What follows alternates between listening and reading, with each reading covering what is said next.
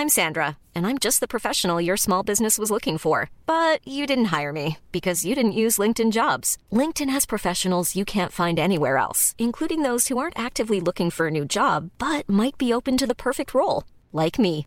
In a given month, over 70% of LinkedIn users don't visit other leading job sites. So if you're not looking on LinkedIn, you'll miss out on great candidates like Sandra. Start hiring professionals like a professional. Post your free job on linkedin.com/people today. On se connaît On se connaît.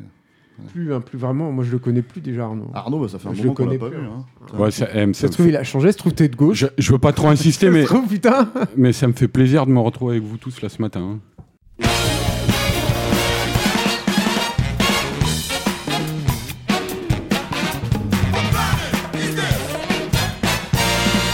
Bonjour et bienvenue dans ce nouvel épisode de Capture Mag, le podcast épisode 29. On vous l'avait promis, on vous avait dit qu'il reviendrait. Il est là. L'enfant prodigue, C'est moi. c'est toi. Le- le- la, la- la- la déesse de, de- de Nice. Oh là là. Oh là. Ernest Bordeaux. Voilà, en Arnaud Bordas en personne. Je le touche, regardez. Je, je le touche malgré le fait qu'on n'ait pas le droit normalement d'avoir du contact. Bah, merci au tipeur. hein, voilà, c'est grâce au Tipeee effectivement et au tipeur que, que Arnaud a pu venir. et qui va pouvoir venir, euh, parce que je parle de moi à la troisième personne, qui va pouvoir revenir euh, Alain, ré- Alain régulièrement. Delon euh, Bordas. Oh, tu teases là, tu teases. Ouais. Ludic Van Bordas. Ouais. Il a fait, il a fait des efforts. euh, là, les, les- on peut pas le voir à l'audio, mais, mais il s'est, il s'est magnifiquement coiffé, les cheveux bien tirés vers l'arrière, comme Non, s'il se rendait à la préfecture pour la, C'est toujours pour la cette voix, première là. fois de l'année. J'ai les cheveux longs. Cette voix qui sent un peu le C'est- soleil en plus. C'est ça, hein, c'est ça, c'est a- ça il a- qui est agréable. hein. Ouais, il a la coupe, il a encore la pas coupe, changé. la coupe Covid comme on dit quoi. Ouais. Mais ah bon alors là on est on est tout excité parce qu'il y a Arnaud autour du, du micro mais je suis Stéphane Moïsakis, ça, c'est moi qui vais présenter l'émission euh, comme d'habitude depuis quelques, quelques émissions et je suis donc avec mes autres amis et collègues Rafik Djoumi, salut Rafik, qui salue Steph. et Julien Dupuis, salut Julien. Bonjour Stéphane, Voilà. bonjour Arnaud, bonjour Rafik. Bonjour à tous. Salut. Et Julien. merci Alain. Alain, la technique, Alain est là. Alain Mercier à la technique comme d'habitude. au platine. Il est parmi nous. en train de remixer. euh, si vous entendez, alors, alors je tiens à préciser que pour tous ceux qui pensent que je parle pas dans le micro, je parle dans le micro. C'est Alain qui merde. Et voilà. Donc c'est en ça, fait, si vous voulez exactement allumer ce que je voulais faut dire. pas tu nous allumer. Voilà, Même si- quand on dit une connerie, c'est Alain temps, en fait. mais en même temps, voilà. Et en fait, le problème, c'est ça. C'est-à-dire que tout ce qu'on a dit sur Tenet, c'est Alain qui a remixé. Si vous n'avez pas compris, si vous n'avez pas aimé notre podcast, c'est de la faute d'Alain. Exactement. Si Arnaud, mais bon après, il a- le problème c'est qu'il a pas de bol, Alain. C'est-à-dire qu'en fait, on parle dans le micro, mais il y a Arnaud qui parle très très fort. euh, Il y a, euh, il y a Julien qui parle tout bas parce qu'il est tout discret. Il y a Rafik qui, euh, qui fume son, son calumet de la paix. Donc en fait, on est, on est voilà, c'est la grosse fête quoi. Euh, Bon, vous aviez dit que ça serait ma fête pour mon retour, mais en fait, c'est la fête d'Alain, quoi. tu vois. Je m'aperçois. On se chauffe, reste, on se euh, chauffe. Je sais pas, je sais pas combien de temps il va durer ce podcast, mais il reste du temps. T'inquiète, ça va être ta fête. Je vais te protéger, Alain, Ça ne va être ta t'inquiète fête, pas. stafettes. Je ferai rempart de mon corps. En ton absence, on a dû se trouver un nouveau, euh, un nouveau punching ball. Voilà, c'est tout. c'est- ouais, ça s'arrête là, quoi. Euh, c'est un épisode avec un sujet euh, un peu particulier qu'on nous a réclamé un peu ces derniers temps avec la sortie d'Akira, puisqu'on va se concentrer sur la carrière de Katsuhiro Otomo. Alors pourquoi en fait ne pas se concentrer que sur Akira? Nous, comme on a une formule un peu avec stéroïdes qui est un peu particulière, euh, comment dire euh, moi, je voyais, me voyais pas trop qu'on traitait le film avec une seule personne euh, dans ce cadre-là. Je trouve qu'on rentrait pas tout à fait dedans. C'est vraiment de la pure SF.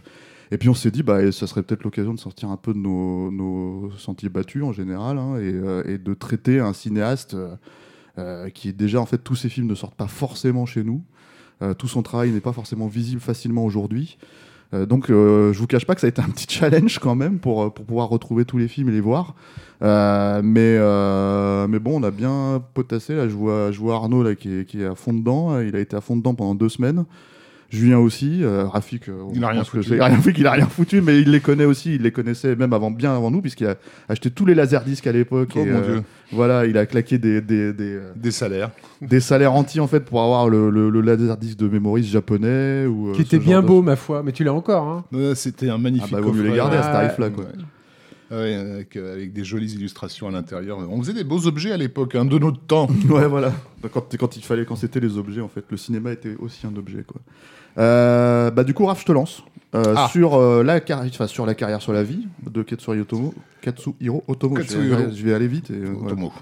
Euh, bon bah écoute, on- sur la biographie, on, peut on peut résumer puisque c'est un enfant euh, d'après- d'après-guerre. Il est né en 1954 euh, dans la région de, Tohoku au nord du Japon, dans un bled qui aujourd'hui n'existe plus en tant que tel, qui était Sendai euh, Eiya, qui durant l'industrialisation accélérée a été comment dire accolé à d'autres localités pour devenir la ville de Tomé. Euh, donc c'est une région euh, essentiellement agricole dans laquelle il, il a, il a grandi, de, de fait de, de rizières. D'ailleurs, il en parle en interview euh, où il dit que dans, dans les périodes de beau temps, il avait l'impression de marcher dans les nuages euh, parce que ça, ça des grandes flaques de rizières dans lesquelles le soleil, le ciel se, se, se reflète. Donc euh, son, côté rêveur euh, vient peut-être de, ses longues balades euh, d'en- d'enfance et bien sûr, comme beaucoup de gamins de, de l'époque, euh, bah, son, apport culturel, il vient essentiellement de la lecture euh, des mangas. Euh, évidemment, euh, celle du, de l'incontournable Osamu euh, Tezuka, Bien sûr. bien sûr. Et aussi Jiro Kuwata, l'auteur de, de Eight Man, qui vont être voilà, ses, premières, ses premières lectures favorites, avant qu'il découvre Tetsujin euh, 28, que, Mhm. que, voilà, sur lequel Julien se fera un plaisir de revenir un jour. On en reparlera forcément au moment d'Akira, effectivement. Voilà, premier manga vraiment à mettre en scène. C'est un premier, premier manga de mecha, enfin c'est Mm. c'est souvent présenté comme ça. Voilà.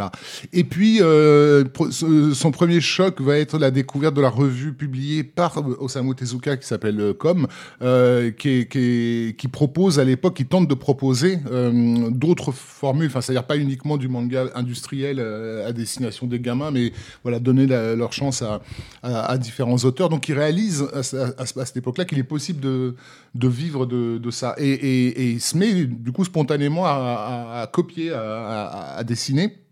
Et à 13 ans, euh, il, publie, donc, enfin, il publie, à 13 ans, il fait son premier manga, qui est un manga de, SF, mais dont il, dont reste rien aujourd'hui. Euh, et il va découvrir euh, un livre de de Shotaro euh, Ishinomori qui est euh, un, un livre de comment euh, en gros comment devenir un, un- un Mangaka. et il va pratiquement euh, recopier le, le, le, bouquin et commencer donc à, à proposer des planches pour, pour différents concours euh, qui, dans les, pour lesquels il sera d'ailleurs bien accueilli. Il va avoir des premiers prix, deuxième, cinquième. Euh, Ishinomori, pour ceux qui ne connaissent pas, c'est un peu, pour le présenter hyper grossièrement, on pourrait dire que c'est un peu le Stanley du manga. C'est lui qui va créer tout ce qui est euh, super-héros euh, japonais. Donc euh, peut-être que le personnage le plus connu de Ishinomori, c'est Kamen Rider, je, je pense aujourd'hui. Euh, mais les, les Sentai aussi, ça vont venir aussi de, de, de Ishinomori. Et il y a une, une représentation de, déjà de l'action en fait chez Ishinomori qui est, qui est hyper intéressante et qui se retrouvera de toute façon fa- fatalement chez, ouais. chez, Mm. chez Ottoman. Très très kinétique en fait. Voilà, Ouais. c'est ça. Et d'ailleurs, à propos de, à propos de cinéma, donc c'est durant son adolescence qu'il va commencer à, à régulièrement prendre le, le- le train pour aller, pour se rendre à la ville la plus proche qui est euh, Sendai, enfin la grande ville la plus proche qui est Sendai. Et, euh, et, et La grande ville la plus proche est quand même assez éloignée. hein. Oui, oui, bah, c'est deux heures de des- train, ouais. C'était Mm. déséquipé à chaque fois. Ouais. Mm. Euh, pour y découvrir des, des, des classiques. Euh, donc, il va se prendre de passion à cette époque-là pour, pour Sergei Eisenstein. Euh, donc, découvrir en fait bah, la- l'art du, du, du montage et euh, de la dynamique du montage. Euh, pas mal de films de Duvivier aussi, euh, qui, qui citera plus tard. Et, et comment dire Et, c'est aussi l'époque où commencent à arriver les, les, les, premiers éclats du nouvel Hollywood. Et donc, il va, se- comme beaucoup de jeunes euh, dans le monde à l'époque, va se prendre dans la tronche euh, les Bonnie and Clyde, euh, les Easy Rider, euh, Midnight Cowboy, euh, etc. Et, et ça va vraiment le, le, le, le marquer à un point tel qu'il va se demander finalement si le cinéma n'est pas plutôt sa voie que qu'être mangaka. Parce qu'en fait, ce qu'il faut préciser, donc pour ceux qui, qui connaissent pas du tout l'œuvre et Mm. qui vont peut-être découvrir avec ce podcast, et là on prévient des gens qu'on spoil aussi, on va spoiler les films en question, c'est que c'est un cinéaste, mais c'est aussi donc un mangaka, et on va surtout se concentrer sur euh, son apport euh, audiovisuel, hein, Ouais. euh, notamment. On va un peu parler des mangas et notamment de la première partie, mais c'est vrai qu'en fait on va se concentrer sur ce qu'il a fait au cinéma et, et, euh, De toute façon, lui, il, il, euh, il se revendique, euh, je pense, avant tout comme un cinéphile, comme un fan de manga. C'est-à-dire que lui, le, le- le cinéma est pour lui extrêmement important. Il a appris énormément là-dedans.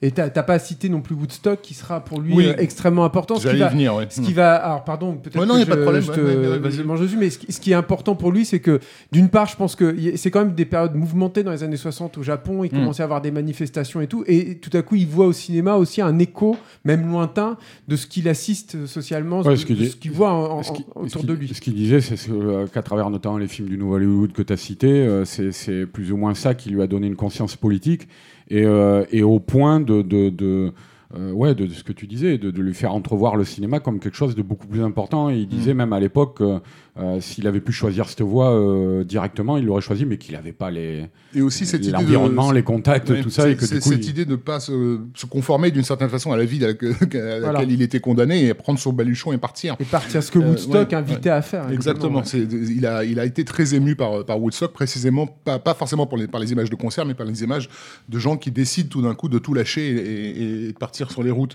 Donc c'est- lui, pour lui, c'est évidemment c'est Tokyo, la, la di- la direction à, à- à emprunter. Il faut y arriver à Tokyo. On n'y arrive pas si facilement. En fait, ça va se faire par le- l'ent- l'entremise d'un- mangaka qui va, avec lequel il va sympathiser, qui est Moribi euh, Murano, euh, qui à l'époque fait une, une BD euh, canine euh, que les, les- les- les vieux Français comme moi euh, ont pu connaître sous, sous, le, sous un dessin animé, une adaptation animée qui s'appelait Ciao et Gros dos, dont je pourrais vous chanter la chanson générique. mais Insupportable, on aura- Vas-y, allez, le vas-y, vas-y, vas-y. C'était insupportable cette chanson. insupportable. Elle est magnifique. hein. ah non, moi je détestais la série à cause de la chanson. Est-ce que, est-ce que Alain va nous mettre un morceau Petit chien errant. pour remplacer Les autres ne peuvent pas savoir. Ouais, Il est un gros- encore un enfant. un gros chien moustachu là, Abandonné. un, un petit. euh, Et pour chasser, il cherche sa je maman. Et il a faim. Et il a froid. Et avant tout, il est très Ça y est, on maladroit. a perdu Rafik. Mais non, mais il peut, il peut pas faire ça sur Total Tracks. Alors là, il se, il se lâche, Raph, tu vois. Il se dit, Ah ouais, c'est bon. Ah, mais attends, on va Trax, pour- il a une réputation de mélomane à Là, allez hop, Ah, on s'en récré à deux et compagnie. Le problème, c'est qu'on va poster ça, puis il va demander des droits d'auteur sur YouTube. On va se faire striker, on va se faire d'auteur. striker à cause de Peut-être qu'on peut rajouter un tout petit truc aussi avant de partir sur Tokyo Non, en fait, directement voilà. sur, le, sur le nouvel Il n'y Hollywood. est pas encore, c'était juste pour dire que c'est chez Moribi euh, Murano qui va rencontrer un des gars de la, de la maison d'édition euh, Futabasha euh, qui publie Manga Action, donc une revue de, bah, de, de- de manga. Euh, et ce gars lui propose de venir à Tokyo. Euh, et ça va être, euh, en gros, pour lui, son hameçon vers, euh, vers, euh, vers la capitale. Avec le mais- choc Mm. que peut représenter aussi la découverte de Tokyo aussi. hein. Tout à fait. ça, même si, même s'il ne vivra pas Ah bah, à Tokyo, en fait, il va, il va, il va s'installer à Saitama, qui est à 20 km de, de, de, de Tokyo et qui est un, un, un de ces énormes complexes HLM qui se construisent à, à- à l'époque pour accueillir en fait toute la, euh, voilà, tous ces gens qui sont montés des, des, des, des campagnes.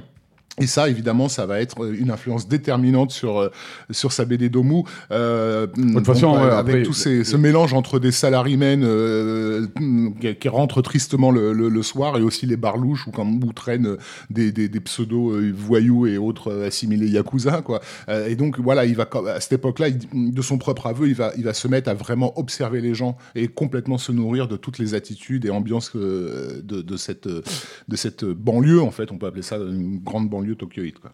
Ouais, ça, ça va être un de ces éléments après aussi dans Akira, tu vois, euh, ça, ça- ça va être la, la- la présence de la ville et notamment de Tokyo, hein, jusque dans ses derniers travaux, après la- la- son approche historique, tu vois, tout ça. Mais euh, ça va être un élément capital de, de, de- de son univers.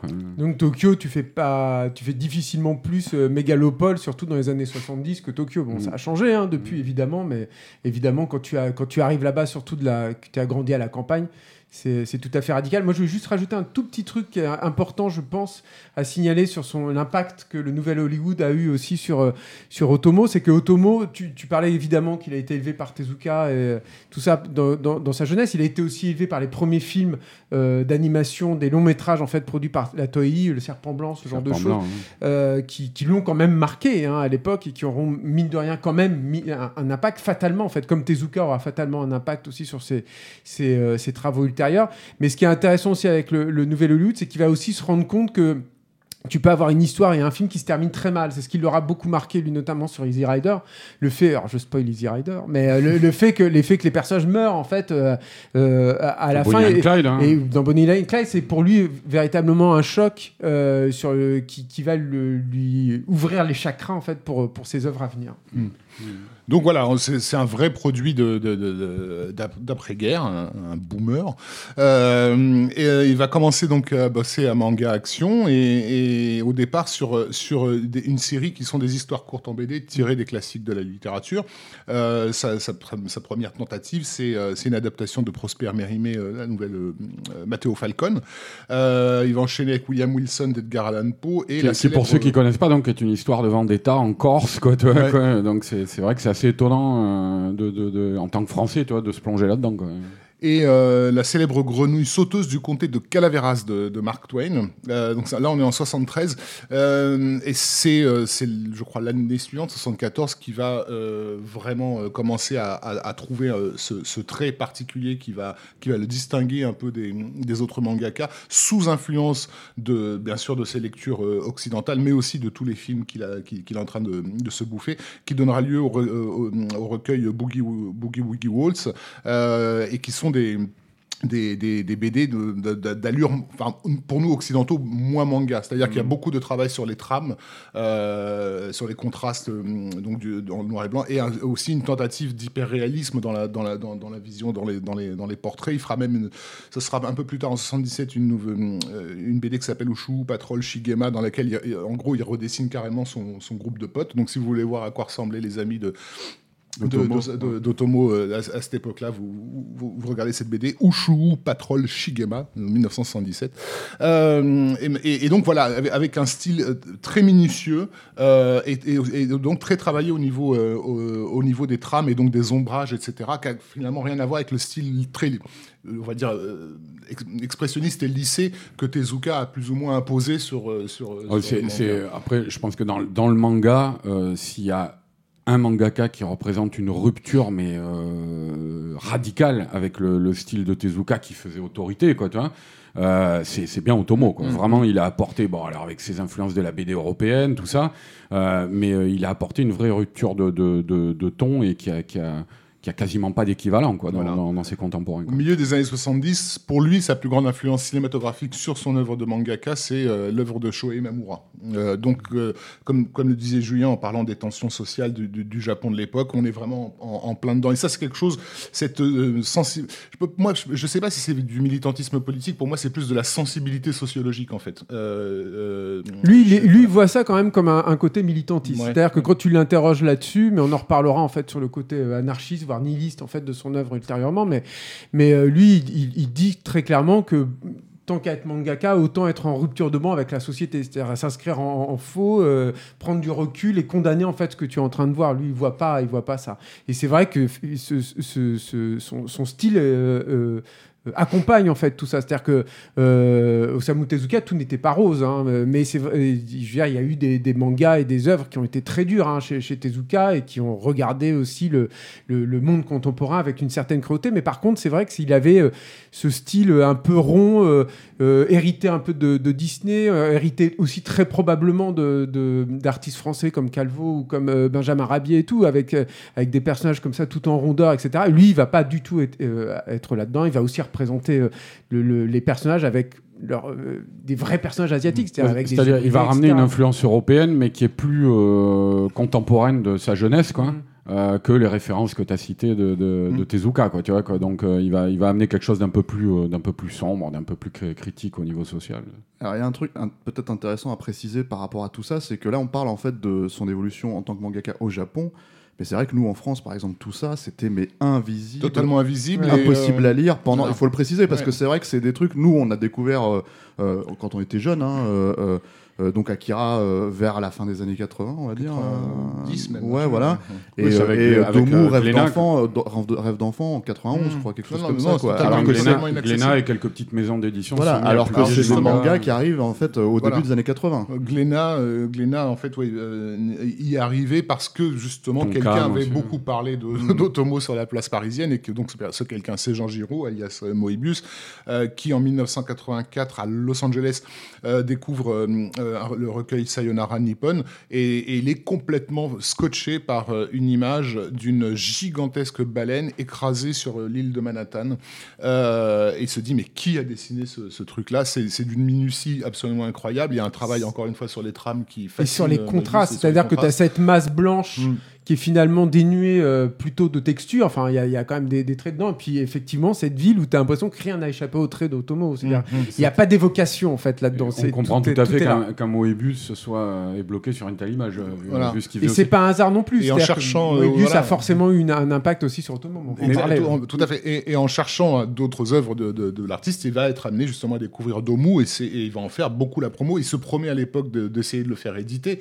Euh, mais donc on peut penser, on est sûr même que lorsque Glénat euh, acquiert les droits euh, d'Akira en vue d'une publication, c'est sous l'influence de ce que euh, euh, Giraud a, a- a fait courir concernant l'artiste. Une, une petite parenthèse, petit retour en arrière, mais juste parce que tu parles de Samurai Nippon, c'est aussi un truc important pour, un- pour, euh, pour Otomo, parce que c'est. euh, on l'a- on l'a pas signalé, mais il a passé, je crois, six mois, un peu plus, euh, je sais plus combien de temps exactement, à New York, et que ça l'a traumatisé. quoi. Mhm. C'est un truc. là, on a parlé de sa perception de, de Tokyo, tu vois, de la- des mégapoles comme ça euh, japonaises, mais c'est vrai que New York a été, sa vie à New York a été essentielle, et puis il en est sorti ce, ce, ce manga qui raconte euh, l'histoire quand même d'un samouraï euh, exilé à New York. On va avancer dans les mangas parce qu'en fait, on va pas forcément parler que de ça. Mais il faut savoir par contre que aujourd'hui, il y en a beaucoup qui sont édités en France. C'est-à-dire que si on veut vraiment pouvoir euh, découvrir alors l'œuvre d'après, on va dire hein, même quand il est devenu connu avec euh, avec les films comme Akira ou Steam Boy, on peut lire pas mal de mangas qui sont édités en France en français. Euh, des, des, des- des œuvres comme La Garde du Sultan, Z, euh, ce genre de choses en fait qui, qui, Sarah. Sarah, voilà, sont vraiment en fait euh, disponibles en fait aujourd'hui, sans problème, Euh, parce que voilà, ça s'est démocratisé, on va dire, euh, chez nous. C'est-à-dire après, euh, c'est vrai qu'à l'époque, Glénat, il- bah, alors voilà, on était loin d'avoir tous ces titres disponibles, Ah non, mais bah, c'est vrai qu'ils ont quand même Bah, sorti. il, il y en a qui l'avaient pas encore fait. ils ont quand mais- même sorti coup sur coup les deux mammouths, quoi. C'est-à-dire Akira et, et Domu, et, Rêve d'enfant. Rêve quoi. d'enfance, c'était chez les humanoïdes associés. C'était les humanoïdes associés, Ouais, c'est vrai, c'est c'était pas ouais. Glénat, autant pour moi. Y a- Mais- il y a eu plusieurs traductions aussi, c'est ça le truc. C'est-à-dire que je crois que en fait, la première traduction n'était pas tout à fait toujours fidèle. Mm. Euh, euh, en, qua- en 2003, ça a été repris. Parce que en fait, après, il y a une question de fidélité. Alors, moi, j'ai pas lu, moi, j'ai lu- découvert à l'époque, en fait, en 91, euh, Domu. Je pense que celui-là, ça vaut le coup, peut-être qu'on s- on s'a- s'arrête un petit peu dessus parce que c'est un, un gros morceau quand même. Non, mais euh, c'est surtout que c'est un projet cinématographique avant d'être un projet de manga euh, Domu. C'est-à-dire que c'est un, c'est un. Avant ça, quand même, il faut quand même rester sur deux trucs sur le manga parce que sinon, on pourra pas comprendre l'œuvre cinématographique de, de Katsuhiro Otomo. C'est déjà, on n'a pas parlé de l'influence finalement des, des Européens. C'est-à-dire que lui, il va découvrir. Mm.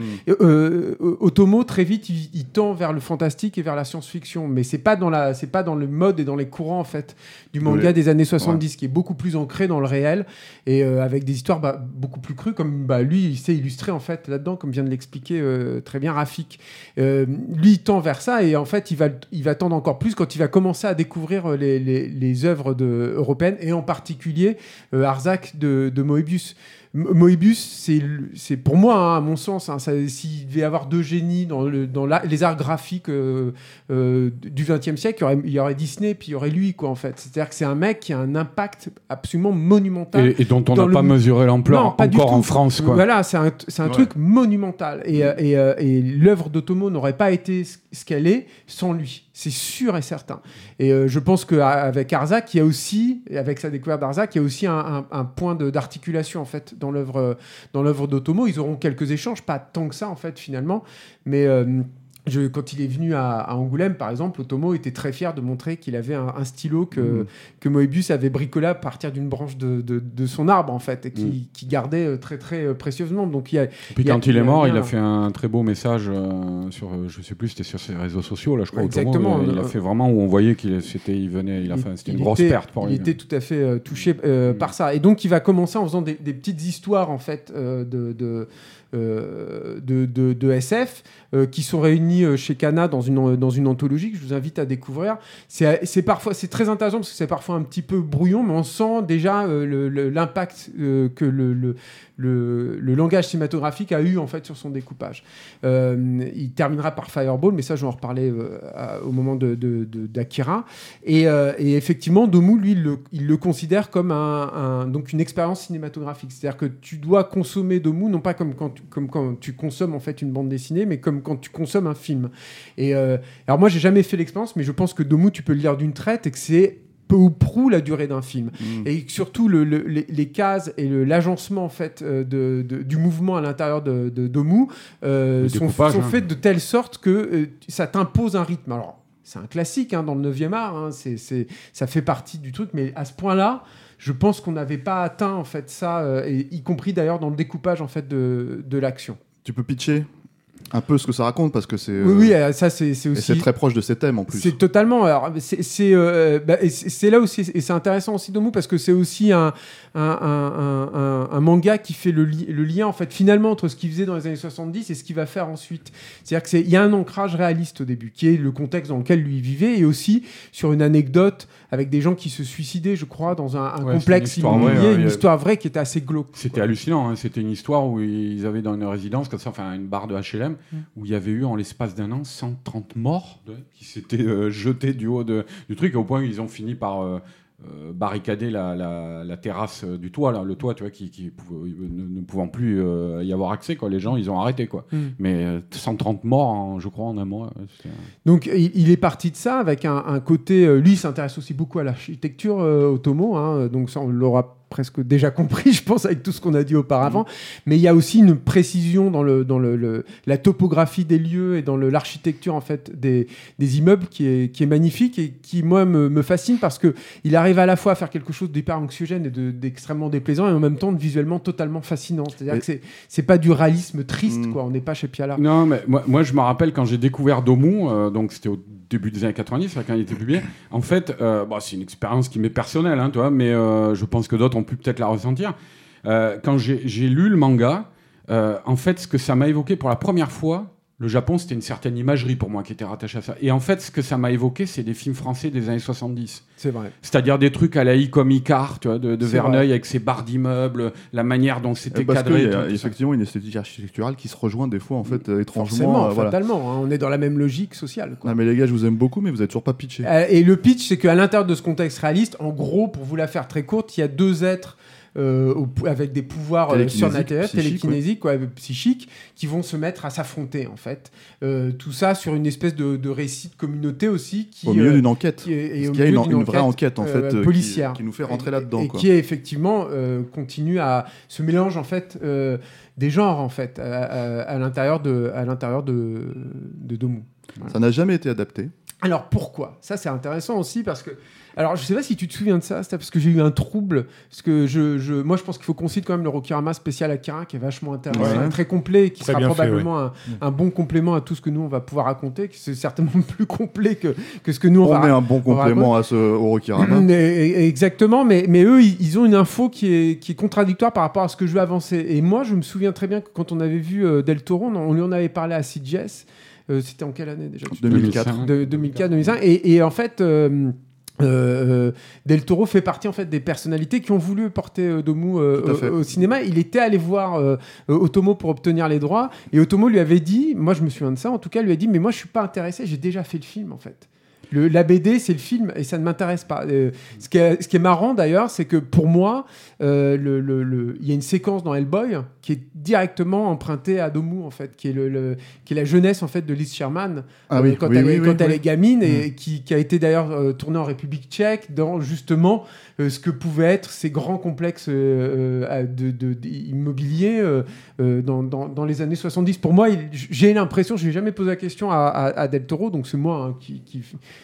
qui de ça, mais Après, il récupère il- souvent en fait. il y a un aussi, truc hein. là, j'ai l'impression qu'il y a un morceau de Doumou à l'intérieur de, à, à l'intérieur de. Moi, moi j'ai déjà aussi euh, j'ai- j'ai lu ou entendu euh, euh, Otomo le dire, ça. Hmm. C'est-à-dire euh, dire que Domu, euh, il y avait pas, pour lui, il avait tourné la page après ça C'est parce ça. que c'était autant une BD qu'un film et qu'il s'était attelé à Akira. quoi. Ceci étant dit, euh, c'est vrai que d'après ce que je me souviens, qu'il nous avait dit, Del Toro, c'est qu'il y avait effectivement cette problématique qui était liée à Otomo, mais il y a aussi l'idée que c'était extrêmement difficile de négocier en fait avec les ayants droit japonais. Et là, on ne parle pas que de Otomo, apparemment, Oui, c'est vraiment en il y a tout, générale. hein. voilà, tout de, de manière générale. Et en fait, euh, il a, il lui-même, je crois qu'il a, il a écrit une version. euh, du script en fait, c'est-à-dire ouais. que il, il me semble qu'il avait vraiment écrit au moins un traitement ou, euh, ou un scénario et, euh, et qu'il a proposé, enfin qu'il a fait lire du coup, mais en fait c'est là où les négociations ont commencé peut-être à se mettre en place, mais en fait qu'elles ont été extrêmement complexes et que du coup lui il a, enfin Del Toro lui-même disait j'ai lâché l'affaire parce que c'était pas possible en fait de rentrer euh, de rentrer vraiment dans, dans un, un commun d'un commun accord en fait pour arriver à produire le film. Parce que il l'aurait fait aux États-Unis, il l'aurait fait. Évidemment. euh, voilà. Et c'est quoi la contradiction alors avec, euh, Euh, bah, dans, dans Rokarma, ils disent qu'il lui a- lui a cédé les droits, qu'il a fait un développement. Alors, je sais plus ce qu'ils disent exactement, mais enfin, en tout cas, ça, ne- ça ne correspond pas tout à fait à mon expérience. Tout Voilà, cas, je au souvenir. nous a dit à l'époque, souvenir mais, ouais. C'est vrai que euh, euh, euh, euh, je ne sais pas ce que Del Toro aura app- apporté en fait à Domu. Il aurait probablement eu des apports euh, euh, passionnants. Mais c'est vrai que le, le- le- le- pour moi, c'est son premier film en fait à Otomo. Et, et c'est vrai que tu, tu vois pas trop ce, ce que pourra apporter une adaptation, même en live, à, à, à- à- ce, à ce manga. Enfin, je sais pas ce que vous en pensez, mais c'est un, un objet qui est. euh, Il y a souvent, on, on parle souvent des, des- des points de, de- de concordance entre le 7e Mm. et le 9e art. Et c'est vrai que c'est deux, deux choses qui se répondent, mais, euh, mais sur Domu, c'est particulièrement flagrant. Moi, je connais pas de BD aussi euh, cinématographique en fait que Domu. Ça serait compliqué de toute façon de la, de, en termes de logique d'adaptation en fait de changer quelque chose aussi c'est ça qui, qui rend le, le- le- Certainement. le- le pro- la problématique d'adaptation caduque il y a d'autres il y a d'autres BD on, enfin voilà Et euh, c'est très japonais aussi. Domu. Mm. Il y a aussi ça, hein, c'est-à-dire que le, le rapport à la mort, au suicide, le rapport au, au surnaturel, euh, il y, a- il y a déjà aussi un bagage là qui est euh, pas franchement occidental. et, euh, et qui aurait pu qu'on aurait pu imaginer pas forcément que commercial non plus euh, au moment où ça arrive euh, en- au début des années 80 et, alors que la BD au, au Japon s'est vendue à, à 500 000 euh, exemplaires un demi million ce qui est quand même plutôt conséquent Mm. pour un pour un sujet un peu austère enfin quand même ça se passe dans des dans- basiquement dans des HLM quoi et ça met en scène des petites gens tu vois donc c'est pas euh, tout Sauf qu'il arrive à sublimer tout ça. Et C'est- voilà. hyper exaltant en fait. Ouais, c'est d'ailleurs, je pense, quand tu renvoies euh, un peuple comme ça. euh, à sa condition oui Ouais, et puis il y a oui. l'image de sa quotidienneté la plus Ouais. banale et que tu la transcendes, effectivement. Quoi. par, le- par l'apport Euh, du fantastique, ça en fait, déclenche, voilà, euh, par le, le caractère expressif du fantastique, puisque évidemment là c'est difficile de pas voir dans, dans, dans Domu que ces, ces super pouvoirs sont, sont une, l'expression d'une bah, d'une colère euh, sourde en fait de quelque Mm. chose dont n'importe quel salariman qui vit dans ces enfers Forcément. euh, de béton a un, un jour eu, eu envie de détruire ces, ces, ces, ces tours de, de, de briques. quoi. Il y a un truc en fait qu'il faut préciser, on va se lancer un peu dans le- dans l'audiovisuel. euh, C'était Mm. important quand même de revenir sur Domu. Domu, vous pouvez le trouver, c'est Rêve d'enfant en français aussi. Alors je sais pas s'ils ont gardé le Non, titre c'est aujourd'hui. Domu maintenant, la Domu, c'est dernière Domu édition. À l'époque, c'était les humanoïdes. à avaient l'époque, sorti les un- humanoïdes, c'était Rêve d'enfant. Je sais pas quelles sont les distinctions entre la toute première version et, euh, et- parce que c'est celle que j'avais lue à l'époque. Euh, peut-être le sens de lecture, peut-être ce genre de choses qui n'étaient pas forcément aussi respectées hein, dans, dans les diffusions, de- dans, les, dans les publications de l'époque euh, Ah bah au, au début des années 90. Mm. Donc c'est peut-être ça qu'ils ont changé aussi, peut-être la traduction. En tout cas, voilà, ça se trouve assez facilement. Euh, peut-être faire une précision. Alors, on- il a réalisé pas mal de choses, Otomo, mais il a aussi travaillé en tant que designer, enfin, Cara designer. Cara designer, ouais. character designer sur pas mal de, de- de trucs à côté. Il y a un film euh, dont oh, très honnêtement il y a très très peu d'infos, qui est censé être son premier film en tant que réalisateur, qui date de 1982. Alors je vais essayer de prononcer le titre, c'est Jiu Owarerani. Il y avait Alors, un titre international. Voilà, je ne sais pas. Si oui, il y, a- oui, il y avait un titre international, Avec Gun dedans. euh, Oui. euh, mais alors euh, inconnu au bataillon. Moi, je, je- impossible de trouver des informations dessus. euh, euh, Give impossible. me a gun, give me freedom. Voilà, c'est ça. voilà, ça. Et euh, donc, euh, on- humblement, on, on reconnaît que Il y a je pense quelques infos a sur le, tout sur le le monde, film. personne dans, ne l'a vu autour de cette table. hein. justement, je crois. Mm. Personne ne l'a vu autour de cette table. Non. Non, non. Voilà, donc c'est euh, donc on va revoir Rokirama pour les infos. Euh, mais Bah, par c'est un court métrage, hein, je sais plus si tu l'as précisé. Mais... c'est un court métrage d'une heure apparemment. hein. Pardon? Une heure. À une heure, ça Ouais, dure ouais, c'est un moyen métrage quand même apparemment. Ouais, en ouais, tout cas, c'est les Ouais, infos. c'est moyen euh, métrage. voilà. Euh, donc, euh, donc je vais te lancer en fait sur le film d'après par contre qui, euh, qui, sur lequel il a, il a servi justement de caractère designer Mm. notamment. C'est Armageddon Voilà. de Rintaro. Mm. Donc je te lance Arnaud parce que Arnaud va être bisuté en fait il va s'occuper quasiment de tous les films. J'ai décidé voilà t'as pas été là pendant un an et demi. De temps en temps sur un petit podcast euh, faire une panouille mais mais voilà donc C'est honneur- fini. honneur au grand chef. Donc Fini. Armageddon, euh, sous-titré Genma Wars, euh, il me semble aussi. Alors d'abord juste une rapide petite recontextualisation de ce qui se passe à, l'époque dans l'animation japonaise. C'est-à-dire euh, là on est au début... Très rapide Arnaud. très rapide, mais importante en fait pour, pour euh, situer le, le film. Euh, on, est, on est donc au début des années 80, comme tu l'as dit, et les années 70, en gros, pour résumer euh, grossièrement, ça a été les années de la télé, des séries Mhm, télé, mhm. euh, et euh, des séries télé pour enfants, hein, ça, il faut bien le préciser. Et là, on arrive à un moment charnière au début des années 80, où euh, peu à peu l'animation japonaise va opérer une sorte de, de- de- de changement et que symbolise d'ailleurs assez bien le studio qui a produit euh, Armageddon. euh, Armageddon et que tous les, les amateurs d'animé euh, connaissent, qui est euh, Madhouse. Euh, Madhouse vient de changer de président d'ailleurs. hein, c'était, euh, enfin le, dir- le directeur là, c'était euh, Osamu Tezuki, là, que les, gens connaissent bien parce que c'était l'animateur de, séries comme Cobra, Lady Oscar, tout ça. Et, lui, justement, donc je viens de citer ces séries, c'était les séries familiales des, des années 70. Et on va voir arriver, euh, euh, la- la- l'animation japonaise va rentrer dans un, un- un âge peut-être un peu plus adulte, entre guillemets, avec des projets beaucoup plus euh, sombres, des longs métrages de cinéma, plus prestigieux, nantis de gros budget.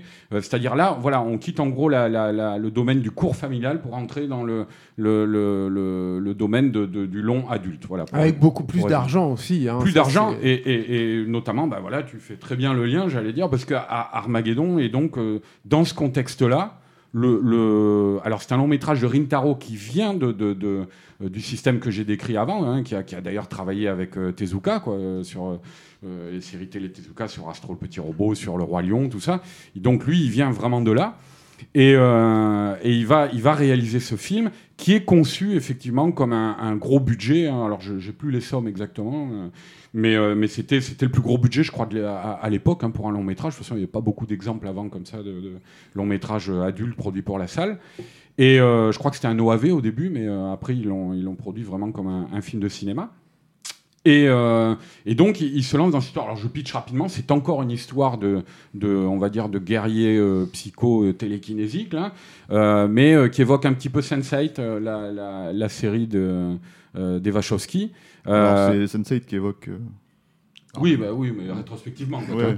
Et euh, parce que c'est l'hi- l'histoire en fait de, de, de- de guerriers comme ça euh, qui ont des pouvoirs euh, euh, télékinésiques euh, et qui habitent dans différentes parties du monde. C'est-à-dire, il y a un Indien d'Amérique du Nord, il y a un yogi euh, d'Inde. Bon, c'est très euh, comment dire stéréotypé, quoi.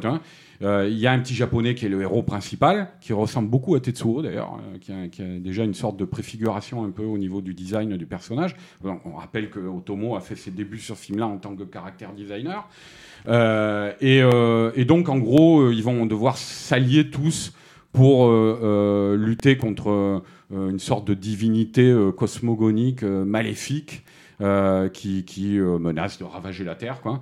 Et voilà, et en gros, c'est- un, c'est un- un long métrage assez long, qui dure, je crois, plus de deux heures. Euh, pour un long métrage d'animation, à l'époque, c'est très long. Euh, c'est un long métrage, on l'a dit, qui bénéficiait d'un gros budget. Mais pourquoi? Parce que aussi, c'était euh, un long métrage qui devait marquer euh, un petit peu, le, le- on va dire, euh, l'exportation euh, du cinéma d'animation euh, japonais. Euh, il était censé s'exporter à l'étranger, tu vois. Y a, je crois même qu'il y avait peut-être quelques capitaux étrangers dans, dans- l'histoire. Euh, mais le problème, c'est que le film a été un échec. Euh, alors, pas du tout au Japon, où c'est un carton atomique, quoi. Mais euh, aux États-Unis, par exemple, ils l'ont sorti, Ouais. euh, mais ça n'a pas marché. Les gens trouvaient ça. euh, Alors, c'est vrai qu'il y a des plages assez longues. C'est un film assez étrange parce qu'il y a des moments assez furieux de combat comme ça, mais entrecoupés de scènes longues où les personnages prennent du temps pour parler. Pour l'animation est quand même très soignée hein, pour l'époque. Mais, mais c'est un film effectivement assez lent entre ces plages de, de- de- de- d'action. Et, euh, et donc pour ces raisons-là, apparemment le public américain n'a pas marché, euh, n'a pas fonctionné. Et donc il faudra attendre Akira vraiment pour, lancer cette vague. Mais déjà dès le début des années 80, il y avait cette volonté un petit peu de gagner le, marché étranger. Et, euh, et voilà, en gros, donc, euh, on, l'a dit, c'est un film qui, quand même, je le dis à travers le, design de son personnage principal, mais aussi de ses thématiques, de ce, groupe de personnages. c'est un film qui annonce beaucoup Akira. Euh, même si, euh, encore une fois, c'est Otomo n'est pas euh, la personnalité centrale du, du projet. Quoi. C'est, c'est, ça Non, mais, de- mais Akira existait déjà en manga à ce moment-là, à peu près. C'est-à-dire que c'est à peu près. euh, les- C'était les- tout récent, ça- hein. Voilà, ça se concorde. C'est-à-dire C'était tout que- récent et je suis pas sûr, même quand Armageddon est sorti, si Akira devait être lancé. Mais euh, c'est- Oui, mais c'est c'est en 82. hein, donc, euh, En donc, gros, c'est euh, pas étonnant, effectivement, de retrouver le. Akira, ça date de 82, justement, le manga. Akira, ça date de 82 et Armageddon de 83. 83, donc oui, c'est à peu près. euh, euh, voilà, c'est à peu près. euh, C'est pas, c'est pas trop étonnant, effectivement, de retrouver les, les- les traits de Tetsuo euh, dans ceux du personnage principal, parce qu'à l'époque, il devait, il devait être en train de dessiner Tetsuo, et puis Mm. c'est un truc qu'il a fait assez régulièrement, ça, hein, euh, Otomo. Donc voilà, euh, Armageddon, euh, un film curiosité quand même à voir. hein, euh, mais mais qu'on peut noter surtout pour avoir été le, le, le film qui a, on va dire, euh, commencer à, amorcer euh, le, le, changement de donne qu'il allait avoir au cours des années 80 euh, dans l'animation japonaise. La chanson finale du, du, film Children of Light avait été arrangée par Keith, Keith, Emerson, qui à l'époque venait de faire le, la version pour, pour, les États-Unis, le, le, Inferno de, Dario Argento. donc c'est un spécialiste des, des hmm. claviers du début des années 80. enfin bon, pour dire que justement dans le but de, de, de, séduire un public occidental, ils ils allaient aussi chercher des, des, talents étrangers. étrangers Mais c'est vrai qu'autant que la musique, euh, l'animation, il y a un côté un peu euh, assez. Je pense que c'est ça qui, qui euh, valide ce côté un peu, ce rythme lent qu'il y a dans le film. Quoi. Il, y a, il, y a, certaines plages qui sont assez hypnotiques, quoi, qui sont. je pense notamment à la, la, la la sorte de sorcière là qui fonctionne un peu comme un corps antique et qui revient deux trois fois dans l'histoire et qui parle face caméra comme ça en faisant des grands gestes. Il y a, il y a, il y a, il y a un côté très euh... théâtre no aussi, hein, ça, ça, vient du théâtre japonais. Évidemment, mais, mais avec l'ambiance sonore et l'animation, tu as vraiment un côté 70s, euh, début des années 80 mmh. euh, assez marqué. Au même moment, il a aussi travaillé en tant que character designer sur euh, Cruiser Joe. Euh, qui a un autre euh, dessin animé qui est sorti à ce moment-là. Alors le réalisateur, je vais essayer de pas euh, écorcher, c'est Yoshikazu Yasuhiko. Alors nous, on connaît surtout parce qu'il a fait Venus Wars, qui était sorti chez nous en vidéo. Qu'il aime beaucoup, Otomo d'ailleurs. Voilà, qui était sorti chez nous. alors ça date de la fin des années 80. Il n'y a pas beaucoup de rapport avec Otomo, hein, à part ce lien en fait.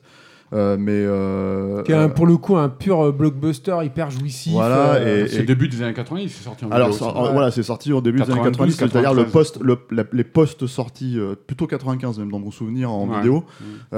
parce qu'il y a eu une collection manga qui avait été lancée en VHS, vidéo, c'est ça. Mm. Et en gros, et en gros, voilà, ça faisait partie des titres phares à ce moment-là, et, nous on connaît du coup en fait ça par, par rapport. C'était l'époque, il n'y en avait pas beaucoup, mais il y avait eu ça, il y avait eu les, les, les chroniques des guerres de Lodos, bah, Hirotsuki Doji, voilà voilà, tous ces trucs-là qui sont sortis, euh, je crois, si je dis pas de bêtises, en 93-94 à peu près en, VHS, quoi. Euh, PFC. PFC. Putain, le, Fox Pathé Europa, je sais même pas si ça existe encore aujourd'hui. Euh, mais c'était une reprise de collection anglaise, je crois. manga et vidéo, oui, il me semble que c'était possible. C'était les Anglais qui avaient. Oui, c'était une boîte londonienne, ça c'est Oui, oui parce que moi j'avais la cassette pâle de Rotsuki Doji et c'était effectivement les mêmes, les mêmes, le même logo, les mêmes trucs. Mm, mm. Euh, on passe au, film suivant. Tout un à fait. Omnibus. Voilà, euh, un film. Robot Carnival. Voilà. Euh, qui est un film sur lequel il a travaillé donc, avec d'autres d'autres réalisateurs. Il a notamment réalisé l'ouverture et la fin, mm. qui sont encore aujourd'hui assez, assez frappants. Quoi. Mm. C'est magnifique. Quoi. Je, te relance dessus. Ouais, robot, robot Carnival, qui est euh, alors c'est pareil, hein, c'est un film quand même qui a, qui a, qui a bénéficié d'un gros budget, euh, qui s'est euh, quand même euh, un petit peu exporté, notamment, notamment aux États-Unis, je crois. Et, et, alors c'est un film omnibus. C'est vrai qu'on va, on, va en croiser plusieurs là, dans, la, mm. dans la carrière d'Otomo, parce qu'en gros, en, en, termes de long métrage, pour l'instant, sa carrière se résume à deux films. Quoi. Et c'est quelqu'un qui a entre les deux... d'animation Ouais, des films d'animation. Et, deux films bien de, deux films live. Je parlais d'animation. Et c'est vrai qu'entre-temps, euh, entre ces projets, il s'est beaucoup euh, impliqué dans des, des, projets de groupe comme ça. Je pense que c'est quelque chose qui lui convient tout à fait aussi, ce travail, euh, ce travail signé à plusieurs comme ça. Et, et, là, donc, il se retrouve sur un, un projet Robot Carnival, qui est un, bon, un pur projet de science-fiction, qui est clairement sous l'influence des, des, des, maîtres européens, quoi. Euh, il y a, et pas seulement dans le, travail d'Otomo sur le film, enfin dans la, partie, l'ouverture et la, et la fermeture du film, mais c'est un film qui est balisé de références euh, notamment à René Laloux, au maître du temps, hein, de René Laloux et de Moebius. Euh, il y a des clins d'œil dans, différents courts-métrages, notamment, c'est l'un des courts-métrages qui, est un des plus beaux avec celui d'Otomo, l'histoire de ce... c'est Présence, je crois, ça s'appelle. C'est l'histoire de ce vieux monsieur là qui a fabriqué un robot dont il est amoureux et qu'il a enfermé dans une, une petite maison et euh, au fur et à mesure des années, il revient, le temps passe, il vieillit, tu vois, tout ça, c'est un, très beau film. Et le héros reprend le design d'un des personnages de, des Maîtres du Temps. Euh, et euh, donc voilà, alors là-dedans, effectivement, il y a le, travail d'Otomo, l'ouverture et la fermeture du film. Alors c'est un truc hein, très conceptuel en fait, parce que c'est le pitch, ça va très vite. C'est une forteresse gigantesque qui porte le titre du film, c'est-à-dire qui est littéralement Carnival, hein. euh, taillé dans le truc robot carnival, il y a écrit comme ça, et qui se, et qui se trimballe dans le désert. Euh, et donc elle arrive au début du film dans la séquence d'ouverture, et puis on voit le titre se déployer comme ça. Et en, en fait, à la fermeture, on la retrouve où elle a, elle a du mal à passer une dune. Et euh, elle va s'arrêter là, et la, la chose se, euh, elle, elle se casse, elle se détruit, elle s'autodétruit. Et, et des années après, alors ça donne une petite touche assez ironique euh, euh, au final, il y a euh, des- une famille qui, qui trouve une petite boule dans les décombres de cette forteresse euh, en ruine, et puis qui l'amène chez eux, et la, la boule s'ouvre, il y a une petite poupée qui en sort avec une petite musique, et puis la poupée explose, c'est une bombe. Et...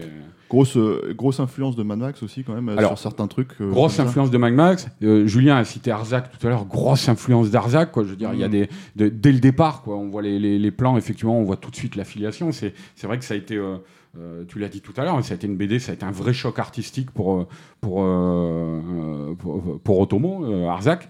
Et, voilà. Et donc c'est je crois ce qu'il y a de c'est le segment le plus court, hein, vraiment. Bon, il y en a deux hein, qui se répondent, mais c'est ce qu'il y a de plus court dans le film. hein. Je parlais de présence, présence c'est beaucoup plus long, par exemple.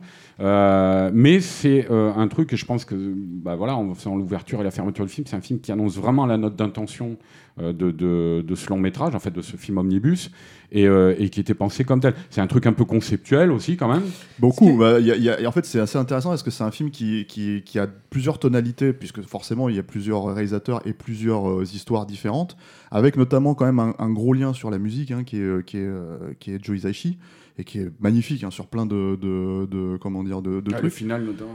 Il y a, euh, euh, je sais pas, peut-être allais parler de ça, Julien, il y a, il y a, il y a par exemple Frankengears, Hmm. qui est euh, un, un- un truc euh, magnifique de Morimoto. Une qui variation qui est autour de Frankenstein. hyper, qui génial, mais- hyper, hyper conceptuel. Il y a euh, Cloud, je crois, c'est ça le titre Alors ou- ça, c'est très abstrait. ouais, C'est très abstrait, C'est une frise avec un petit robot qui qui traverse marche, le qui temps. traverse le temps, et en fait, et t'as une frise derrière lui, Avec et ça dure 5 minutes comme ça, avec une Mm. musique et, euh, très poétique. Ce qui est intéressant de, de- moi je trouve du, du- du récit cadre en fait de, de Otomo, c'est que tu as déjà euh, parce que le truc que tu as pas dit, c'est que cette masse, elle arrive vers, vers des villageois en fait, et elle va Mm. détruire en fait le village et ils, ils essayent de fuir. Et il y a déjà euh, ce rapport très ambivalent en fait à la destruction euh, Mm. de, Ouais, de ouais. Otomo, parce qu'en fait le, le- le twist, en tout cas sur la séquence d'ouverture, c'est qu'ils vont détruire tout ça. Et le- le- la- cette espèce de machine euh, qui a une espèce de puissance inéluctable va détruire tout ça, mais dans des gerbes de feux d'artifice en fait au bout d'un moment. C'est très Et- joyeux. Et il y a, il y a un- il y a- il y a un truc qui va retravailler en fait là-dedans, qui participe à mon avis du caractère profondément nihiliste de, de, de, de- de Otomo. C'est-à-dire qu'il y a une, une frayeur qui est, euh, j'allais dire atavique, mais je sais pas si c'est trop le terme, enfin en tout cas qui est, qui, qui est partagée par tous les Japonais de, de l'apocalypse et de, de, de, de la destruction en, en règle générale, Lui, c'est au centre de son œuvre. qui est au hein. centre du truc. hein. Mais je pense que chez lui, Ah, c'est même de son œuvre générale. ça va plus loin que la catharsis Mm. de base que tu vois souvent, tu vois, de, que ce soit dans les romans comme La submersion du Japon ou même au Godzilla. Donc là, c'est pour moi, hein, c'est- c'est profondément euh, cathartique avant tout. Et chez, chez Otomo, il y a une espèce de truc aussi où tu as l'impression qu'il y a, presque toujours un côté un peu positif en fait là-dedans. Alors sur Robo Carnivale, ce sera, euh, euh, euh, disons, de façon complètement absurde, hein, et, il va en quelque sorte fêter la beauté en fait de la destruction de façon hyper hy- hyper primaire, mais on verra que ultérieurement il, va vanter aussi les mérites de, de ces destructions de masse dans, ses œuvres à venir aussi. Mm. Mais ce qui est très frappant, moi, je trouve, et que tu vois déjà à l'œuvre dans Robot Carnival, euh, effectivement, avec ses feux d'artifice, c'est très, euh, très joyeux, comme je disais, euh, et qui court un peu donc dans toute l'œuvre d'Otomo, et qui, aboutit à un truc, moi, pour moi, je trouve, le, on en reparlera tout à l'heure, mais qui culmine dans le final de Metropolis. C'est-à-dire, alors, il y a une manière de dépeindre l'apocalypse de manière assez, de, manière assez ironique, tu vois, parce que c'est ça ce qu'on dit Robot Carnival, mais en fait, il pousse ça à un tel point qu'il y a une véritable émotion qui s'en dégage en fait, quoi, et qui touche à la fois euh, au- à, à l'émotion pure et au, au sentiment d'émerveillement, tu vois. Alors, et ça c'est assez curieux parce que tu pars comme ça de l'ironie. Et à la fin, tu es là, ah putain, qu'est-ce que c'est beau, quoi, tu vois, quoi. Et, et, euh, et ça, c'est vraiment typique d'Otomo, je trouve, quoi. C'est un- une sorte de mix de sentiments comme ça. un qui est- truc punk quoi. ouais. Ouais, ouais. Euh, au- euh, Après, euh, euh, robot, ouais, robot carnival, on peut dire euh, parce que là, on, on a surtout parlé, on a évoqué un ou deux autres courts métrages, mais euh, le, le, le, le- poids d'Otomo sur sur ce film omnibus, tu vois, il se retrouve aussi. Il y a, il y a notamment euh, un court métrage en milieu de film qui s'appelle Starlight Angel, qui est du propre aveu euh, euh, dont- de son réalisateur, là, Hiroyuki euh, Kitazume, un- un- une euh, relecture du clip de A, de A euh, Take On Me. Euh, et avec, alors c'est du shoujo, hein, c'est avec des jeunes, une bande de jeunes dans un parc d'attractions, tu vois, tout ça. Et euh, si vous regardez bien, vous verrez au, au second plan, au troisième plan, dans la foule, il y a les personnages d'Akira qui sont là. C'est-à-dire, il y a Keneda, il y a, y a Tetsuo, on voit le colonel aussi, et ils sont immédiatement euh, identifiables. C'est vraiment. Bah, identifiable parce que le manga existait, qu'il était diffus, qu'il était comment dire publié régulièrement. avec C'était un carton atomique, Voilà, c'est ça. le cas de le dire. Et, et Akira, c'est aussi un manga qu'il faut, peut-être le préciser là, mais tu reparleras peut-être plus tard quand on parlera du film. C'est un manga en fait qui s'est fait sur la longueur, à plus Oui, d'une oui, dizaine d'années à peu près euh, pour le terminer peu quoi. plus, ouais. Voilà. Et, euh, et au milieu, il y a eu le film. Mais avant d'arriver au film, alors pour, pour finir sur Robot Carnival, il y a ce truc qui est très intéressant, c'est à la revoyure aujourd'hui, c'est de se dire que c'est quand même un produit des années 80, clairement, mais en fait dans le bon sens du terme, c'est-à-dire un truc qui a extrêmement bien vieilli avec une influence en fait évidente sur donc là on a parlé de AA bon ça c'est peut-être le truc le plus euh, c'est peut-être le segment le plus on va dire euh, euh, vieillot moi je trouve de tous tu vois mais euh, enfin je sais pas ce que vous en pensez Rafik, euh, Rafik me regarde avec son, son... Non, non, non, je voulais juste. je, me, je me- rappelais qu'en fait, pour, pour, pour souligner le caractère euh, artistique en fait de ce projet, parce que on- là, on n'est on n'est pas dans, comme dans le cas d'Armageddon sur euh, un projet qui avait, qui avait vocation à, à cartonner dans le monde, Non, non, et- ouais. etc. Euh, C'est que euh, Robot Carnival a quand même été dans les années 90 diffusé par, euh, par Arte. Et, Mm. et donc, ça fait quand même partie des premiers animés euh, purs à être- avoir été diffusés à la télévision, non seulement à la télévision française, hors, bien sûr, hors dessin animé Dorothée, mais, mais, mais carrément par la chaîne culturelle, en fait. Donc, c'est aussi c'est de l'avant- c'est de l'avant-garde. Ah fait. mais complètement, c'est-à-dire que c'est, on en a parlé, on a, quand on a parlé de Cloud, c'est très expérimental, Mhm. euh, il y a beaucoup de choses, même Frankengears, hein, quand tu regardes le truc, ça raconte quelque chose, mais ça raconte quelque chose par le visuel, pas du tout par le, par le dialogue, il y en a que- c'est, un- c'est un film où il y a très peu de dialogue, et même le, je trouve que C'est plus un truc sensitif qu'un vrai Voilà. truc narratif. Hein, y a- y a le hein. oui, oui, oui. Après, il y a le dernier sketch. Moi, je suis pas hyper fan. euh, je trouve sur le papier, je trouve ça assez beau, mais euh, mais voilà, c'est des machines qui se foutent sur la gueule. Mais euh, mais mais bon, voilà, c'est comme tous les films à sketch. Il y a quand même. Et les deux du- robots là au Oui, c'est 19e ça. siècle, Voilà. c'est des robots en bois. hein, l'idée, est super et tout en soi, mais sur le papier, je trouve l'écriture pas hyper euh, fluide. Enfin voilà, A Tale of euh, Two Robots. voilà. C'est ce truc-là. Mais après, c'est- assez revigorant en fait à voir. Et, euh, et, euh, et au même moment, alors, du coup, je te lance, tu gardes la parole, euh, Raph. Euh, il travaille aussi sur Mani Mani. Oui, Il y a un autre film omnibus, Tout à fait. plus court, euh, tout à fait. moins euh, d'une heure. qui est euh, développé par le pro- Project Team Argos et le studio Madhouse. Avec, c'est un, ça a été lancé, l'idée a été lancée par par Rintaro à nouveau. euh, donc euh, déjà réalisateur d'Arm- d'Armageddon, euh, qui est donc un, un- un film omnibus dont le, le titre japonais est Meiku Monogatari, qui, est- qui veut dire les, les contes du, du- du labyrinthe. Euh, Mani Mani, c'est donc le, le titre qui s'inscrit euh, Et il y a un à l'écran, mais il y a encore un autre titre international, international voilà, Neo qui s'appelle voilà, Neo Tokyo, tout à fait. Oui, qui est venu après, je, je crois. hein, Ouais. euh, Oui, ça doit être dans lié son Akira, exploitation vidéo. ça doit euh, être lié à Akira. Tout à fait. Et, euh, c'est et tiré donc- de- ils sont tous tirés de, de- de romans d'histoire du même romancier. je oui, crois. tout à fait. Euh, dont je n'ai plus euh, euh, le nom, euh, Taku euh, Mayumura.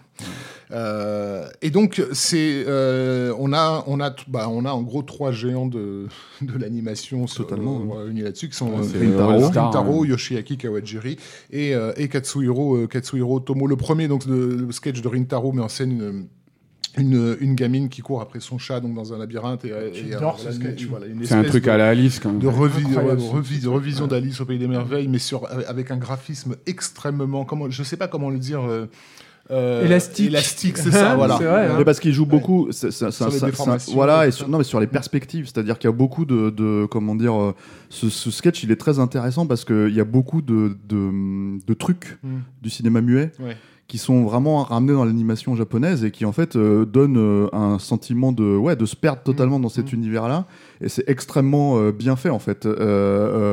Euh, euh, euh, et très attachant, les personnages ne parlent quasiment pas. Enfin, y a- y a- elle, elle prononce peut-être quelques onomatopées, mais voilà. Et en fait, tu t'attaches tout de suite et tu es totalement fait, euh, plongé en dans... fait, avec Madadayo qui est euh, Louyetu en gros, quoi, qui est- qui est cette petite Ouais, ça, voilà. euh, Et, japonaise. et, et, euh, et- et- et du coup, il y a un jeu vraiment. voilà. Il y a un vrai jeu en fait sur, sur ça et sur euh, les trucs qu'on pouvait utiliser dans le cinéma muet pour happer le spectateur le, de manière visuelle le plus rapidement possible, puisqu'on n'avait pas, à- à- à- on n'avait pas le droit au son, on n'avait pas le droit à la parole. Donc, euh, donc voilà. Et ça, c'est assez. Euh, c'est euh, vrai que c'est assez. Moi, je trouve assez jouissif. Ce euh, jeu sur l'élasticité, en fait, Tezuka s'y était déjà adonné euh, dans ses courts-métrages. Ouais, ça, ça vient des fléchères aussi. Voilà, hein. tout à fait. fléchères. Euh, de- le deuxième sketch donc de Kawajiri, euh, Running Man, est probablement Man. celui qui à l'époque euh, est le plus susceptible de, de séduire les, les- les- les adolescents, parce que ça se passe dans un univers euh, presque à- entre guillemets à la, à la, à la rollerball, enfin qui, qui préfigure même Battle Angel euh, Speed Alita. Racer. hein. Speed Racer, hein, Speed carrément. Racer, bien sûr, avec donc euh, l'histoire de Zach Hughes, ce, ce- ce- ce- ce coureur euh, euh, dans, dans- dans- dans une, dans une course où en gros tous les coups sont, sont, sont permis, dont, on, dont finalement un personnage découvre qu'il a des pouvoirs euh, euh, euh, Télékinésiques. télékinésiques et que c'est grâce à ça qu'il gagne systématiquement. Et c'est des, Euh. des- des courses à la- dans lesquelles il court à la vitesse de, de- de- de- d'avion de, chasse, quoi. Ouais, C'est une ouais. vitesse terrible, quoi.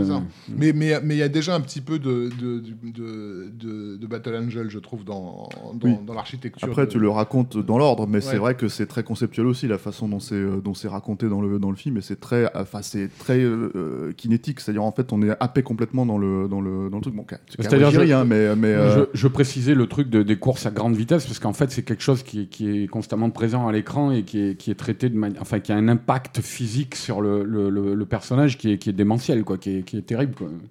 Et enfin, donc, le sketch de Katsuhiro euh, Otomo, Construction Constellation Order, qui lui met en scène, euh, en fait, ça se passe dans un pays imaginaire euh, d'a- d'Amérique latine, dans lequel un, nouveau gouvernement vient de, s'installer, c'est la République d'Aloana. Et, ce nouveau gouvernement, en fait, refuse un projet de construction gigantesque qui a été lancé par une, compagnie japonaise. Et la compagnie, perdant beaucoup d'argent, décide de lancer un, un- envoie un salaryman sur place pour, pour arrêter en fait cette Un euh, superviseur, cette- un superviseur quoi. pour arrêter cette construction qui est en fait automatisée avec des robots et, ces robots voilà, complètement. euh, ça et les robots eux par contre ont été programmés pour que pour, pour ne pas Ils s'arrêter sont en boucle. ils sont en boucle et le chef, enfin l'unité qui gère l'unité robotique qui gère le, le- le tout est, est en mesure a, a pour ordre de d'écarter tout, tout ce qui se mettrait en travers de son de son chemin. Donc ce, ce fameux ce fameux gars. Il y a un euh, côté au cœur des ténèbres, un petit peu avec ce gars qui remonte le fleuve Ouais. et puis qui aboutit dans ce, ce- cet endroit de, de- de- à part du monde, quoi, tu vois, où tout a pris un ordre différent de, de- de- du reste. De... Moi, ça me fait aussi beaucoup penser à la colonie pénitentiaire de Kafka. Alors, je sais pas si c'est Ouais, une, pas. euh, c'est une, c'est- qui est une nouvelle, euh, moi que j'adore de, de, de Kafka, où justement, euh, et je trouve que dans le design du personnage principal, il y a de ça en fait. Il y a de, de, de cette ambiance en fait qui est évoquée dans. dans, dans... Après, il y a Kafka. de toute évidence une, une critique, on va dire, dans, le, cet épisode-là, de justement de, de, de la façon de, dont, est gé- dont sont gérées en fait les constructions, enfin les, pas les constructions, mais les, les- l'ordre administratif en fait, Mhm. c'est-à-dire et, euh, et Ouais, puis l'absurdité de l'ordre Et, administratif par et moment. puis quoi. la- la- surtout les, les présences d'énormes structures euh, de, de compagnies industrielles dans les pays comme euh, l'Afrique ou l'Amérique du Sud et de ce qu'ils y font. Quoi, tu vois, quoi. Voilà, et et- et- et il y a déjà en fait en termes visuels, c'est-à-dire il y a déjà en fait alors un- un- on va souvent dire que parce que c'est normal c'est Otomo mais euh, que- qu'il y a déjà des trucs qui préfigurent Akira, mais tu as notamment en fait les grandes structures bétonnées et ce genre de choses qui sont reprises et surtout filmées de cette manière-là, c'est-à-dire vraiment en fait c'est-à-dire avec des angles euh, euh, j'ai envie de dire presque épiques. euh, sur où le, personnage en fait principal est perdu au milieu de, ce décor gigantesque avec un sentiment d'écrasement, pas urbain en l'occurrence là, mais vraiment de- de- d'écrasement architectural. Et donc c'est assez, euh, comment dire, euh, euh, il y a quelques plans comme ça où tu te dis ah oui d'accord, donc en fait Akira c'était, c'était, comment dire, c'était déjà un peu là et on, voyait où il allait quoi. Ce qui, est, ce qui est étonnant aussi, c'est le traitement de la, technologie, et notamment des robots, quoi, qui, est, une sorte de technologie rouillée où on voit qu'effectivement, il n'y a plus de superviseurs humains quand le héros arrive, quoi, et qui sont livrés à eux-mêmes. Le, le- le personnage de, robot référent avec lequel travaille le, le- le- le personnage principal, c'est un, un- un robot qui n'arrête pas de, de parler en tressautant. On a l'impression qu'il va... C'est super bien animé d'ailleurs.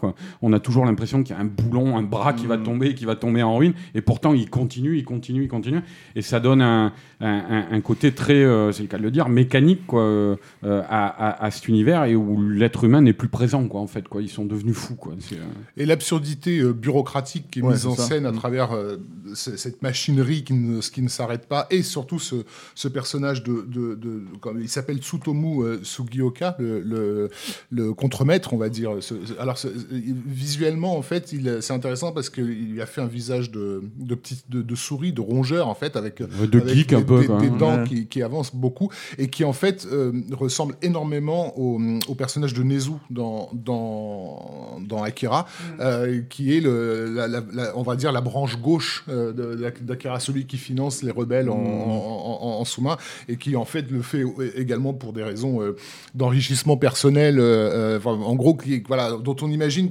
bon, ça pour le resituer dans l'histoire euh, trouble de la politique japonaise des années, des années 70, euh, les partis, on va dire, plutôt du côté des, des- des- des- des ouvriers, ont eu justement ces, cette geste bureaucratique absurde que, sur laquelle Otomo tape un petit peu euh, euh, dans, dans, dans, dans ce sketch. En tout cas, c'est le plus politisé de, des trois sketchs de, de, de Mani Mani.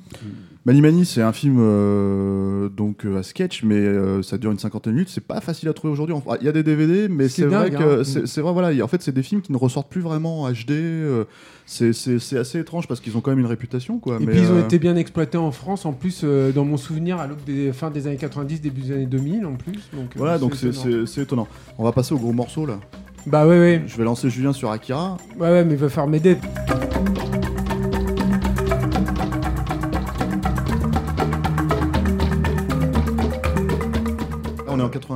88. On est en 88, mais il va falloir que je refasse un retour en arrière. Je suis désolé, je vais t'énerver encore, Stéphane. Vas-y. Mais, mais, euh, mais, euh, non, mais le, le truc, c'est que là, c'est le gros morceau. C'est-à-dire que Otomo, c'est quand même, malgré tout, euh, quelqu'un que tu peux presque résumer à une œuvre, en fait. C'est-à-dire qu'il y a, il y a- c'est l'œuvre de sa vie, de toute façon, Akira. Et là où je suis obligé de revenir en arrière, c'est que c'est une œuvre. euh, nous, on va principalement parler du film, évidemment, mais tu ne peux pas parler du film sans, sans, sans- sans évoquer le manga et sans évoquer ce qu'il représente à la fois dans l'histoire du manga et ce qu'il représente dans, dans l'œuvre, en fait. De, de Otomo. Et pour ça, je suis obligé de remonter encore en arrière, qui est en 79 avec Fireball. Euh, on, en a, parlé tout à l'heure, mais à cette époque-là, le manga, il est dominé par ce qu'on appelle le Gekiga, euh, qui, est, euh, qui, est en gros, c'est des histoires assez réalistes, qui sont souvent des histoires très très glauques, très ancrées dans un, réalisme parfois un peu crapoteux. C'est-à-dire qu'on peut parler de criminalité, de prostitution, etc. Euh, le, le- le Tatsumi, euh, c'était l'auteur phare. Il y a eu un très beau film, euh, euh, une biographie en fait qui a été faite euh, sur Tatsumi que je vous invite à voir de Rico. Et, et du coup, Otomo donc aspire à autre chose et il va et il va réussir finalement à faire un, un manga qui s'appelle Fireball en 79. Euh, mais avec des contraintes euh, venant de son éditeur. Et Fireball, au début, il le voit comme un- une toute petite histoire qui est en gros euh, une rébellion des, de- de- des Japonais contre la société qui est gouvernée elle-même par une espèce d'intelligence artificielle, mais qui est mise évidemment au service des puissants. Et puis, en fait, il va adopter sur, euh, sur Fireball une mécanique d'écriture qu'il va adopter plus tard sur Akira, qui est qu'il va se laisser déborder en fait par son récit. Euh, Fireball va devenir trop gros euh, et il va être un peu obligé de le terminer en nœud de boudin. On peut lire aujourd'hui dans, dans l'autologie qui est sortie chez Kana, Fireball, qui est un, qui est un, récit qui contient en lui-même beaucoup, beaucoup, beaucoup, beaucoup d'Akira. qui- C'est vraiment le brouillon d'Akira, mais qui est un récit, à mon sens, quand même très confus. Pourquoi c'est le brouillon d'Akira? C'est parce que déjà, tu as, cette vision d'une société futuriste, mais en même temps très japonaise, qui renvoie vraiment à une actualité japonaise, qui n'est pas du tout coupée du contexte contemporain dans lequel elle a été créée, et qui est à bout de course, qui est à bout de souffle. Et à l'intérieur de ça vont émerger, là, ces deux frères, en l'occurrence, qui ont des pouvoirs télékinésiques et qui vont être euh, conduits à euh, provoquer un cataclysme euh, qui va rayer, enfin on imagine que ça va rayer le Japon de la carte euh, à, à la fin, euh, à la fin du récit. Euh, Fireball c'est très important parce que c'est ça qui lui permet de faire Domu, mais c'est aussi ça qui, qui est, qui est l'impulsion en fait sur Akira. J'ai une petite citation en fait de, de, de Otomo pour que vous voyez que je dis pas que, que des conneries. Euh, pour moi, euh, cette histoire Fireball était inachevée, Et je voulais la terminer un jour, mais je me suis dit que si j'écrivais la fin, je voudrais aussi réécrire tout le début. Plutôt que de corriger des histoires anciennes, j'ai trouvé que je ferais mieux de m'attaquer à de nouveaux projets. C'est ainsi que je me suis lancé dans Akira. C'est de Fireball que vient l'idée de décrire des rebelles qui s'attaquent au pouvoir. Pour cette raison, j'ai décidé d'écrire Akira avec la plus grande liberté possible. Je me disais que je ferais avec Akira ce que je n'avais pas réussi à faire avec, dans Fireball. Enfin, Akira non plus n'est pas terminé. Et il dit que c'est pas terminé parce que quand il a écrit ce, ce- petit texte qui est donc dans la postface de cette anthologie publiée chez Kana, euh, effectivement, Akira était un projet de très longue haleine. C'est un projet qui a été initié en 1982, euh, qui euh, Terminé en 90. euh, terminait, ouais, même un, un petit peu après, je crois, en 91, non 90 apparemment. 90, Japon, ouais. Et c'est une commande donc de Young Adults de, de la Kodansha. Il est, il est déjà très correctement installé hein, au, au- au Mm. Tomo à cette époque-là. Et donc, il se lance en fait dans ce, dans, dans, dans ce projet qui va être une épopée euh, Le monumentale. C'est Young Magazine. hein. Young Magazine, ouais. Pas Young Adult. Euh, oui, Young Magazine, pardon. Et euh, au début, il voit en fait, euh, il, il imagine que ça va être une histoire un peu de la taille de Domu. Au final, ça va être une épopée absolument euh, complètement, euh, complètement délirante et qui Ah, il va l'a il l'a créé en. C'était un work in progress. euh, hein, en permanence. un- euh, il va, il va finir par euh, créer un, un- un studio d'ailleurs pour venir euh, Ils seront principalement trois hein, euh, à, travailler sur manga, mais ça va varier. Euh, D'ailleurs, Satoshi Kon euh, viendra participer au projet Akira. Il aura un impact de la même de Otomo assez important. Pas simplement sur le graphisme, mais aussi sur la narration du, du, du manga. Et, euh, et Je crois même qu'il y a eu un moment de flottement à un moment hein, dans, le, quand il y a- dans la, la création quoi, tu vois, de- du manga quoi, où euh, je crois qu'il disait au Tomo qu'il y a eu un moment où il savait, il savait plus trop où il allait en fait quoi. Mais ça se sent, enfin, c'est, c'est, c'est- enfin, c'est vraiment une, une, une épopée, alors parfois qui peut t'égarer, etc. Mais pour vous donner une petite idée, si vous Ouais, avez. C'est-à-dire il a on pris est d'accord, cons- vous parlez du manga. hein. Ouais, ouais, Si vous avez jamais lu Akira, c'est-à-dire que le, le, le, le- le manga, la, la- la destruction de Tokyo, qui survient à la fin en fait de, de- du film Akira, elle, arrive à peu près au milieu du manga. Donc c'est vous dire à, à- à quel point en fait euh, le travail d'adaptation quand il va passer au format film va être euh, radical et à quel point il va abandonner euh, des pans mais euh, énormes, monumentaux en Mais d'ailleurs, enfin, la fin, effectivement, la fin de, de- de- du film, enfin, je pense que le film a aussi donné un peu d'impulsion en fait sur, la, sur le manga. C'est ça, Les deux se sont nourris. Quoi. Ah oui, oui, C'est-à-dire que le, le- le manga devient un phénomène, comme on l'a dit, le- le- le- il y a un essor en fait de la japanimation à, à- un niveau mondial avec beaucoup beaucoup plus de moyens qui sont mis en œuvre. Et donc fatalement, au bout d'un moment, et surtout qu'il a participé en fait à, des films omnibus, donc il a commencé à faire ses armes. Lui-même, ça commence à l'intéresser, ce travail en équipe, de, rencontrer d'autres mecs qui viennent souvent, qui sont de sa génération, qu'on- qui partagent avec lui certaines des influences. Et, euh, et lui, il est attiré en fait par ça, euh, Katsuhiro Otomo, mais ça reste quand même un néophyte et ça c'est aussi important dans la conception d'Akira. Donc très vite on va lui commander donc un, un film et ça va être le film, le, le, le- le film de, de, de Japanimation qui va réunir euh, un- une somme de talents absolument ahurissante. Enfin, dirais, tous les grands noms euh, de, de- de- du car design, des, des- des directeurs d'animation et tout sont le plus sont gros présents budget. le plus gros budget de, de l'animation et aussi euh, une façon de procéder qui va euh, marquer une rupture aussi avec euh, avec l'anime. C'est-à-dire que dans Akira il y a un tout petit peu bon pas beaucoup mais un tout petit peu d'images de synthèse mais quand même, je veux dire, à la fin des années 80, il faut le faire. En l'occurrence, ce sont les, la visualisation, des- des, Visualisation, ouais. forces, euh, des, des- des Kinétique, puissances, des- qui, voilà, qui sont euh, développées par les, par les personnages, par le qu'on voit chez le docteur. Ça se voit assez. hein. Je pense que j'ai pas besoin de vous faire un dessin. La vitesse de défilement des images aussi. Il a- alors, C'est un, c'est un Bon, manga. il, y qui- avait, il y avait déjà euh, Miyazaki, tu vois, mais, mais c'était Là, c'est du 24 images par ouais, là, seconde, là, animé à 24 images par seconde, la plupart du temps, effectivement. Euh, Il y, a, il y a un truc qui va faire, il va imposer aussi quelque chose qui ne se fait pas du tout euh, dans la Japanimation, qui ne se fait d'ailleurs toujours pas euh, pour la plupart du temps, qui, est, qui va euh, enregistrer le- les comédiens avant de faire l'animation, ce qui est, ce qui est aux États-Unis, ce qui est courant, hein, ce qui se fait quasiment depuis le début, mais au Japon, c'est c'est- rarement le Et cas. ce qui va permettre aux animateurs, de, il y en a, ils disaient dans, dans, dans l'équipe que ça les avait énormément nourris parce qu'ils se sont inspirés des, Des, des, des des- comédiens et en même temps, ils ça presque de la performance capture avant ça, mais, mais en même temps, ça va, ça va aussi. euh, Il y en a beaucoup qui vont râler contre ça, qui vont dire Ah ouais, mais nous, ça nous inhibe. D'habitude, c'est nous qui insufflons cette énergie cadre, et tout. hein.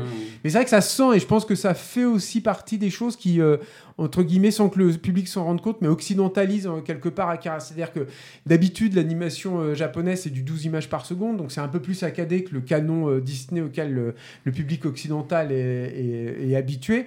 Et puis, il y a aussi ce ce décalage entre le mouvement euh, labial en fait des personnages et puis euh, ce qu'ils disent. Miyazaki, par exemple, bon, bah, ça, ça vient après en fait, hein, le- le- l'enregistrement des, des- des voix et ça c'est quelque chose qui est flagrant en fait quand tu vois euh, quand tu vois ces films. Dans Akira, c'est pas le cas. Donc c'est vrai que tu as, un rapport là qui est, qui est quand même euh, assez assez différent. Il serait bon de pitcher. Ah, film- vraiment ça, juste sur le projet, sur l'énormité du, du projet, en fait, il, a, il y a eu la- un assemblage de. Ça se fait souvent au Japon, en fait, c'est euh, euh, sur un projet donné, en fait, tu as plusieurs sociétés qui se. Oui, parce que ouais, c'était qui se, monumental. qui, se, qui se regroupent. Donc, euh, Et ça va devenir la norme après, hein, sur beaucoup de Mm. gros projets comme ça, quoi, Donc effectivement. on a, on a Bandai, euh, euh, Manichi, euh, euh, Akuodo, Toho, là, évid- évidemment le studio Toho, la Laserdisc Corporation, j'y tiens parce que vu le prix du Laserdisc ensuite, euh, euh, et, Mais il n'y avait pas une cellule le- de centralisation quand même Oui, euh, bien sûr, le. Akira Committee. mais Ouais, ça, voilà. comme ça, c'est- Et euh, effectivement, à l'époque, le plus gros budget pour un anime, c'était euh, Le Château dans le ciel de, de, de- de Ghibli, donc qui avait euh, coûté dans les euh, 500 millions de, de- de yens, et Akira était budgété au départ à 700 millions, qu'il a, je crois, Je crois qu'il a plus, dépassé. plus million. Euh, ouais, même c'est- plus, plus d'un milliard en fait. Ouais. euh, Enfin, au c'est monumental, quoi. Tu veux pitcher vraiment Je veux pitcher, en fait, je veux pitcher, je veux juste en fait recontextualiser ce que ça raconte parce que là, en fait, Mhm. vous êtes parti dans, dans, dans, dans la fabrication, Hmm. donc très bien. Euh, le film aujourd'hui, à l'heure où on enregistre, il est encore en salle puisqu'il vient de ressortir en France. Euh, on a dit que c'était un monument, il faut aussi expliquer thématiquement. Donc en fait, un tout petit peu donner un, un- un- un- un sens à ce que ça raconte, même si c'est dans, ce- dans, dans la lignée de ce qu'on a raconté jusque-là, en fait, dans les thématiques même d'Otomo. Je pense que c'est de important pour donner envie aux gens en fait, Ouais, de comprendre de quoi ça parle. J'ai essayé, le de le, pitch de j'ai base, essayé de le pitcher, mais en sortant un petit peu du pitch de base. C'est-à-dire qu'en fait, Akira, quelque part, c'est l'histoire du Japon après la Seconde Guerre mondiale. euh, et, euh, et on verra pourquoi tout à l'heure, je, je parlerai de Tetsujin euh, euh, 28. Mais en gros, c'est un film qui commence avec un holocauste.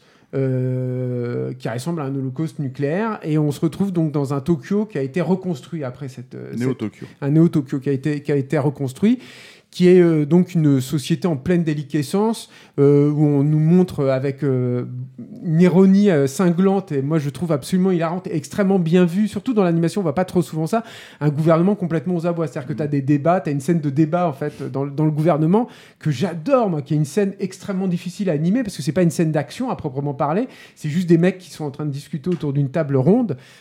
et, et, mais, mais voilà, ils sont, tu sens qu'ils sont complètement dépassés par les événements, puis qu'ils sont pourris jusqu'à la moelle, qu'ils veulent pas regarder les, les, les, les vrais problèmes en problèmes face. en fait. Il prépare, Ils il sont- prépare l'arrivée des Jeux Olympiques Ils aussi. préparent euh. en plus l'arrivée des, Jeux- Oui, parce des Jeux qu'on est en Olympiques et de 2019, reconstruire. euh, donc Dans- futuriste dans un à l'époque, puisque voilà, le film date ça. de 88.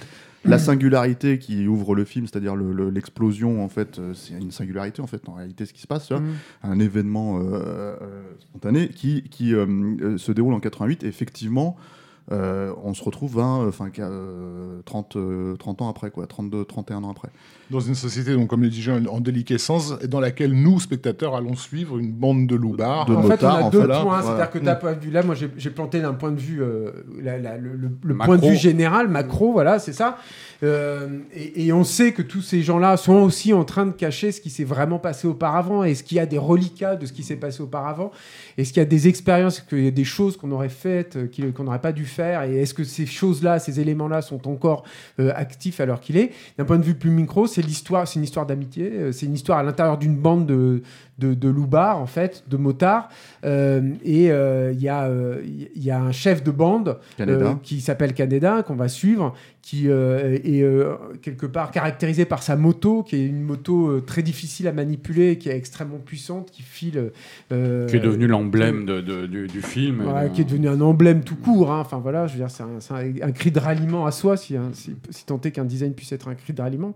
Et, euh, et, euh, et- et- et il il va y avoir un, un accident en fait à, à Parce que voilà, ce bande de loupards est régulièrement en guerre avec d'autres bandes, d'autres gangs, donc, euh, donc le sûr. gang des clowns en fait, qui, euh, qui voilà, ils se font des poursuites euh, endiablées à moto à se foutre sur la gueule. Donc ça, c'est vraiment la, ce qui accueille le, le spectateur euh, au, au début du film, c'est cette énorme course poursuite à travers un Tokyo en reconstruction euh, entre entre ces les, loupards et, et, et, ses, et, ses, et ses clowns. Et durant ce- cette poursuite, le, le personnage donc de, de Tetsuo, l'ami euh, de, de, va avoir un accident. En fait, il va percuter ce qu'il croit être un gamin. Un petit vieux, en l'occurrence, Qui en réalité est un petit vieux, mais Non, bon, en qui a fait, c'est un petit vieux qui est en réalité un gamin. Voilà. Euh, et, euh, et, et- et il va être kidnappé par des militaires qui, sont, qui, qui étaient à la recherche de ce petit vieux gamin euh, échappé. Et donc Tetsuo se retrouve dans un hôpital militaire euh, et va vivre des expériences, on va dire, euh, Il devient un cobaye. Il devient un cobaye, voilà, et ça va révéler en lui des pouvoirs euh, euh, totalement in- insoupçonnés qui renvoie à un personnage en fait euh, quasi fantomatique du film Voilà, qui est qui est le fameux, Akira. le fameux Akira, Akira, voilà. qui, pour- qui pourrait être cette, cette explosion nucléaire qui aurait, enfin, voilà, la qui aurait détruit en fait, de, de- de l'explosion euh, originelle et et et, euh, et, euh, voilà. Il va falloir est-ce qu'on réveille Akira? Qui veut réveiller Akira? Et qu'est-ce qui va se passer à partir euh, à, partir de là? Euh, il y a encore dans, y a beaucoup de choses à dire. Je vais terminer juste sur les innovations technologiques parce qu'on en a beaucoup parlé avant le pitch. Il y, a, une dernière chose en fait qui, me semble très importante qui s'appelle le, Quick Action Recorder, qui était donc un, un appareil, enfin un, un- un mode de fonctionnement qui permettait en gros de faire des, ce qu'on appelle aujourd'hui des cinématiques, c'est-à-dire de C'était un peu de la prévise, mais c'était un peu de la prévise, voilà, euh, sur les euh, sur les cellulos en fait, et qui permettait en fait de voir euh, la, la fluidité en fait des mouvements. Qui est, c'est intéressant cet outil parce que ça vient aussi du fait que Attends, mais pour, pour bien expliquer ce que c'est, c'est en gros, c'est une, une sorte de caméra, de mini-caméra, qui leur permettait de filmer chaque cellulo et du coup, après, de les animer, de, de voir l'animation en fait des cellulos, de les tester. Ouais. Mais c'était des, enfin, c'était même pas des, c'était pas des cellulos finalisés la Non, plupart non, non, c'était des crayonnés qui Voilà. n'avaient pas été clinés. Voilà, tu vois, voilà. Et donc, ça leur donnait, voilà, moi je pense que c'est la meilleure, euh, le meilleur résumé, c'était des sortes de prévises un petit peu archaïques. quoi. Ce qui, est, ce qui est hyper intéressant parce que ça, ça vient aussi du fait que, bah, euh, contrairement à un Miyazaki, euh, euh, Otomo est encore une fois un néophyte hein, dans le domaine de l'animation. Il n'a pas leur expérience. Et lui, de son propre aveu, même si c'est lui qui signe le, le- les, les- comment dire, le storyboard, et euh, moi je vous invite aussi à regarder les storyboards de, de Otomo parce que ce sont des outils de assez travail impressionnant. fascinant. Je veux dire, si vous aimez ces mangas, vous allez adorer aussi ces, ces storyboards. Ça se lit, euh, voilà, de, de façon hyper intense, moi je trouve. Euh, et, euh, et- et lui il se disait, mais moi je vais pas pouvoir juger de la de la de l'énergie en fait de mon film et de la fluidité de l'animation euh, juste à partir du storyboard et juste à partir de, de- du scénario et du travail en fait des animateurs. J'ai besoin d'avoir une vision un peu plus globale. Mais euh, c'est quelque part un mal, c'est pas vraiment un mal, mais enfin en tout cas pour un bien. C'est-à-dire que je pense que l'énergie qui se dégage aussi de Akira, le, le- le- le- le- voilà, le- cette, cette faculté en fait de, de te retranscrire le sens du mouvement en fait dans le dans, dans, dans, dans le film, et je pense que c'est l'atout qui te frappe de prime Ah bah, abord le plus ouais. fort, quoi. Moi, je- vient aussi de ça. Je me rappelle de la, la- la- la première vision, il y a immédiatement la première fois que tu le vois, et sur- bon, surtout quand tu es gamin, quoi, tu vois que tu es habitué à consommer du dessin animé, euh, il y a des images de pur mouvement qui te restent vraiment, et au moment même où tu les vois, qui, qui, où ça t'interpelle. Quoi, tu vois, quoi. Bah, je, me rappelle, c'est un, un détail, tu vois, quoi. Mais euh, Tetsuo, quand il a ses mal de crâne là, tu vois, quoi, dans, dans la rue, il a une manière de tituber sur la pointe des pieds qui est, qui est, qui est assez étonnante, quoi, tu vois, que tu n'es pas habitué à voir. Et donc, il y a, moi, je pense que ce que tu disais, c'était très intéressant, euh, euh, Julien. Merci, merci Arnaud. Non, non, mais c'est quelqu'un, en fait, de. euh, sa, Heureusement qu'Arnaud est revenu pour te sa, le dire. hein. sa capa- non, mais sa capacité à se vivre comme un néophyte au moment où il est en train de faire Akira, quoi. Mm. Euh, c'est très rare ça dans le- de- les gens qui ressentent ça et qui, ont- qui, le, qui pallient à ça par une démarche où ils se donnent les moyens technologiquement Mm.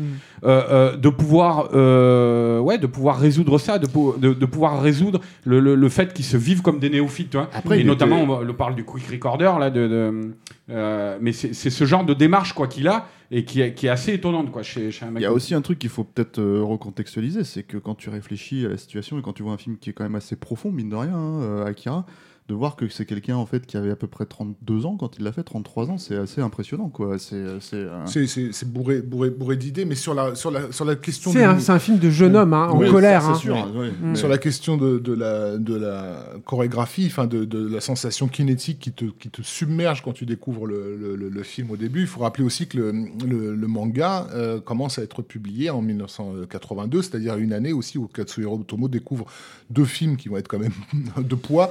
Euh, alors, ouais. Ah, non, mais justement, vas-y, mais vas-y, vas-y. Ouais, ouais, non, qui sont, qui sont d'un côté Blade Runner Oui. et, et Mad Max 2. Euh, Alors euh, justement, et là-dessus, c'est important parce qu'il faut effectivement parler des influences cinématographiques aussi de Akira pour pouvoir décrypter le film. Et là aussi, on est obligé un peu de revenir au manga. Le manga, ce qui l'influence lui surtout, c'est Orange Mécanique. Euh, ça, c'est vraiment un, un- un truc qui le, qui le marque énormément. Et Metropolis.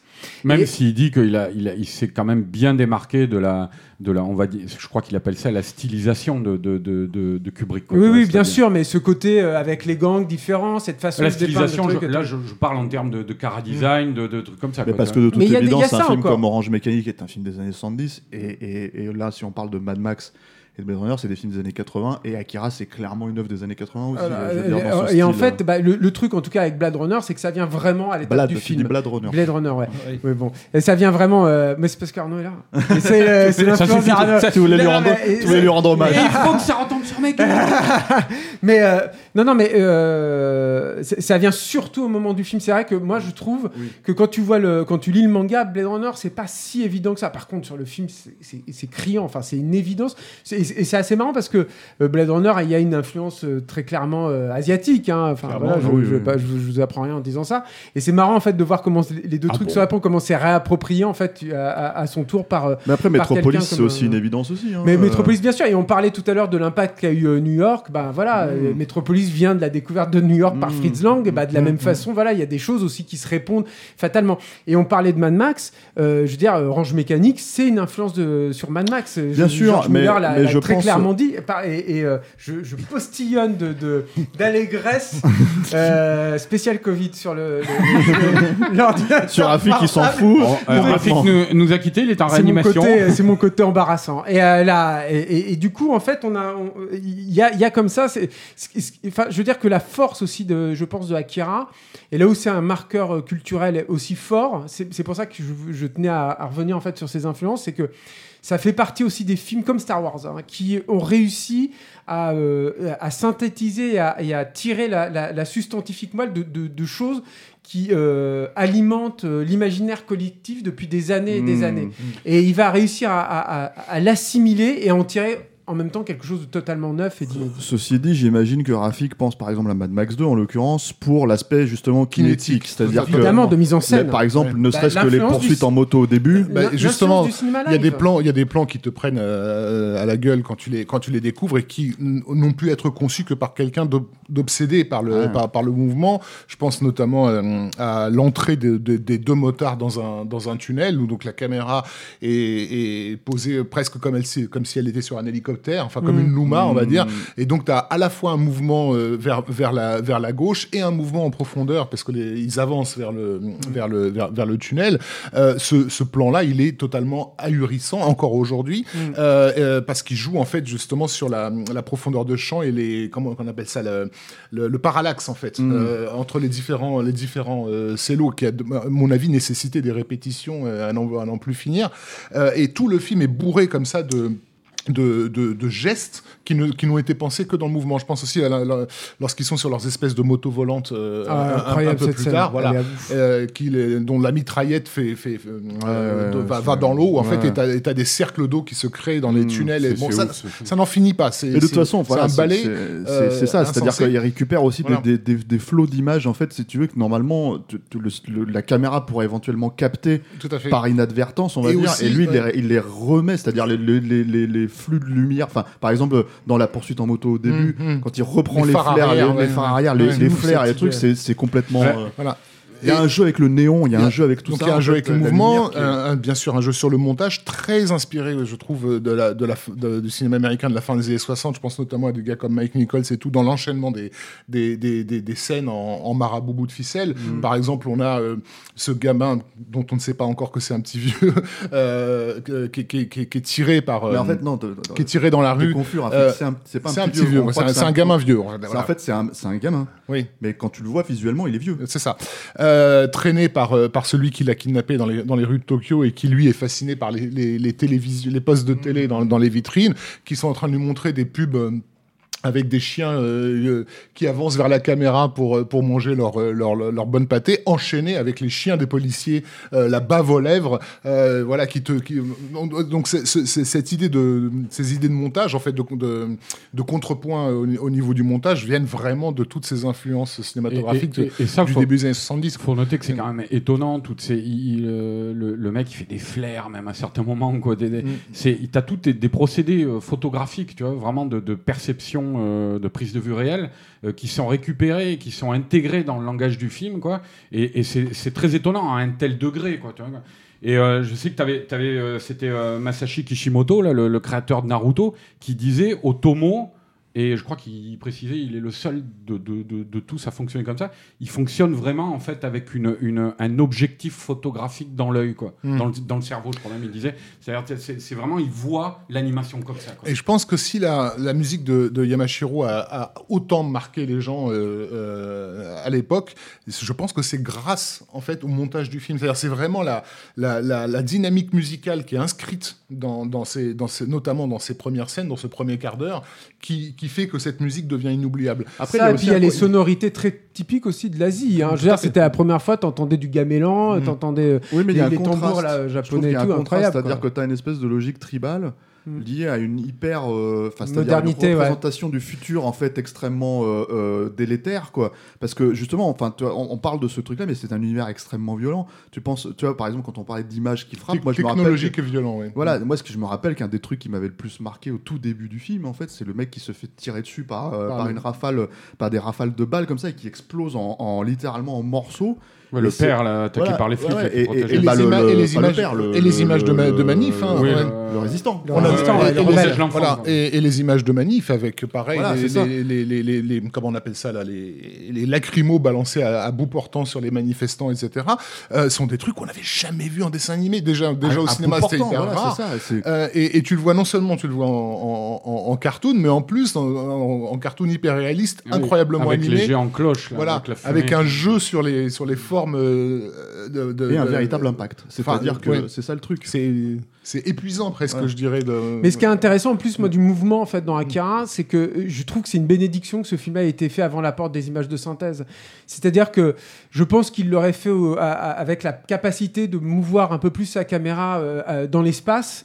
il n'y aurait pas eu une telle puissance, il n'y aurait pas eu une telle réflexion aussi sur le, sur le mouvement. Moi, je le rapproche de. C'est pas une peut-être plus facilement vieilli si c'était au début de cet événement-là.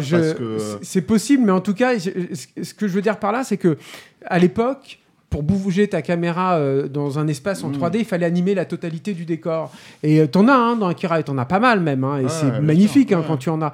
Mais c'est pas la majeure partie. Le, surtout le, le, sens du mouvement en fait euh, perpétuel dans Akira ne vient pas de ça en fait. Il vient de la composition des images et il vient du déplacement des personnages dans, dans, dans ces images-là. C'est bon, un, un réalisateur dont il se réclame pas trop, mais pour moi, c'est du Kurosawa, là. C'est-à-dire qu'il y a, il y a de, la, même façon une, capacité à composer ces images et à inscrire du, mouvement, en fait, à l'intérieur du plan, combien même le plan est fixe, en fait. Hmm. et c'est parfois beaucoup beaucoup plus dynamique qu'un plan de stead ou, euh, un gros plan en fait, dans, la fixité il y a toujours du mouvement quelque part. C'est ça qui est dingue des, voilà c'est des scènes de dialogue qui ont lieu dans des ascenseurs euh, dans des sur des plateformes en mouvement euh. donc il y, a toujours effectivement quelque chose qui fait que au niveau des parallaxes ça, ça, ça, bouge quoi. Après j'imagine que Kurosawa par exemple de la même manière que peut-être John Ford en fait a infusé le cinéma américain de toute évidence en fait Kurosawa a dû faire la même chose dans le cinéma japonais et, et que tu t'en réclames pas forcément parce que t'es pas forcément versé dans le truc, ça revient forcément à la tronche. Ça, et puis c'est un truc de maestria de base aussi, à mm. mon avis, euh, qui a retrouvé tout. Il y a un autre truc aussi dans Akira qui est rarement. Euh, alors là, c'est ma petite théorie à moi, mes, mes, 10 centimes là. Euh, non, tu le dis pas, 10 centimes, c'est quoi tes... 200, mes 2 cents.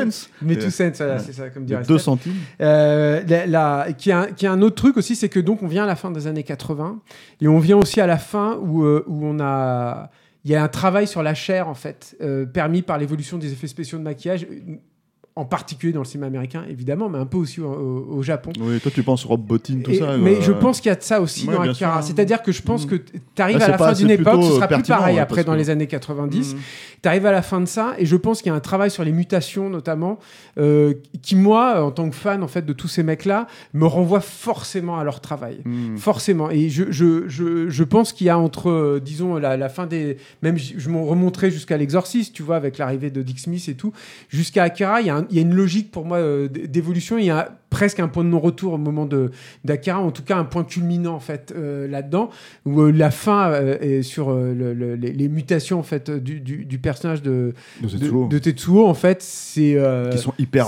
c'est un truc de, de ouais. dingue et en même Ouais. temps, oui, tu sens qu'ils sont tous nourris aussi euh, Bah, The des mêmes choses. euh, par... Euh, de, bah, lui par The Thing, mais aussi par le, le- le cartoon, par euh, Mmh, certaines mmh, BD, mmh. par euh, lui il adore Crumb aussi, Mmh. c'est un truc dont Ouais, on n'a pas bah, parlé mmh. aussi. Et, et voilà. Et- Après, il y, a tout, il y a aussi tout un pan de, de- de- du cinéma de genre euh, américain, des- des- du cinéma d'horreur de- des années 90, de monstres, des films de monstres, euh, et où tu, tu- moi je pense qu'il n'y aurait pas eu euh, certains euh, hits de l'animation japonaise qui n'auraient pas eu le même look. Je pense à mais des trucs de série euh, B, euh, voire crapoteuses. hein. Je pense à des monstres comme Shud, comme euh, Raoud Rex, tu vois, des trucs comme Mhm. ça. C'est vraiment des trucs où tu, tu- tu les crois sortis d'un animé, quoi. Mhm. Ça se voyait pas avant. Ouais, mais tu parles d'influence. euh, Ouais, ouais. de, l'influence d'Akira sur euh, éventuellement. Non, pas sur- de- forcément d'Akira, mais au-delà de ça, de, de l'animation japonaise Ah ouais, ouais. sur le. sur le- et on n'a pas parlé aussi d'une influence qui est hyper importante quand même, qui était Tsujin 28. Enfin, Oui. On en a un tout petit peu Bah, parlé déjà, auparavant. dans, euh, le nom des personnages, puisqu'ils ont tous des, des noms qui sont tirés de. de- bah, le de 28. l'œuvre. euh, Et voilà. bien sûr, le numéro 28, qui est le numéro, d'Akira. le numéro Et- d'Akira. Mais c'est je pense que c'est pas si connu que ça, j'ai l'impression, en France, Tetsu- Tetsujin 28. Et en fait, c'est une. Bah, une encore une fois, rap- rappelons que le manga en France a déjà été extrêmement, euh, comment dire, euh, vilipendé hein, dans les années 80. Et donc, du coup, en fait, avant que ça sorte et que ça soit vraiment euh, industrialisé ici, même si on est un très très gros pays consommateur aujourd'hui, On est le deuxième plus voilà, gros consommateur euh, voilà, du monde. hein. c'est effectivement, il y a des manquements qui sont des manquements historiques. On, s'est, on hein. bien rattrapé. On est passé du- d'une extrême à l'autre en France, parce qu'effectivement, Ouais. fin des années 80, début des années 90, bon, on va faire vite là-dessus, parce que c'est une histoire aujourd'hui connue, mais il y a- il y, a eu une espèce de, de mouvement. euh, de mouvement euh, visant à presque à faire interdire le, Ouais. l'apport de l'animation japonaise en, en- en- France, qui a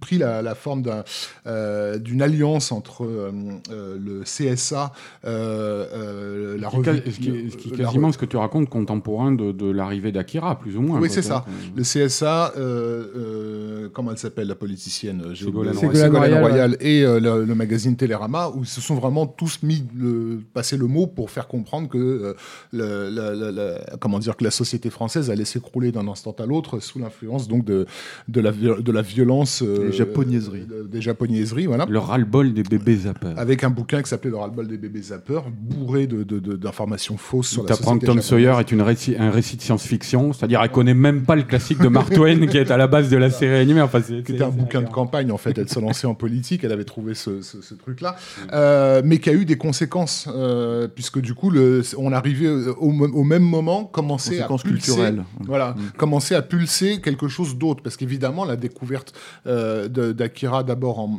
en manga chez Glénat et ensuite les, les gens qui ont pu avoir accès à, à des copies euh, du film, moi comme moi j'ai eu la chance de le découvrir dans- dans- lors d'un festival, mais il a, fait, il a quand même fallu attendre en France pour que le film puisse, euh, puisse sortir. Et beaucoup de gens l'ont vu dans des cassettes, euh, dans des VHS d'importation, etc. On avait eu aussi à l'époque. Euh, Christophe Gans qui avait fait diffuser euh, dans l'émission Rapido un extrait de, du, du Ristoki Doji, qui a d'ailleurs valu à l'émission d'être dégagé de, des grilles de TF1 pour se retrouver sur Canal+. Euh, et, et- et donc, tout- d'un coup, ce public qui avait été élevé avec Heidi et, et- et Candy découvrait qu'il existait toute une autre facette en fait, de l'animation japonaise. et- ouais. Alors, on a, bien sûr qu'on avait Goldorak et Captain Flamme et compagnie, mais découvre, voilà, se dit, bon, attends, mais il y a un continent euh, à découvrir. Mais c'est surtout Voilà. aussi que la- la- la- la- l'animation égale euh, truc pour enfants aussi Ouais. et que Et c'était les- parti- en train de partir en. c'était très poussière. difficile pour le pour l'Occident Ouais. d'admettre que ça pouvait être. On a la, la- Bah, la- en même temps, en c'est France, la- tu avais des longs métrages d'animation C'est euh, l'époque, japonais. euh, ouais, c'est l'époque où il y a la, la constitution de la revue Animeland qui a fait un énorme boulot Ouais. de, de, De réhabilitation. de réhabilitation, voilà. Donc effectivement, les euh, Akira, il, arrive là-dedans, dans, dans, dans, ce- dans- dans cette ambiance. Euh, le dessin animé, il a été euh, bon, oui, c'est ça, détruit. Enfin, quand tu lis les critiques de l'époque, c'est, elles sont aberrantes. Quoi. C'est euh, à peine animé. Euh, Disney peut dormir sur ses deux oreilles. Euh, enfin, genre. Oui, oui, oui. Et puis, et puis, t'as, t'as, t'as, en fait, c'est, une sortie en catimini aussi. Hein. Je veux dire, pour nous, c'était un événement, mais sur Paris, il y avait deux salles. une, trois copies au niveau national. au niveau, national. En, fait, c'était moi, je me rappelle que moi, à l'époque, j'allais pas forcément sur les champs. Il a fallu que j'aille sur les champs pour aller voir le film, pour le découvrir le moment de sa sortie. Apparemment, elles ont tourné quand même les copies, parce que moi, je me rappelle à, l'époque, tu l'as vu à Perpignan. Moi, je l'ai vu à Perpignan et je, me rappelle très bien, j'avais donc suivi dans la presse, euh, dans Mad Movies, dans Starfix, tu vois, qu'ils en parlaient. Et quand j'ai vu arriver le bidule, je me suis dit, ah ouais, aussitôt, enfin, carrément, ils le sortent à Perpignan. Chez nous, c'est sorti en France le 8 mai 1991. Au, Japon, d'ailleurs, c'est la date, la date euh, de l'explosion atomique dans le film, hein, c'est le 16 juillet 1988. Mais, euh, mais, mais voilà, c'est, on nous, enfin, moi, j'en avais entendu beaucoup parler dans Mad à l'époque dans tout ça, quoi. Et, euh, et du coup, j'étais extrêmement euh, curieux et, et, teasé, quoi. Mais c'est vrai que c'est, il fallait euh, se lever tôt pour pouvoir le voir. Beaucoup, mm. beaucoup de gens qui l'ont pas vu. Et le, et, le film existait en VHS, effectivement, pâle, un port, puisque moi, je l'ai acheté très peu de temps après, derrière, pour, pour me le refaire, quoi. Mais, euh, mais oui, il, y avait, il est sorti dans ce contexte-là. Et euh, aujourd'hui, la ressortie du film est assez miraculeuse quelque part. Parce que tu te dis, là, je crois qu'au moment où on enregistre, copies. 200 copies. Alors, bon, c'est la, la, situation actuelle euh, qui, qui, vaut ça. Mais ils ont fait 55 000 entrées. Ce qui est probablement 5 mm. fois plus que, que, que quand c'est sorti en, 91. Quoi. Donc voilà. Mais, mais je, te, je te renvoie donc. Je te ramène à Tetsujin 28. Ah oui, oui non, bah, vite, fait, non, non, mais bon, après, je, c'est un manga, donc c'est la mm. première histoire de, de, de mecha. Euh, euh, là, on fait le grand écart, hein, c'est un, peu compliqué, mais en fait, euh, sur, les, sur la source, non, mais c'est avec un design très enfantin. Hein. Oui, oui, c'est un, un, robot un, peu rondouillard avec un grand nez pointu, en fait. Si, si, L'image est quelque chose. Visuellement, il est connu. Oui, il est connu visuellement, mais c'est vrai que c'est pas. Il y a eu des, des, adaptations live, il y a des adaptations mm. d'animé et tout. Le, le, le seul truc qu'il faut savoir, c'est que c'est la création d'une d'une arme euh, de destruction massive euh, euh, et son réveil en fait en temps de paix. Voilà. En gros, c'est ça le, truc qui est important par rapport à par rapport à, Akira, mais qui est un truc qu'on retrouvera chez Gonagai et tout. Enfin bon, c'est de toute façon des, des, thématiques aussi qui qui qui vont courir sur la totalité. Tu veux dire chez Brad Bird quoi. Chez Brad Bird aussi, bien entendu. Quoi. Euh, moi, il y a un, truc aussi visuellement qui me semble important, qui est la, mais dont on parlera peut-être aussi au moment de, de, de Steamboy, qui est la figure de la sphère aussi chez, chez, euh, chez Otomo. C'est-à-dire qu'il y a la, la, la, sphère est toujours chez lui euh, synonyme d'une puissance et d'une puissance souvent mystérieuse, voilà, et de, de presque quasi, quasi divine en fait, et qu'on va retrouver aussi dans de, dans Akira. Du coup, vous m'avez un peu coupé les pattes, donc je sais plus trop quoi dire. Ce qui, est important de dire, c'est peut-être sur le tu as introduit, Tu as introduit Akira comme, comme, comme une relecture du, du Japon d'après-guerre aussi. et ça, on n'en a, pas, on en a pas trop parlé, parce qu'effectivement, il y a beaucoup d'éléments dans, dans, le film euh, qui sont des éléments empruntés au passé euh, de, de, de, Katsuhiro Otomo. Le, coup des Jeux Olympiques, c'est ceux de 68. Il en fait. Vécu, hein. voilà, où en fait, lui, il a vécu euh, les débuts de son adolescence dans un contexte social extrêmement violent, avec beaucoup de manifestations, etc. Exactement, à où le Japon tentait de briller sur la scène internationale mm. en organisant ces Jeux Olympiques. Donc, ce qui met en scène au début du film, cette société en déliquescence, euh, ces manifestants qui s'en prennent plein la tronche et, et cette reconstruction de, Tokyo, c'est des choses qu'il que, qu'il a encore en, en, souvenir. bien sûr. Et le, parmi les influences, il y a tous ces films aussi de mauvais garçons et de mauvaises filles, surtout, qui avaient dans le cinéma d'exploitation japonais des années 70 aussi. Hein, ça, ça a dont, on a parlé, voilà, et les Shoei Mamura et compagnie, dont on a, qu'on a cité aussi. Donc tout ça est. totalement. Et puis en fait, de toute façon, c'est comme tu l'as dit, c'est un enfant d'après-guerre, et du coup, euh, euh, les personnages d'Akira sont des enfants d'après-guerre, en fait, c'est-à-dire euh, d'après la Troisième Guerre mondiale, et il y a un renvoi qui est, qui est, assez évident aussi là-dessus. Il y, y, a un truc important aussi là, Parce que les personnages de Canada, tout ça, ils sont nés. L'explosion, elle a lieu en 88, pardon, et en fait, ils naissent en 2000, 2003, quelque chose comme ça. oui, c'est la génération d'après. C'est ça, comme, comme Otomo. Il y a un truc important aussi à préciser dans ce contexte-là par rapport à l'après-guerre, c'est que c'est un film, comme souvent chez Otomo, hein, euh, Akira qui est empreint d'une défiance euh, vis-à-vis de la domination américaine, quoi, qui, qui euh, alors ça se voyait peut-être plus dans le manga aussi où les, les forces comment dire étrangères étaient représentées, notamment réunies euh, il me semble, dans un bateau, je crois, au large de Tokyo, un truc comme ça, quoi, pour observer les événements. Hmm. Mais, euh, mais voilà, c'est un truc où, parce que euh, les, les, les- donc le Japon a été un pays euh, perdant euh, à l'issue de la guerre. Ils ont, avec le lourd tribut euh, qu'ils ont payé euh, euh, suite à, à l'Holocauste, aux holocaustes nucléaires de, de Nagasaki et de Hiroshima. Et, euh, et, donc, c'est un, un pays qui s'est construit dans, le, dans, le, euh, dans cette idée que leur imposait quelque chose, quoi. Euh, et, et notamment une, une, une sorte de coercition économique euh, qui était difficile à supporter. Quoi. Donc, euh, euh, d'où cette défiance vis-à-vis de, de, de, de, de- l'axe représenté par les Américains. Et d'où cette, aussi cette volonté de voir la destruction comme une force finalement plutôt positive. C'est-à-dire que, évidemment, quand il y a des explosions, quand il y a des choses, il y a des dommages collatéraux. Et, et, il, il le montre, ça. Enfin, il le dépeint, il, il se voile pas la face. Mais déjà, tu peux pas nier que c'est profondément galvanisant en général quand il, il- il détruit des trucs et tout. Et il en sort quelque chose de bon. Et ça aussi, je trouve ça euh, profondément subversif. C'est-à-dire que moi, je pense qu'il y a un- vraiment un fond anarchiste chez euh, Tomo, mais je pense que c'est au-delà de ça. Il va vers le nihilisme, pour de vrai. C'est-à-dire qu'il va vers le truc de euh, il faut tout raser pour en tirer quelque chose de bon. Il y a un truc comme ça du désespoir qui est aussi un truc de jeune homme, hein, je pense. hein. Et, en tout cas, c'est- qu'il je pense hein. aussi que ça fait partie de la, de la mentalité japonaise. C'est-à-dire, en fait, quand tu, non, mais quand, quand tu l'as vécu, l'apocalypse, quoi, tu vois, quand tout est rasé, t'as pas d'autre solution que ça, en fait. Quoi. De te Oui. dire, ok, il faut tout raser pour redémarrer. Quoi, tu vois, quoi. Sauf que dans, par exemple, dans Godzilla, pour reprendre le grand film d'apocalypse japonais, en tout cas dans les, dans les, les- les mythes, quoi, le truc qui peut être, euh, qui peut rivaliser en tout cas avec, euh, avec Akira, c'est mauvais.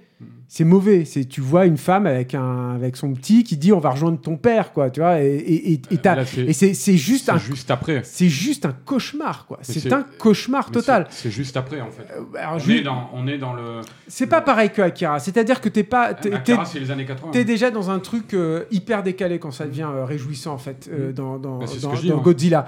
Alors que dans Akira, ça reste encore une fois dans un ancrage réaliste et dans un truc du premier degré. C'est-à-dire que la destruction n'est pas présentée comme un truc, comment dire, enfantin. T'es pas dans un truc d'enfant, moi je trouve, dans Akira. T'es profondément dans un truc adolescent de jeune adulte plutôt, j'ai envie de dire. Et, c'est d'une part la manifestation intérieure de la rage que tu peux avoir en toi et qui est réprimée par, euh, le, contexte social qui est totalement inadapté euh, par rapport aux gens en fait qui vivent dans cette société. Ça, c'est une chose, mais aussi comme une force du coup motrice pour euh, aller vers quelque chose de bon et renouer finalement avec quelque chose que ce qui a, ce qui a été construit autour de toi ne, a- te correspond plus en fait. Il y a le reste, il y a les restes aussi d'un état d'esprit, je pense, euh, très lié aux humanoïdes associés, donc euh, que, que Otomo avait découvert dans les années 70, euh, qui est que cette idée que, que hum, l'écroulement, enfin, cette société en crise, cette société qui s'écroule, c'est aussi une société qui sort de l'obésité, euh, qui, qui, qui- qui a quelque chose de presque vivant en fait. Dans, euh, si le genre post-apo s'est vraiment imposé au départ en France euh, à travers les, les- les BD de, de, de ces gens-là, euh, c'est parce qu'ils portaient en fait ce message. Il y a- il y a quelque chose d'exaltant dans le post-apo qui est cette idée que voilà, avant on était gros et, et, et, et- affalés dans nos, dans nos canapés, voilà, et prospères. Là, tout d'un coup, tu, ben là, la, bande de, de, de Canada et, et, et Tetsuo, c'est des, ils sont hyper vivants en fait. Euh, c'est galvanisant. Et, et d'ailleurs. Il- C'est avec, euh, c'est en discutant avec euh, Jodorowsky euh, en, en- en 1990 qu'il va commencer à élaborer la, la, la, la- la fin de sa, de, de son De- manga parce de- que ouais. sur le film il est obligé de trouver un moyen de, de, Mais de- c'est de conclure. Alors il y aurait cette voilà. histoire, mais je ne sais pas si elle est vraie, quoi, mais euh, que, que Jodorowsky a rapporté, qui en fait c'était au cours d'un dîner bien arrosé avec Otomo. Et euh, Otomo lui disait J'arrive pas à terminer Akira, j'ai pas la fin. Et L'autre était complètement torché, euh, Jodorowsky. Et il lui a dessiné sur le coin de nappe, enfin il lui a écrit plutôt quoi, euh, la fin. Tu vois, il a dit tu fais ci, tu fais ça et tout. Et Jodorowsky quand il rapporte l'histoire, il dit euh, je m'en souviens plus en fait du tout de ce que j'ai dit. Mais euh, c'est ce que Otomo lui a rapporté après. quoi. Et en fait, le lendemain, Otomo, il a, il a pris le coin de nappe et puis il s'est dit, ah ben ça y est, j'ai la fin d'Akira. Voilà. Ce qui a été un gros problème pour le film, hein, c'est vrai que je ne l'ai pas dit non plus, mais quand tu fais le film, évidemment, donc le manga n'est pas fini, n'est pas terminé. Et il faut non seulement qu'il euh, ramasse la totalité du film en moins de deux heures, ce qui est contractuel, mais aussi qu'il trouve une fin. Et il n'a pas encore trouvé la fin du, du manga à ce moment-là. Pour lui, ce sera un grand. Oui, défi. puis la Akira, c'est combien de pages? C'est. euh, Ceci dit, elle, elle, font- elle- elle- Ouais, il y a six émotionnellement, volumes- six euh, volumes, je crois, voilà, elle, euh. elle a pas forcément de, de sens 2000 sur un plan cérébral cette fin, mais émotionnellement, elle est, elle, Ah, est- est déchirante. c'est du quasiment jamais Parce qu'il hein, parce qu'il nous ramène en fait sur le, un récit qui avait débuté mais qu'on a perdu en cours de route, voilà, Mm. qui est l'intime, et sur cette amitié en fait, euh, euh, voilà, qui, transcende le, Alors, le temps. Moi, j'ai jamais réussi à savoir si c'était vrai de vrai, tu vois, cette histoire de Jodorowsky. Mais en tout cas, c'est vrai que c'est très Jodorowskien comme, euh, Ça, comme c'est final. clair. Où C'est-à-dire où tu, tu, tu, tu déclenches un truc euh, apocalyptique, euh, cataclysmique, tu vois, pour, pour, euh, pour faire briller une, une petite euh, larme d'émotion au milieu de ça. Voilà. Ouais. Qui dit son nom Je... bon, ça fait quand même euh, presque plus de 40 minutes qu'on parle Ouais. d'Akira et c'est euh, effectivement un gros morceau. Il faut, pour passer, avant de passer à la- au suivant, on va parler un petit peu du leg d'Akira, euh, euh, dans, euh, pas seulement d'ailleurs dans l'animation japonaise, mais aussi en fait dans le monde entier. C'est-à-dire que de toute évidence, l'explosion atomique dans, dans Terminator 2, c'est Akira. Je C'est très difficile en fait. C'est vrai qu'il faut avoir une émission en soi. Quoi. Ouais. Je veux dire, c'est. non mais on peut peut-être citer quelques quelques partout, quelques partout, partout, quelques euh, évidences. De toute façon, c'est c'est c'est le. Je pense que c'est le manga qui va euh, qui va euh, populariser le manga à l'international puisque il est produit par, enfin, il est édité par Marvel euh, aux États-Unis Mhm. et mis en couleur par ordinateur, ce qui est une nouveauté aussi à l'époque, hein, sous la supervision de, de, de Otomo hein, lui-même, euh, qui va redessiner aussi certains trucs des fois d'ailleurs pour cette version-là, et c'est cette version-là qui arrivera en, en France. Et le, et, et le film, de toute façon, je pense que c'est euh, c'est le plus bel émissaire, en fait, finalement, de, la japanimation euh, dans, le- dans le monde entier. Donc, euh, à partir de là, euh, l'impact, il est, il est gigantesque. En fait, moi, j'ai du mal à le mesurer tellement... euh, Bon, il suffit Je parlais d'écouter les gens. artistiquement il suffit déjà. hein, Il je parlais d'écouter les artistiquement, gens tant, euh, euh, qui, ont, qui, ont, qui ont avoué ça, quoi. Tu vois, qui Mm. l'ont, qui l'ont, je veux dire, Alex Proyas. euh, Oui, complètement, euh, bien les sûr. hein. euh, sur, je parle surtout sur Dark City. Enfin, Enfin, Alex oui, le, Proyas, il- le final de Dark City, oui. Bah, c'est- c'est bah, il l'a carrément dit, hein, hein, Alex. Proyas, hein, il l'a dit. Le final, il n'y a pas d'ambiguïté, c'est Akira, quoi, Mm. la source. C'est clair. Et ouais, les Wachowski aussi, aussi ils l'ont reconnu, tu vois. Euh, c'était, dans les sources d'inspiration majeures de, de, la trilogie Matrix. Je sais pas qui c'est qu'il y a d'autres encore. Enfin, ça, a été ça a été, ça a été une, une, vraie vague de, de- d'inspiration dans toute la décennie qui a suivi.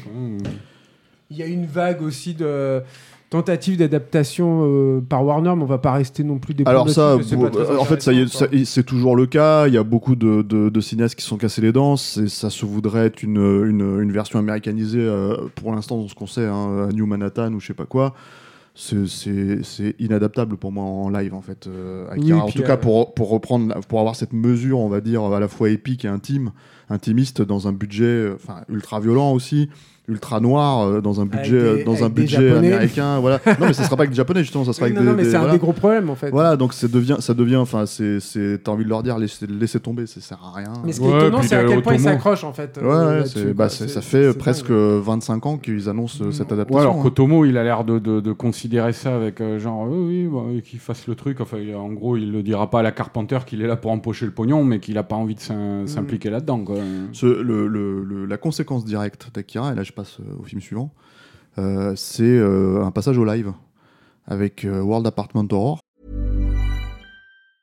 Burrow is a furniture company known for timeless design and thoughtful construction and free shipping, and that extends to their outdoor collection. Their outdoor furniture is built to withstand the elements, featuring rust-proof stainless steel hardware, weather-ready teak, and quick-dry foam cushions. For Memorial Day, get 15% off your Burrow purchase at burrow.com slash ACAST and up to 25% off outdoor. That's up to 25% off outdoor furniture at burrow.com slash ACAST.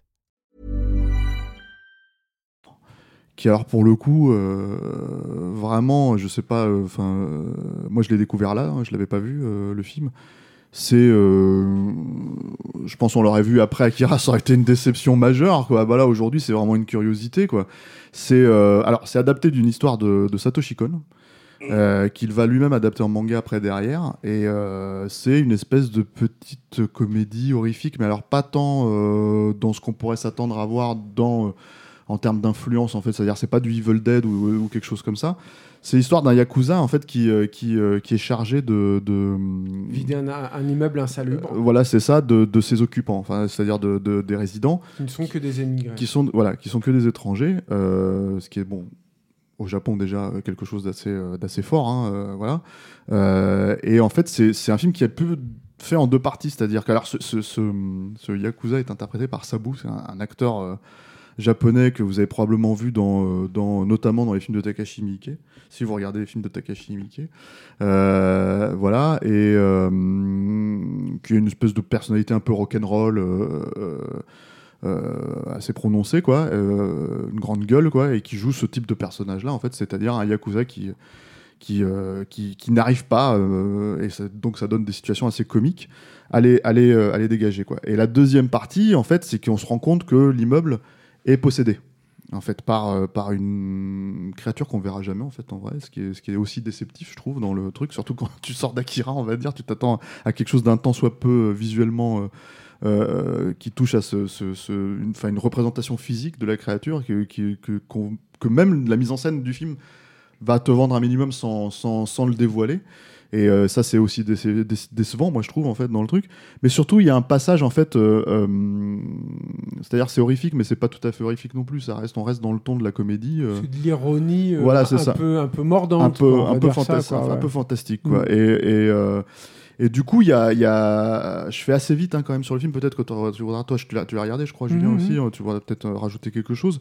Ce qui est étonnant, en fait, c'est que le film débute avec une- un espèce de montage assez dynamique euh, des rues de Tokyo, en fait. Et, Presque et- du documentaire. ouais. voilà, avec une, euh, du bebop et en fait une espèce de, de logique d'être assez. euh, voilà, et en fait, c'est quelque chose qui, où tu dis, tiens, il y a, il y a quand même une volonté d'être, de travailler ça, en fait, quelque chose de- de- d'esthétique et visuel fort euh, pour le passage au live, et qui, en fait, il abandonne euh, assez rapidement euh, dans le reste du récit, quoi. Je- oui, c'est pas. De toute façon, c'est pas un film hyper euh, passionnant et, ou Non. exaltant et tout. C'est une même pas- curiosité parce qu'en fait, le Oui. truc, c'est que. C'est que... Mais je pense que ce serait pas fait par Otomo. On en aura un peu rien à faire en fait de ce film-là. C'est ce que je veux dire. Mais là, par t'as quand même une association, c'est Otomo, Satoshi Kon. Satoshi Kon, voilà, c'est ça. Le- le- Alors, j'ai pas lu les mangas, on peut les trouver. Et les trucs, ouais, ouais, mais, mais le, le, le truc, moi, quand même, que j'ai envie de dire, c'est que.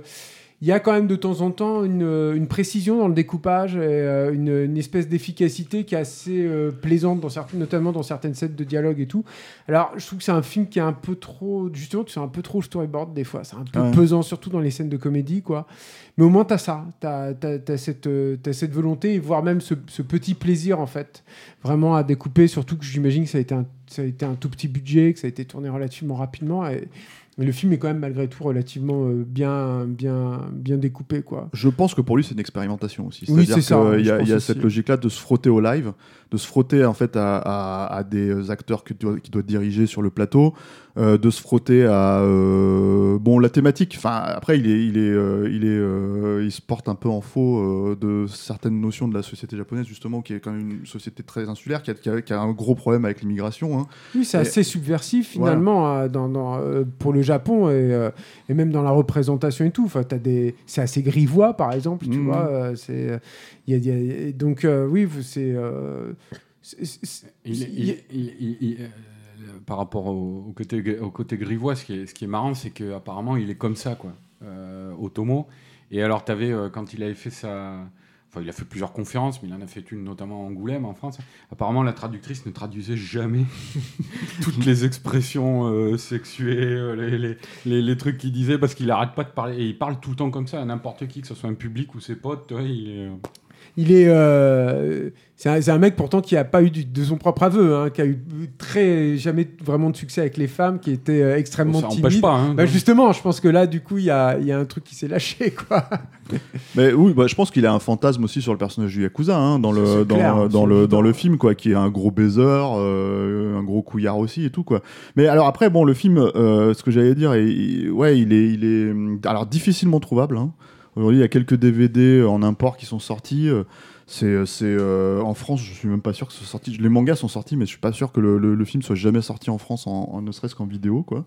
Euh, c'est un film qui date de 91, mais la même année, en fait, et là je te lance, Julien, il y a quelque chose de beaucoup plus intéressant, c'est quand même Rougine Z, qui est en fait, bon, pas un retour à l'animation pour lui, puisqu'en fait, il ne, il, ne, il ne le réalise pas. Mhm.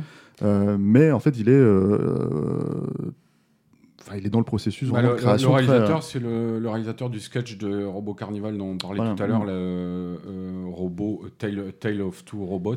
Il y a, ça, et puis il fera Blood un peu plus tard aussi. Film de même. méca en bois, quoi, situé au 19e siècle. Il fera Blood plus tard de toute façon, donc ça, ça Blood The Last Vampire. Mais, c'est... intéressant par rapport à Robot Carnival de voir l'affiliation avec les mécas, tu vois, tout mm. ça. Mais juste une petite précision, par contre, alors celui-là, il est trouvable. Il y a un Blu-ray français édité chez Kazé qui est très bien. Qui est sorti il y a 6-7 17 ans.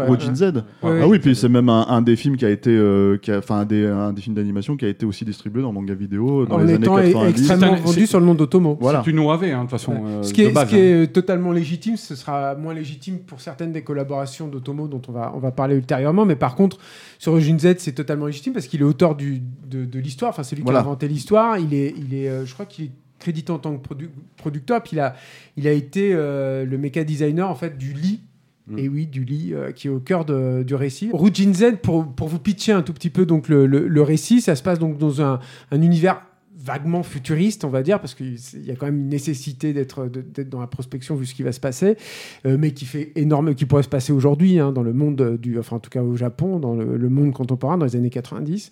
Euh, et on va suivre en fait une, aide à domicile qui va aider un- un vieil homme euh, qui a perdu sa femme et qui est un peu aux fraises, quoi, qui est un peu à, l'état de légumes comme ça et qui est tout seul chez lui, euh, euh, qui tombe un peu en déliquescence. Et ce vieil homme va être utilisé en tant que cobaye par, euh, pour une nouvelle machine qui est donc un lit euh, informatisé qui va permettre en fait de suppléer à toute aide humaine. Donc qui va lui apporter à la fois ses divertissements, mais qui va aussi lui, permettre de, de suppléer au fait qu'il soit incontinent, qui va le nourrir, etc. Et, et cette machine liée avec, avec le, vieil homme, en fait, bah, tout ça va se mettre à se dérégler. Euh, parallèlement à ça, la, jeune fille en fait, qui s'occupait de lui comprend qu'il y a une démarche parfaitement inhumaine là-dedans et de, de- dans cette volonté en fait de se débarrasser des vieux. Et, euh, et tout ça va partir en cacahuète. Euh, c'est un récit qui euh, correspond totalement à ce qu'il faisait auparavant. Otomo qui même rappelle moi je trouve les petits les, ré- les récits courts en fait de science-fiction qu'il Mm. pouvait faire avant avant Akira. Ça aurait pu être aussi Rojin Z une histoire courte qu'on aurait pu voir apparaître dans Metal Hurlant. Ça aurait été ça aurait pas totalement en fait dans son dans son jus et dans dans, dans- dans son truc. Mais et on voit bien en fait encore une fois qu'on se retrouve euh, sur le même mécanisme en fait qu'on a déjà décrit plusieurs fois euh, euh, chez Otomo, sauf que là c'est quand même beaucoup plus léger. Rojin Z, c'est euh, il y, a- il y a du drame hein, là-dedans, ça reste quand même très grinçant. Euh, J'imagine encore plus grinçant au Japon où depuis très longtemps il y a un problème avec les personnes âgées et avec la Très- façon. dont- très, émouvant, même aussi, Très- dans euh, certains oui, oui, c'est complètement. la fin surtout tout, la fin, la très fin, et pour le coup, mais te Ouais. reprend en brousse poil. Tu Ouais. t'attends pas à ça. Il y a pas, quand je parle d'ironie, c'est que par exemple, la, la présentation en fait, du lit me fait, moi, penser à cette réunion des, des- des politiciens en fait, dans Akira. C'est-à-dire que c'est fait par, un, par une espèce de VRP déchaîné euh, et, euh, et avec une animation, euh, là encore élastique, pour reprendre le terme qu'on a utilisé tout à l'heure, qu'on voit pas si fréquemment que ça en fait dans le cinéma d'a- d'animation japonais et qui est, moi, je trouve absolument, absolument hilarant. C'est un film qui est Le très personnage étonnant, ce- enfin c'est le VRP, c'est le même le directeur de, de l'opération. Oui, hein, c'est ça, oui, oui, qu'on c'est va ça. revoir à l'hôpital comme ça, qui est et qui, qui fait, qui évoque pas mal le colonel d'Akira. totalement. Ouais. C'est-à-dire un personnage où au début, la première fois qu'on se voit, on se dit ah putain, c'est le- l'ordure de service quoi, tu vois. Et en fait, qui s'humanise en cours d'histoire au fur et à mesure parce que tu t'aperçois que le gars, il prend conscience qu'il y a un consortium derrière tout ça qui travaille à des fins militaires et il leur dit mais attendez, on n'était pas censé travailler pour la médecine. C'est tout à fait ça. Et, une. euh, et du coup, le personnage devient positif quoi. Enfin, C'est- pas non plus un boy scout. C'est une figure en fait qui est effectivement euh, qu'on retrouve souvent chez Otomo, qui est la, la figure du personnage qui est euh, finalement le produit de cette euh, société qui est condamnée et Le- qui se rend compte le au bout d'un qui a moment failli quoi. et qui voilà et qui se rend compte au bout d'un moment bah, qu'il a merdé Parce quoi, que le, qu'il colonel Akira, c'est ça, c'est une ça, figure totalement. paternelle de substitution aussi, mais Mm. ça, j'en reparlerai aussi dans Steam Boy. hein. Mhm. Euh, mais euh, mais euh, la, la figure du père qui a failli, en fait, donc qui a failli, mais qui reste le père, quoi, tu vois, et vers lequel on essaie de retourner quand même. Il est, il est, il est vachement bien, ce personnage. Non, c'est un, un- un- un joli film, moi je trouve. Origin Z, c'est vraiment Après, t'as le côté, euh, euh, l'évocation de Kubrick, notamment de 2001, quand même. Je veux dire, le, le premier plan avec la main du vieux dans la chambre, là, qui, Mm. qui- dans cet environnement tout, euh, Tout blanc, ouais, ouais, qui voilà. un peu à la fin. ouais, Euh, T'as l'œil euh, du, du, du lit, hein, l'œil central du robot, quoi, tu vois, qui est à un moment dans les décombres à la fin, quand, parce qu'il grossit, il grossit, il s'amalgame avec des, des, des, des milliers de matériaux, tu vois, et à la fin, on retrouve au cœur de ce chaos de, de, de ferraille et de circuits électroniques cet œil rouge euh, au Ouais, milieu. qui, est, d'un- qui est un énorme renvoi aussi. hein. Bah, c'est ce que ouais, ouais, c'est c'est ça. à 2000. le, le- Tetsuo, le euh, Tetsuo c'est- du troisième âge. Ouais, C'est ouais, ouais, ça, ouais, c'est. Il y a- il y a- il y a- c'est un renvoi assez évident. hein. Il y a- c'est un Et puis qui- la- la- moi, ce qui est- je trouve, que je trouve assez euh, sympathique aussi, c'est la manière euh, qu'on n'a vraiment pas l'habitude de voir, mais de toute façon, euh, parce que aussi euh, les personnages en général dans la fiction, les personnages de cet âge-là, ils sont pas euh, forcément omniprésents. Mais j'aime beaucoup sa vision des vieux, parce que le film est censé se passer dans une sorte de futur proche, quoi. Mm. Et, euh, et les vieux geeks à l'hôpital qui piratent le truc, quoi.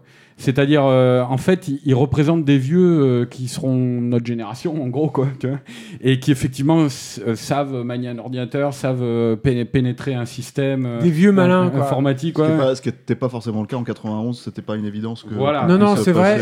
Et, et, et c'est ce vrai type que de représentation. Et, et c'est vrai que c'est euh, c'est là aussi où il y a de la, de la nouveauté. C'est vrai que par rapport à Akira, c'est-à-dire que ces, personnages de vieillards sont euh, extrêmement attachants et on a encore plus aujourd'hui, j'ai envie de dire, pas du tout l'habitude de voir des personnages de vieux euh, au cinéma, euh, quel qu'il soit, quoi. D'ailleurs, dans, dans, dans- dans la fiction, quoi. Euh, Et puis donc, ils ont cette idée, ces vieux, c'est eux qui déclenchent ce- ce- cette idée qui est assez touchante aussi, de faire dialoguer le, euh, le robot lit. Ouais, euh, bah, on Ouais. avait dit Ouais. hein, c'est quand même c'est pas la fin du film. ans, hein. hein. C'est- Et puis c'est pas la fin du film, c'est c'est, le, le premier tiers, tu vois, Mm. quoi, où euh, ils implémentent la, dans le robot la voix de la femme décédée du, du, du, Du vieux, héros, ce qui le du- réveille, ouais. Du vieux, ouais. Ça c'est aussi ce qu'ils en font à la fin. Bon, alors je vais pas spoiler, mais ce qu'ils en font à la fin, c'est très touchant aussi. on rentre dans une phase de la carrière d'Otomo aussi où, en gros, euh, les- les- sa présence en fait va se faire de plus en plus disparate hein, euh, dans le média audiovisuel parce que euh, là, on est en 91, il a sorti deux films cette année-là, mais après, il revient sur un film omnibus. hein, je vais te lancer là-dessus, Rafik, qui est Memories, qui date Ouais. de, de 95, donc il y a déjà 4 ans qui passent pour un court métrage de 20 minutes. euh, bon, qui préfigure beaucoup de choses, hein, euh, voilà. Mais, euh, mais, mais c'est là où en fait, il commence à vraiment en fait, se, se- se- lancer dans la vraie préparation de Steam Boy, qui va lui prendre une bonne dizaine d'années. Et du coup, on va pas avoir, il va, il il va participer à des films, mais pas, comment dire, pas de manière directe forcément.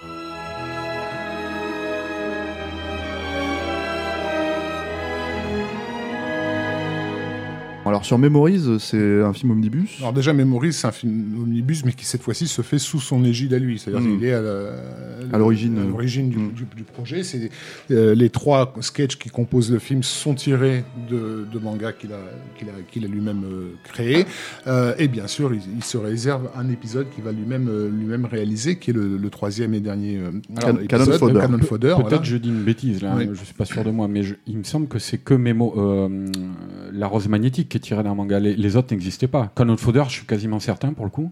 Mhm. Ça, c'est sûr, ouais. Ouais. C'est une Ouais. histoire originale. Et la, la centrale, je sais plus, tu vois, mais il me semble qu'avec la rose magnétique, ouais, le premier. Et euh, retravaillé par Satoshi Kon, donc. euh, Ah oui, ça se voit. voilà. Mais, et, et- mais là, il a écrit les. Et réalisé les- par Morimoto, par contre, euh, Magnetic Rose. euh, Alors Magnetic Rose est réalisé par Koji Morimoto du studio 4C, effectivement, avec, avec déjà Satoshi Kon au dessin. C'est c'est manifestement son, son, son trait. Ah, tu dis Euh, 4C, toi?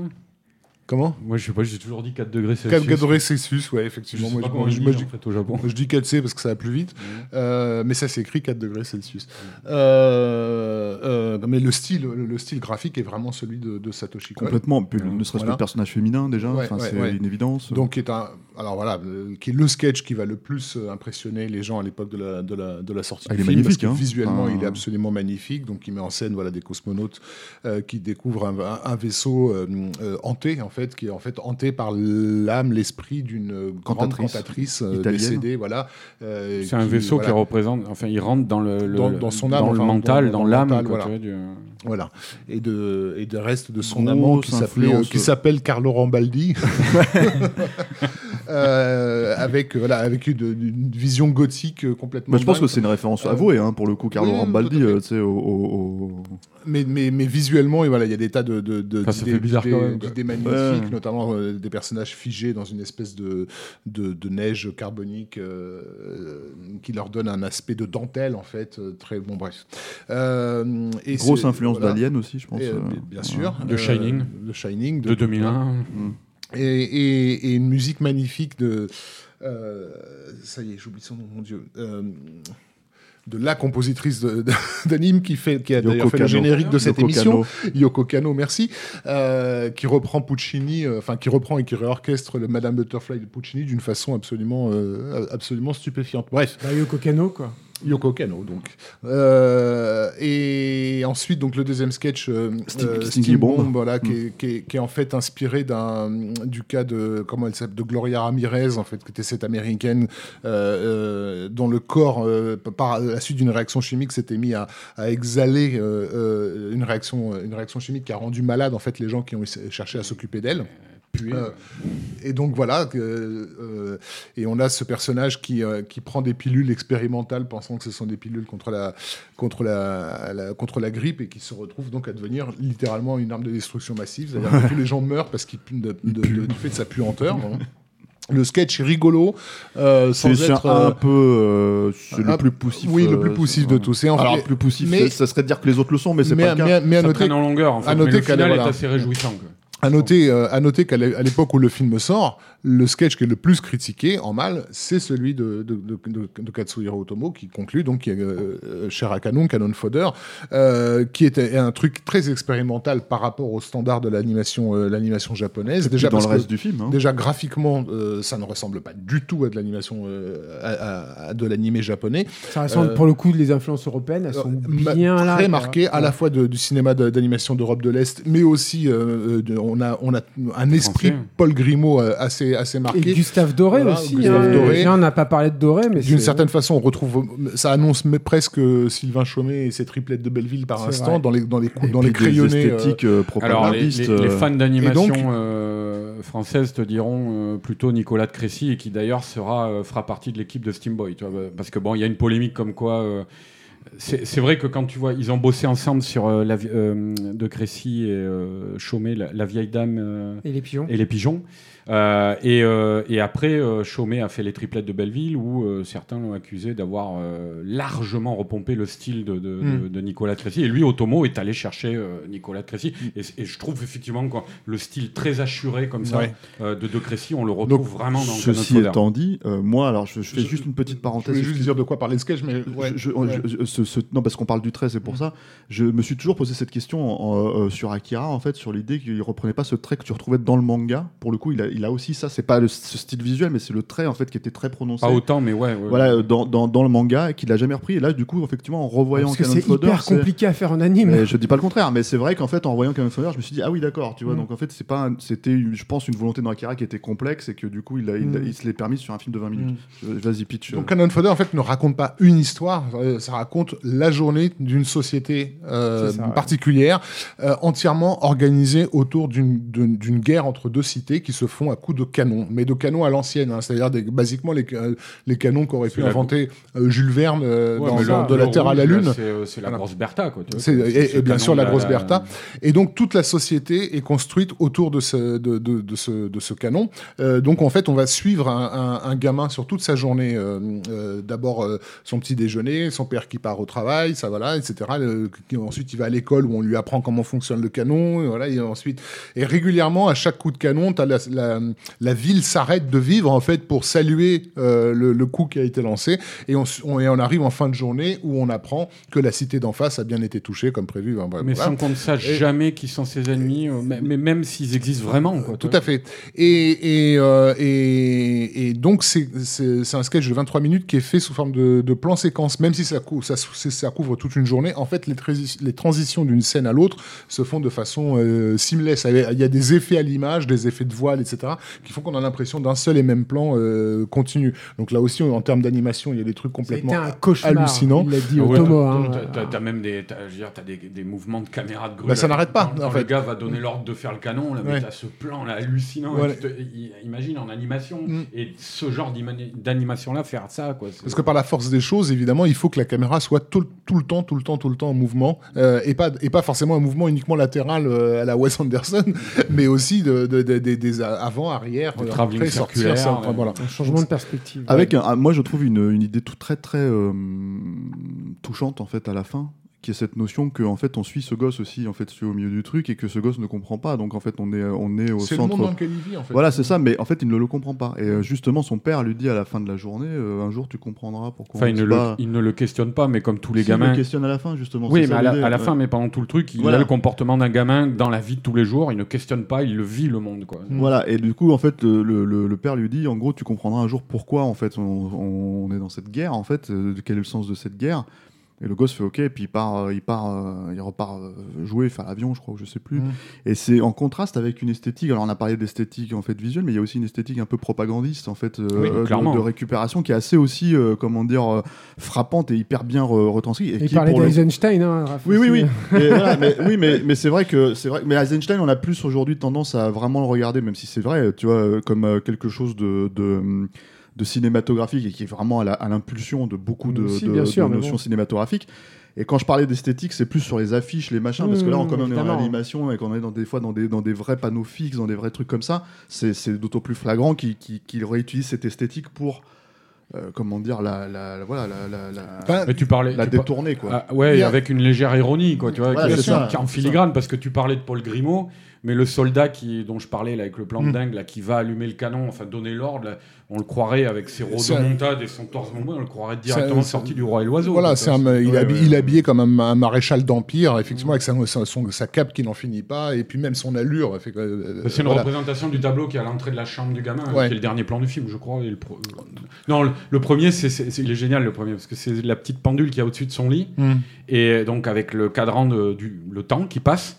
Et en fait, la, le, celui qui fait le ding-dong, là, l'anima, au lieu d'être un petit bonhomme qui sort euh, d'une porte, c'est un, un canon qui lance un obus. tu vois. Mm. Et en fait, tu vois que l'obus, il est au-dessus, littéralement, il règle le temps euh, et la journée entière de ces gens-là. C'est une annonce, c'est le premier plan et c'est l'annonce de ce qu'on va voir. En fait. Et ça, ça renvoie évidemment à, au souvenir de ce qu'a dû être la société japonaise euh, d'avant euh, la Seconde Guerre mondiale, enfin, de, qui- qui s'est réorganisée autour de, de, bah, de la guerre, en fait, euh, dont, dont Otomo a, a- a- a vécu le pendant euh, industriel, puisque de- de- à l'époque. D'après la Seconde Guerre mondiale. tu Mais justement, non. La Ah, société d'accord, pardon, japonaise de la Seconde Guerre mondiale était une société entièrement organisée autour de l'effort de guerre.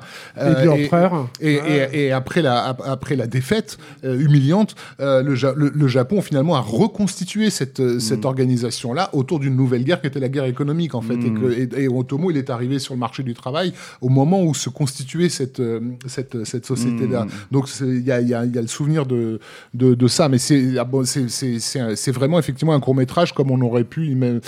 Je dirais c'est un court métrage de festival en fait, dans, dans, dans ces thématiques. C'est très expérimental en dans- tout cas, voilà. c'est sûr. Mais, euh, mais d'ailleurs, il rentre dans une phase, euh, là à ce moment-là, il rentre dans une grosse phase expérimentale Mhm. aussi de sa carrière parce que euh, juste après, il a un ou deux courts métrages qui sont très très courts, hein, euh, qui sont, euh, enfin, qui fonctionnent avec une, euh, une logique expérimentale. Moi, je pense à comment s'appelle Gondora, je crois, c'est ça. Donc on peut, alors vous pouvez voir ça sur YouTube, c'est dessus, il y a plusieurs versions.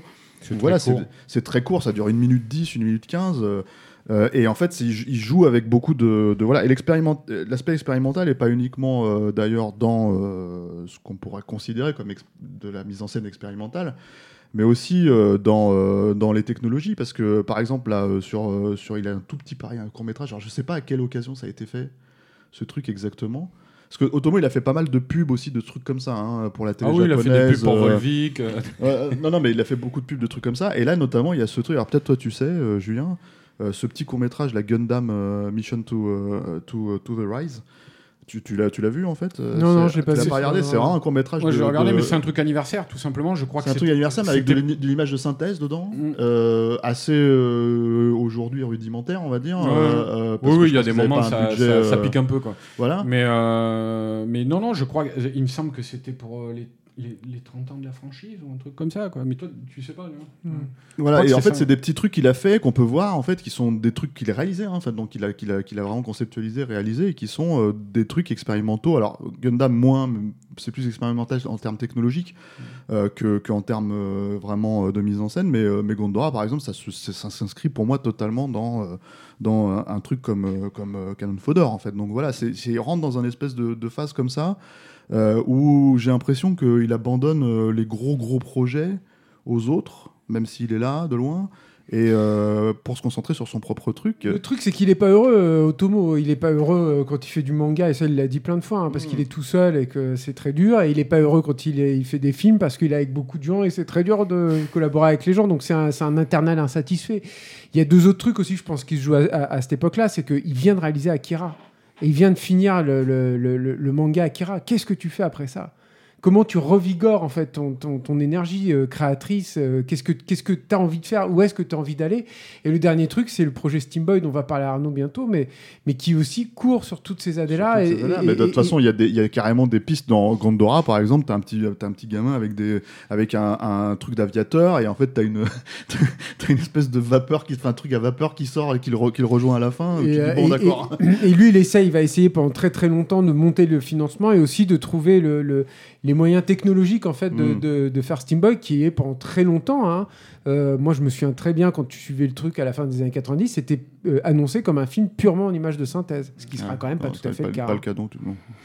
Euh, avant euh, Steamboy, avant Ouais. euh, tout ça, il y a quand même euh, deux gros films. Un, je te lance dessus, Raph, c'est Spriggan. 天 l'adaptation du manga Spriggan, effectivement, en japonais Supurigan, euh, manga de, Hiroshi Tagashige, qui, dans la publication avait commencé en 1989, qui est un manga qui se passe à la fin de la, guerre froide, euh, dans un délire, euh, on va dire, comme j'appellerais, Atlantique euh, puisque donc euh, il y a l'idée d'une civilisation très ancienne et très très avancée technologiquement, en fait, a laissé derrière elle des artefacts euh, inscrits en hébreu, invitant les, gens du futur à, détruire ce, que, ce, qui, à découvrir s'ils envoyaient l'utilisation qui pourrait en, être faite. Et en fait, on suit un agent qui s'appelle You euh, et qui, euh, qui a la charge en fait d'une certaine façon de, de, protéger euh, de protéger ces artefacts de personnes qui pourraient en, les récupérant créer des armes des armes nouvelles. Donc ça tourne autour de, du mythe de l'arche de Noé en fait qui va être euh, qui- qui est sur le qui, qui vient d'être euh, redécouverte et, et donc il y a, il y a des enjeux euh, internationaux autour de autour de ça et le, et le héros est là pour le pour le protéger donc l'adaptation animée est confiée au, ré- au réalisateur Hirotsugu Kawasaki, bien que on puisse se subodorer que Otomo va un petit peu vampiriser le projet. Alors, il a, il a un poste de superviseur assez, Mm. euh, enfin, en tout cas officiel. Alors, c'est- marrant parce qu'effectivement, ça, je pense que ça restera une énigme. Euh, J'apporterai ma pièce au truc. C'est que moi, je me souviens très bien d'une interview du réalisateur dans, dans HK. euh, où euh, justement on lui parlait en fait de HK Magazine. HK Magazine, ouais, le magazine qui avait été monté par, par, Gans, euh. Christophe Gans À la fin des années 90. À la fin des années 90, effectivement. Et, et on lui demandait en fait quelle avait été l'implication d'Otomo. Et, euh, euh, si, on, si on croit lui son, témoignage, il raconte que Otomo à cette époque-là, donc il a un statut euh, inégalé, je pense. Enfin, voilà, il a un statut monumental. Lui, ce qu'il aime bien faire, en fait, c'est avoir pas mal de. Il fait des, enfin pas des fêtes, mais des, des- des sorties à boire, des sorties euh, beuveries avec des, des copains, enfin des jeunes euh, qui, qui travaillent dans l'animation. Et euh, il, il picole, il picole, et puis lui, euh, il se lance apparemment tout le monde dans des grandes logorées sur le sur qu'est-ce que le cinéma et sur ses sur ses théories, etc. Ça, et c'est intéressant à voir, ça. et oui, ça, ça- ça devrait être assez, assez, euh, assez rigolo. Et euh, donc déjà, c'est intéressant parce que ça place aussi Otomo euh, dans sa, situation en fait hein, dans l'industrie euh, japonaise à l'époque.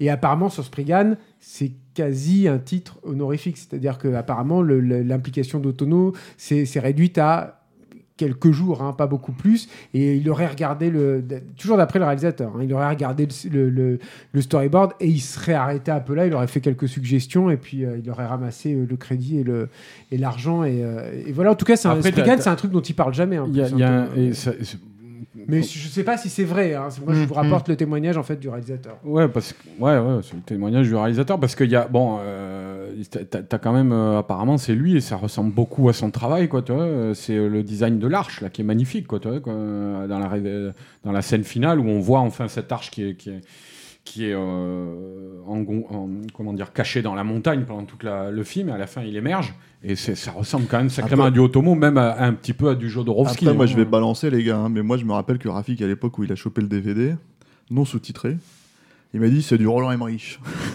il m'avait clairement dit ça, quoi. J'allais dire, ah bon? Et du coup, en fait, j'avais pas du tout envie de le voir à Ah, l'époque. enfin, sauf que quand même, t'as- C'est ce que c'est ce que beaucoup Ah non, de gens mais il est disaient. là, T'étais est- pas le seul, hein, Raph. il est là, hein, tu ouais, peux ouais, demander, c'est- tu le parles directement à lui. Non, mais sauf que t'as as, as une ou deux scènes d'action qui sont assez. Mais je pense En fait, c'est justement sur les scènes d'action où on peut, on peut, on pourrait quand même se demander euh, l'influence qu'a pu avoir, euh, qu'a pu avoir Otomo, justement par rapport à ce dont on parlait hum, concernant Akira, sur le, sur le travail, le travail kinétique. euh, Il y a, il y a une- un, un combat dans la neige euh, entre Yu, donc le héros, et un personnage qui s'appelle Fatman, qui est une espèce d'énorme euh, Sergent brute, Fatman. voilà, euh, augmenté bioniquement, je sais plus. Ouais, ouais. Bref, qui tire dans tous les sens et donc du coup le qui le- rentre dans la baston, en- il a, parce que c'est une bataille ouverte, quoi, tu vois, entre deux camps, et Mm. lui, il arrive dans la baston, il prend le- l'hélicoptère du camp du, du héros, Mm. avec des militaires à bord, il le prend et il le jette sur les des 30 mètres qui sont en contrebas de la falaise. hein.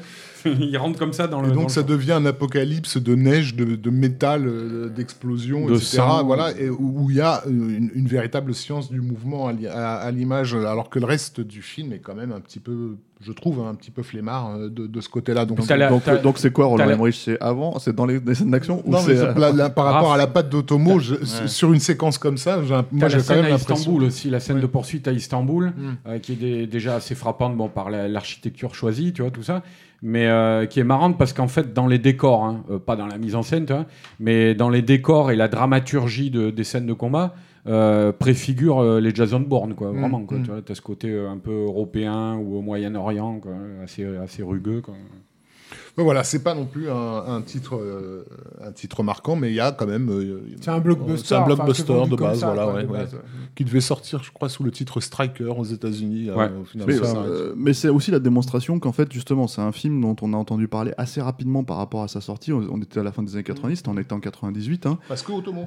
parce qu'Otomo, et puis aussi parce que, en fait, une démonstration que finalement, le cinéma d'animation japonais a commencé à vraiment, vraiment s'exporter et à être pensé sûr. comme ça, en fait, aussi. Faut se rappeler effectivement qu'à l'époque, euh, en, en- Europe, par exemple, Miyazaki, euh, nobody, quoi. Enfin, je veux dire, euh, il y a Porco Rosso est sorti en France en, en- En en 95, 95 et ça a été un bide, quoi. Personne ne Mhm. savait qui était ce, ce, ce- ce gars-là. Ouais, ouais, euh, Donc on n'est pas chez encore, nous, ça voilà. a commencé avec, euh, Avec, la euh, princesse Mononoke qui a en vraiment, euh, 99, vraiment quoi. été le, le, le, le- le sacre, on va dire, de Mm. Miyazaki comme le, le cinéaste de l'animation japonaise. Mais jusqu'à cette date-là, c'était effectivement Otomo. quoi. Voilà, le film suivant, c'est euh, euh, Metropolis. Mm. Donc je te lance Arnaud là-dessus, euh, qui pour le coup a connu une vraie sortie euh, internationale aussi, et chez nous, euh, c'était en 2001.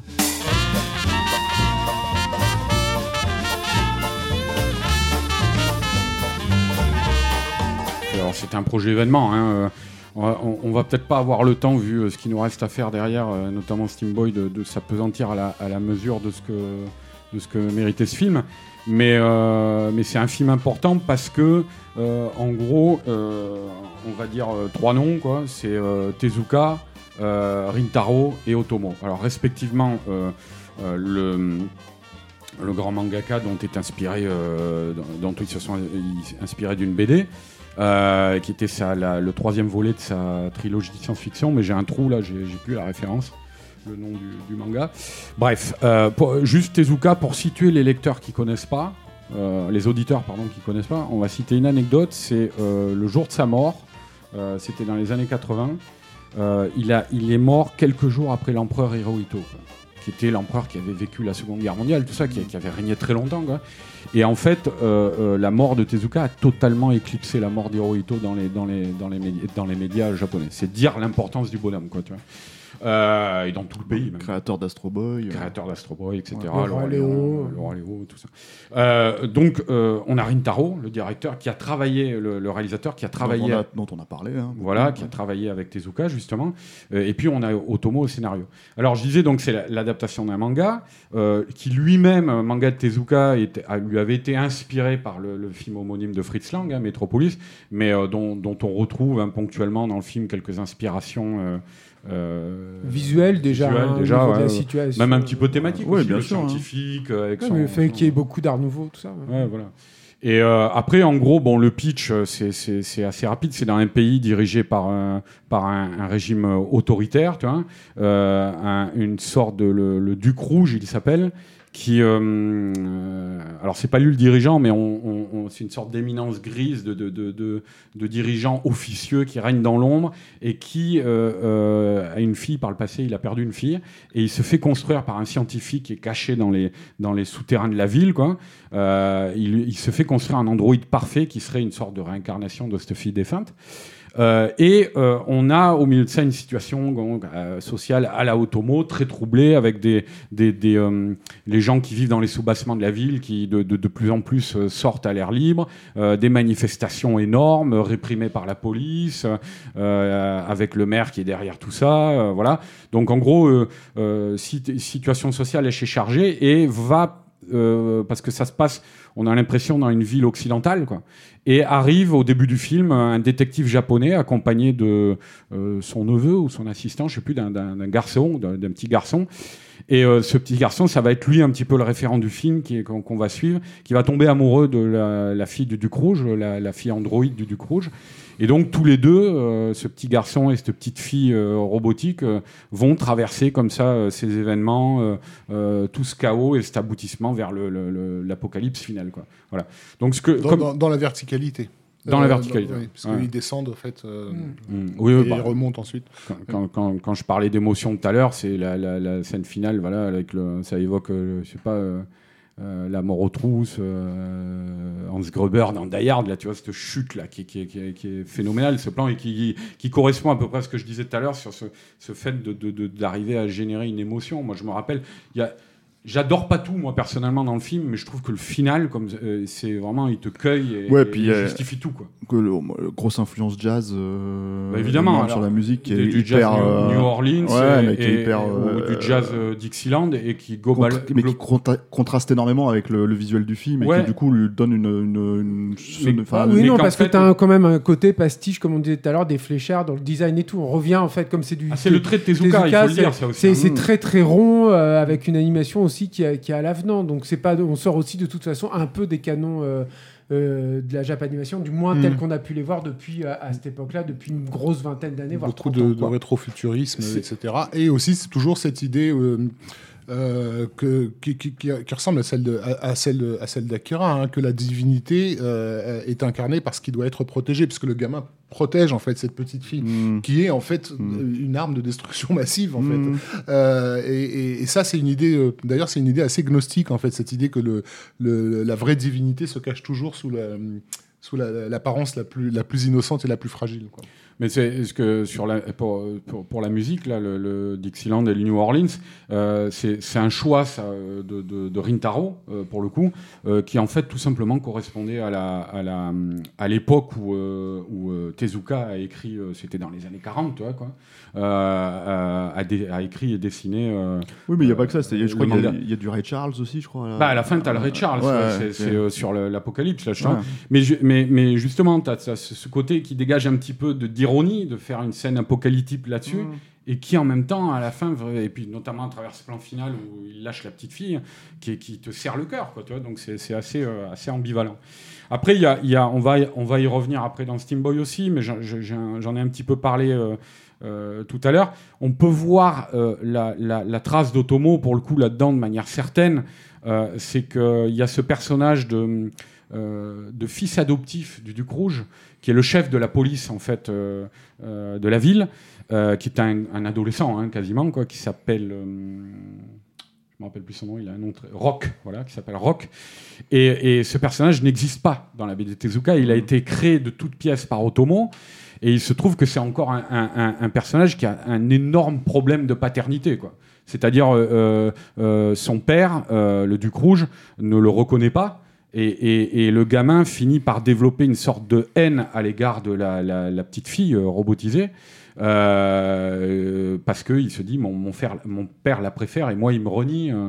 Donc voilà, c'est le genre, ça c'est une thématique en- en- encore une fois à l'œuvre dans, dans Steam Boy hein, aussi, mais c'est une thématique qui travaille énormément Otomo et ça c'est un pur, le personnage de Rock c'est un pur personnage euh, euh, d'Otomo. Même si évidemment voilà euh, euh, le, trait à la, à la, à la Tezuka vient, euh, vient adoucir toutes ces, choses-là et les faire passer de manière beaucoup plus douce. Quoi. Voilà.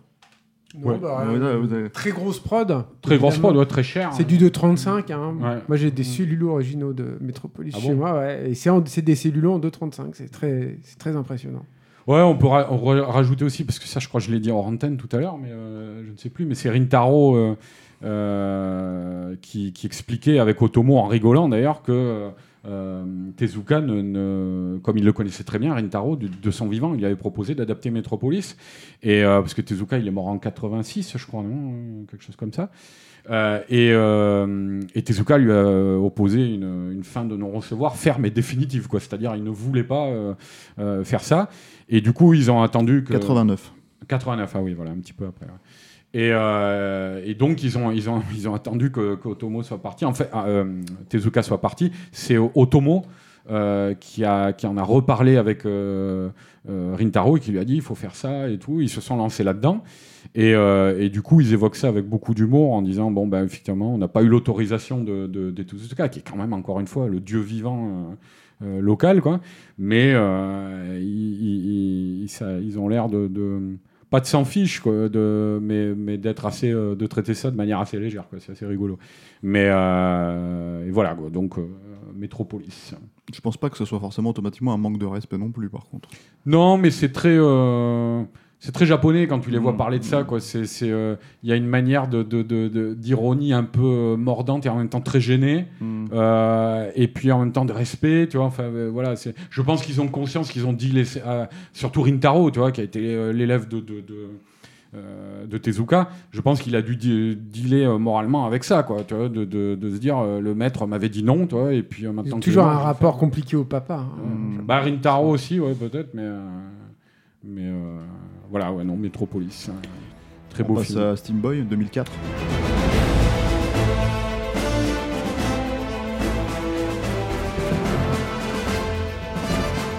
Steam Boy, gros morceau, donc euh, euh, bah, c'est pas compliqué. Hein, Alors on va faire plus court là, que sur Akira quand même.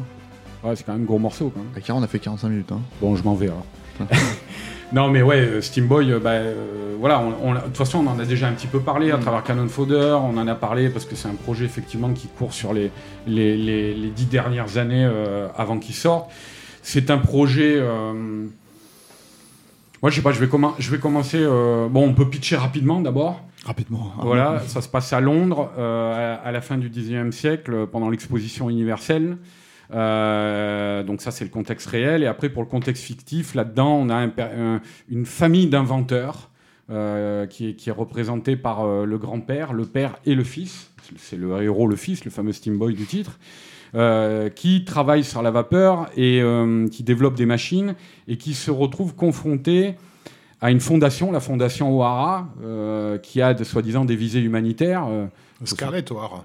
Ouais, Mm. non, ça c'est la- la- la- le, c'est le nom euh, précis de la, de la gamine. Euh, gamine, la- ouais. C'est la fondation O'Hara euh, qui euh, donc a des visées humanitaires, mais qui en sous-main euh, développe, c'est exactement comme pour Origin Z, euh, a des objectifs militaires euh, avérés. Et donc cette famille inventeur va se déchirer autour de ça parce que le grand-père et le père sont employés par la fondation O'Hara, enfin financés en tout cas, quoi. Euh, le grand-père euh, a une défiance totale euh, quand il comprend, et dès le début du film, hein, les, les- les véritables enjeux euh, de la fondation O'Hara, euh, leurs véritables propos, pro- propos, leurs véritables motifs. Le père, lui, va se ranger euh, du côté de la Fondation Aura en estimant que c'est le progrès, c'est l'arrivée du progrès. Tout en devenant une espèce de, de monstre mi-machine quasiment. Voilà, parce qu'il est blessé dans un accident, tu vois, donc il devient une sorte d'humain euh, compensé euh, à la mode steampunk. Quoi. Mm. Euh, et puis euh, le héros, Steamboy, qui est déchiré, je trouve ça d'ailleurs très, euh, euh, très intelligent la manière dont c'est géré euh, dans le film, parce qu'on nous montre vraiment le point de vue de l'enfant qui est déchiré entre ces deux figures tutélaires, du, grand-père, rebelle, qui est un gros gauchiste, hein, euh, euh, bien excité, bien vénère, et de, de l'autre côté, son père, qui est un progressiste, alors BA en tout cas, oui, presque illuminé, mais, mais assombri justement par, par, par l'accident qu'il a eu, quoi, aussi. Et, et on nous montre bien, le, le- le- gamin qui est déchiré entre ces deux, euh, deux- personnages-là, et, et, et, on montre son chemin d'initiation et comment il va choisir et comment il va, il va faire son propre choix et devenir lui-même un, adulte. C'est aussi un récit d'initiation. Bon, dans la grande euh, tradition de, de, de ces romans pour garçons euh, du 19e siècle hein, que, que, Otomo adore. Et euh, donc voilà, en gros, le, le pitch, c'est ça. Euh, C'est dans, dans, dans une société enfin, euh, imaginaire, enfin, ah oui, je l'ai dit, oui, je, oui, alternative. ouais. chronique, quoi. C'est, une chronique. chronie, c'est, merci, bah, ouais. le steampunk, hein, c'est-à-dire Mmh, euh, mmh. tu prends euh, la révolution industrielle et puis t'implémentes là-dedans, il y a des machines faramineuses, tu vois, des trucs. euh, Ceci dit, on y, on y aperçoit très très brièvement Marx et Engels. Marx euh, et au Engels début, ouais. sur un trottoir au début en, train, de discuter. donc, il y a, y a- c'est pas, je On a, des, que- on a des renvois voilà, au- euh, à Robert Stephenson étant Ah bah oui, clair, voilà, le descendant de, de l'inventeur du chemin de fer, etc. Clairement, Mm. et c'est vrai qu'il a beau s'en défendre là-dessus un petit peu Otomo, euh, je pense qu'il n'a pas placé Marx et Engels pour rien dans son, euh, dans son film, surtout que il y a le, le plan, en fait, euh, ils sont en... les héros sont devant une vitrine, et, et les, les Marx et Engels sont sur le trottoir, ils apparaissent à la fois dans l'image et en reflet, quoi, tu Mm. vois. Euh, et bref, et, et, euh, c'est vrai qu'il s'en défend un peu parce que lui, il a, j'ai l'impression qu'il a toujours été inquiet, et a raison, hein, euh, de maintenir l'identité de, de- de- du film, qui était un film avant tout pour enfants, un film d'aventure. Ça, il l'a toujours dit, il l'a martelé. Euh, c'était un film d'aventure pour garçons et, et rien d'autre. Euh, Il y a quand même cette dimension sociale parce que bon, chasser le naturel, euh, il revient au galop. Euh, après, euh, le film, et on va, on va, on va venir un peu peut-être sur sa, sur sa confection, mais euh, en partant du résultat final, c'est-à-dire, moi, c'est un film que j'adore, je trouve que c'est un chef-d'œuvre, le film. Euh, mais c'est un film qui ne pouvait pas connaître euh, autre chose que le destin qu'il a connu. C'est-à-dire, ça a été un échec. C'était, en gros, après Akira, c'était la deuxième fois euh, qu'Otomo bénéficiait du plus gros budget euh, jamais alloué à un long métrage d'a- d'animation. Et c'est le double d'Akira. Et bon, c'est le double d'Akira. C'est, la- combien, je crois C'est 2 milliards de yens Ouais, Euh, ouais, c'est un- ça. un ça truc comme dépasse ça. les 2 milliards. ouais. Voilà. Et, et le film va être un échec euh, cinglant. Et en fait, moi, je pense que le, le- le- le- la, la- la graine de l'échec, elle est implémentée dans la nature même, de- dans l'identité l'identité même du film. C'est-à-dire, c'est un film, pour moi, c'est un, un- c'est un dessin animé pour, pour, euh, réalisateur de dessin animé. Euh, euh, C'est-à-dire, c'est c'est une, c'est une sorte de... de J'arrive pas trop à trouver de, de termes, mais peut-être de thébaïde, de, de- c'est-à-dire d'endroit clos à l'intérieur duquel se retire l'artiste et où il construit un univers faramineux qui lui a demandé des années de travail, qui, qui- construit. C'est, presque un, un intérieur de, cathédrale, quoi. Tu vois, quoi. Il s'emploie à faire ça avec toujours en tête se dire, euh, enfin le point de départ, c'est faire un film d'aventure pour enfants. Et en fait, en cours de route, il se rend pas compte que euh, le perfectionnisme et, de, sa démarche l'éloigne peu à peu de sa, cible, qu'il est en train de faire quelque chose de trop tentaculaire, de trop euh, fourmillant. Et, et- et- et c'est ça qui fait que quand le film se retrouve en salle, les gens, la plupart du temps, sont déroutés. Moi, je me rappelle même les fans d'anime à l'époque. C'est mon cas. hein, Moi, je suis pas fan comme toi de Steamboy. hein. Ah, t'avais, t'avais été. Non, mais même, euh, j'adore le film. Mais Vas-y, continue, mais je, je veux Moi, je me rebondir rappelle sur de ce que tu discussions où, tu, tu citais telle scène de manière très enthousiaste. quoi. Mais je Mm. parlais pas de toi, hein, Julien. Mm. Je parlais de la réception, dans- dans- notamment dans les fans d'animation, qui était très très tiède. Mm. Et alors, moi, je peux comprendre le truc parce que c'est un film qui, au bout du compte, je te dis, il est tiraillé entre, en- entre deux tendances, quoi. euh, qui ne s'annulent pas forcément, hein. enfin pas du tout même, mais euh, qui cohabitent, mais qui créent cette, ce- ce- cette sorte de, de- de- dichotomie qui a, qui a- qui a- qui a dérangé, euh, qui a dérouté pas mal de gens, parce que le problème c'était qu'Akira, si tu veux, Akira c'était une vraie révolution, c'est-à-dire c'était un film bulldozer qui avançait, mais, mais, Bon, alors il faut prendre un truc aussi en compte qu'on n'a pas précisé pendant, Akira euh, euh, tout à l'heure. Akira, les, gens se représentent que, comme la, ça a été la révolution que ça a été, l'influence qu'il a eu, mais ça, a été un échec aussi en fait, Akira. Euh, C'est-à-dire, c'est un film, je crois, qui a atteint. je vois un peu du mal avec les yens, mais je crois qu'il a atteint au box-office japonais difficilement les 300 millions de yens. Et pour vous situer, le plus gros carton, le voyage de Shihiro de Miyazaki, je crois que c'est 30 milliards de yens. Donc c'est tout petit, Akira, quand même, comparé à ça. Et, donc Otomo, qui est quelqu'un qui, qui n'a, euh, en tout cas avec ses trucs à lui, jamais connu le succès. Euh, euh, et je pense qu'il espérait, il avait conscience de l'œuvre de rupture qu'était Akira, et puis c'est un film de SF, violent, tout ça. Et, j'ai l'impression qu'il voulait aller vers son public. C'était la, la- démarche de base, tu vois, avec Steam Boy.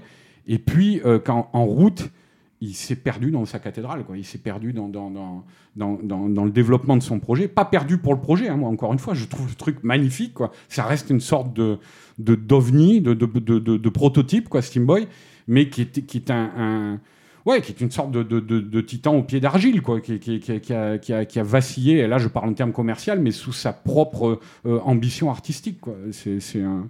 Voilà. Bon, alors après, pour revenir un petit peu juste sur la production, euh, c'est un film qui a, dont la, dont Otomo, sur lequel Otomo a travaillé euh, euh, pour la première fois à partir de 1994.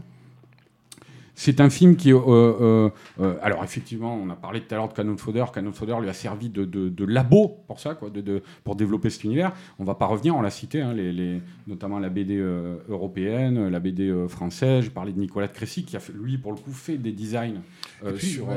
Et puis quelque part une espèce d'origine story en fait de, tous ces mythes de- qui, ont- qui vont construire la SF, les SF, parce que on, on- là on parle de steampunk et de, de, de- de rétro-futurisme, mais les thématiques en fait qu'il y a au cœur de, de, de- de Steam Boy sont des thématiques que- qui courent en fait dans l'histoire de la SF bien à- au-delà du 19e siècle, enfin euh, jusqu'à ju- Oh. jusqu'à aujourd'hui, c'est des euh, que ce soit la question de l'armement, de la, st- la structure de la société, euh, bref, enfin les- tout ce dont tu as parlé par Les rapport classes au récit, sociales, les classes euh, sociales et tout. Ouais. Et, euh, et donc, alors oui, bah, le, le- le Canon Fodder lui sert de, de- de- de laboratoire un petit peu pour développer ce projet. Alors, c'est un projet qui va passer par différentes euh, strates. Toi, tu as évoqué, là, il n'y a pas longtemps, euh, Julien, effectivement, le fait qu'on avait l'impression, jusqu'à la fin des années 90, que ça devait être un film entièrement en 3D. Euh, Il y a eu l'épisode américain, parce que c'est aussi un film qui est financé de manière internationale. À l'arrivée, c'est Sony Columbia qui, est- qui a cofinancé le bidule. Qui a, qui a acheté les droits internationaux. ouais. Voilà. Bah nous, il a été distribué par Columbia. En France, ouais, hein, ouais. Et, euh, et en fait, du coup, euh, on va dire que Otomo, euh, sur ce projet-là, il a fait un peu la tournée des popotes. Alors, il est allé à Hollywood et euh, il a rencontré là-bas euh, euh, trois personnalités. Quoi. Il a rencontré James Cameron, Roland Emmerich et Joel Silver. quoi. Et euh, alors, euh, je vais commencer par la fin. Joel Silver, euh, euh, ça s'est pas bien passé parce que je crois qu'il y a eu des problèmes de, de- avec la Warner de futurs droits vidéo qui n'ont pas été réglés. Quoi. Euh, avec Roland Emmerich, euh, c'était le, le nom du studio de Roland Emmerich et de Dean Devlin, là, je m'en souviens plus le nom. Futuropolis, Centropolis Centropolis, je crois. Euh, donc il a eu affaire nommément à Dean Devlin. Quoi, et c'est, au départ, ils étaient super enthousiastes. Quoi. Dean Devlin était un énorme fan d'Akira, évidemment. Et ils étaient super enthousiastes. Puis en fait, au bout d'un moment, Otomo a commencé à recevoir des notes de réécriture du scénario, de, d'adoucissement de tel point, un truc comme ça. Et il a dit, bon, allez, ça suffit. Euh, et Cameron, évidemment, c'était le plus gros fan des trois, quoi. euh, euh, qui était, c'était un honneur immense pour lui de, collaborer avec Tomo. Alors je parle de ça, c'était vers 97, je crois. Ils se sont rencontrés et ils étaient plutôt partants. ça allait se faire. Et puis en fait, c'est chez Lightstorm Entertainment, les associés financiers, on va dire, de, Cameron, qui ont exigé que Cameron supervise le travail d'Otomo. Et là, Cameron dit ah non, je fais jamais ça. enfin, je fais pas ça avec Otomo, quoi. Je vais pas superviser Otomo, quoi. Et, et du coup, tout s'est arrêté à cause de ça, quoi. Et Otomo est, est, est rentré au Japon. Ça, ça fait chou blanc à Hollywood. Et bon, après, Sony a mis des billes effectivement dans le dans le projet. C'est euh, Pas encore- forcément de façon heureuse d'après le public américain, mais- puisque donc, c'est Anna Paquin qui fait la voix de. Mm. Euh, de Scarlett O'Hara. Ouais, euh, et apparemment, ça, moi je ne remarque pas, mais elle, elle- elle joue avec un accent euh, canadien, euh, enfin nordique, qui apparemment a- n'a pas plu euh, aux Ouais, bah, dans spectateurs. l'Angl- dans l'Angleterre. euh, je, sais que ça, revient- ça systématiquement dans les critiques que j'ai pu, les critiques en anglais que j'ai pu lire sur le film, c'est euh, Anna Paquin, c'est pas ont possible. qu'à regarder les films en VO, puis c'est tout. Ouais, mais c'est clair, c'est clair. hein. Mais euh, donc voilà, ouais. Alors et, et c'est euh, c'est un projet qui en gros, euh, on a euh, quand, quand euh, qui capote plusieurs fois, qui s'arrête euh, euh, parce qu'il y a le, le euh, le stu- bah, à un moment, le studio 4 degrés Celsius lâche le projet, tu vois, et puis je crois qu'ils le reprennent après. Enfin, ça, ça a été, ça a été vraiment un développement très chaotique. Et, Ah non, mais attends, excuse-moi, Anna Paquin, en fait, elle joue euh, Steamboy. ah, c'est Steamboy? Ouais. D'accord. Bon. Oui, parce que la, voix- la, la voix japonaise est faite par, Par une jeune fille, aussi, ouais. Anne, Anne Suzuki. D'accord. paraît-il en japonais a un petit Ah oui, accent oui, québécois. on va l'a- savoir pourquoi. on la voit- blague. On les voit dans la, on la voit dans les bonus DVD, l'actrice euh, japonaise, effectivement. ouais. Euh, donc je sais plus où j'en étais, j'ai perdu le fil. Euh, C'est pas grave. hein. non. Sur le montage euh, compliqué donc du film et le fait qu'il soit passé de main en main en fait. Ouais, voilà. ouais, ouais, c'est- un, film qui, euh, finalement, au bout du compte, a été, je pense, euh, encore plus difficile à vivre qu'Akira pour Otomo. quoi. C'est sûr. c'est un, un truc qui a été. euh, En fait, le- le- la grosse différence, c'est que Akira, mine de rien, il avait aussi des garde-fous. C'est-à-dire qu'on a parlé de la durée tout à l'heure, euh, des, des deux heures qui lui avaient été imposées. Au niveau du budget, il pouvait pas faire aussi n'importe quoi. Et là, il est. Et moi, c'est moi, c'est le problème que j'ai avec Steamboy, qui est un film que j'aime beaucoup hein, par ailleurs, mais il y a une. Je le, je le comparerais en fait avec une, un, un travail sur les planches en fait qu'avait fait de d'Akira en fait qu'a- qu'avait fait Otomo, où quand les, les, épisodes en, en fait étaient sortaient en relié.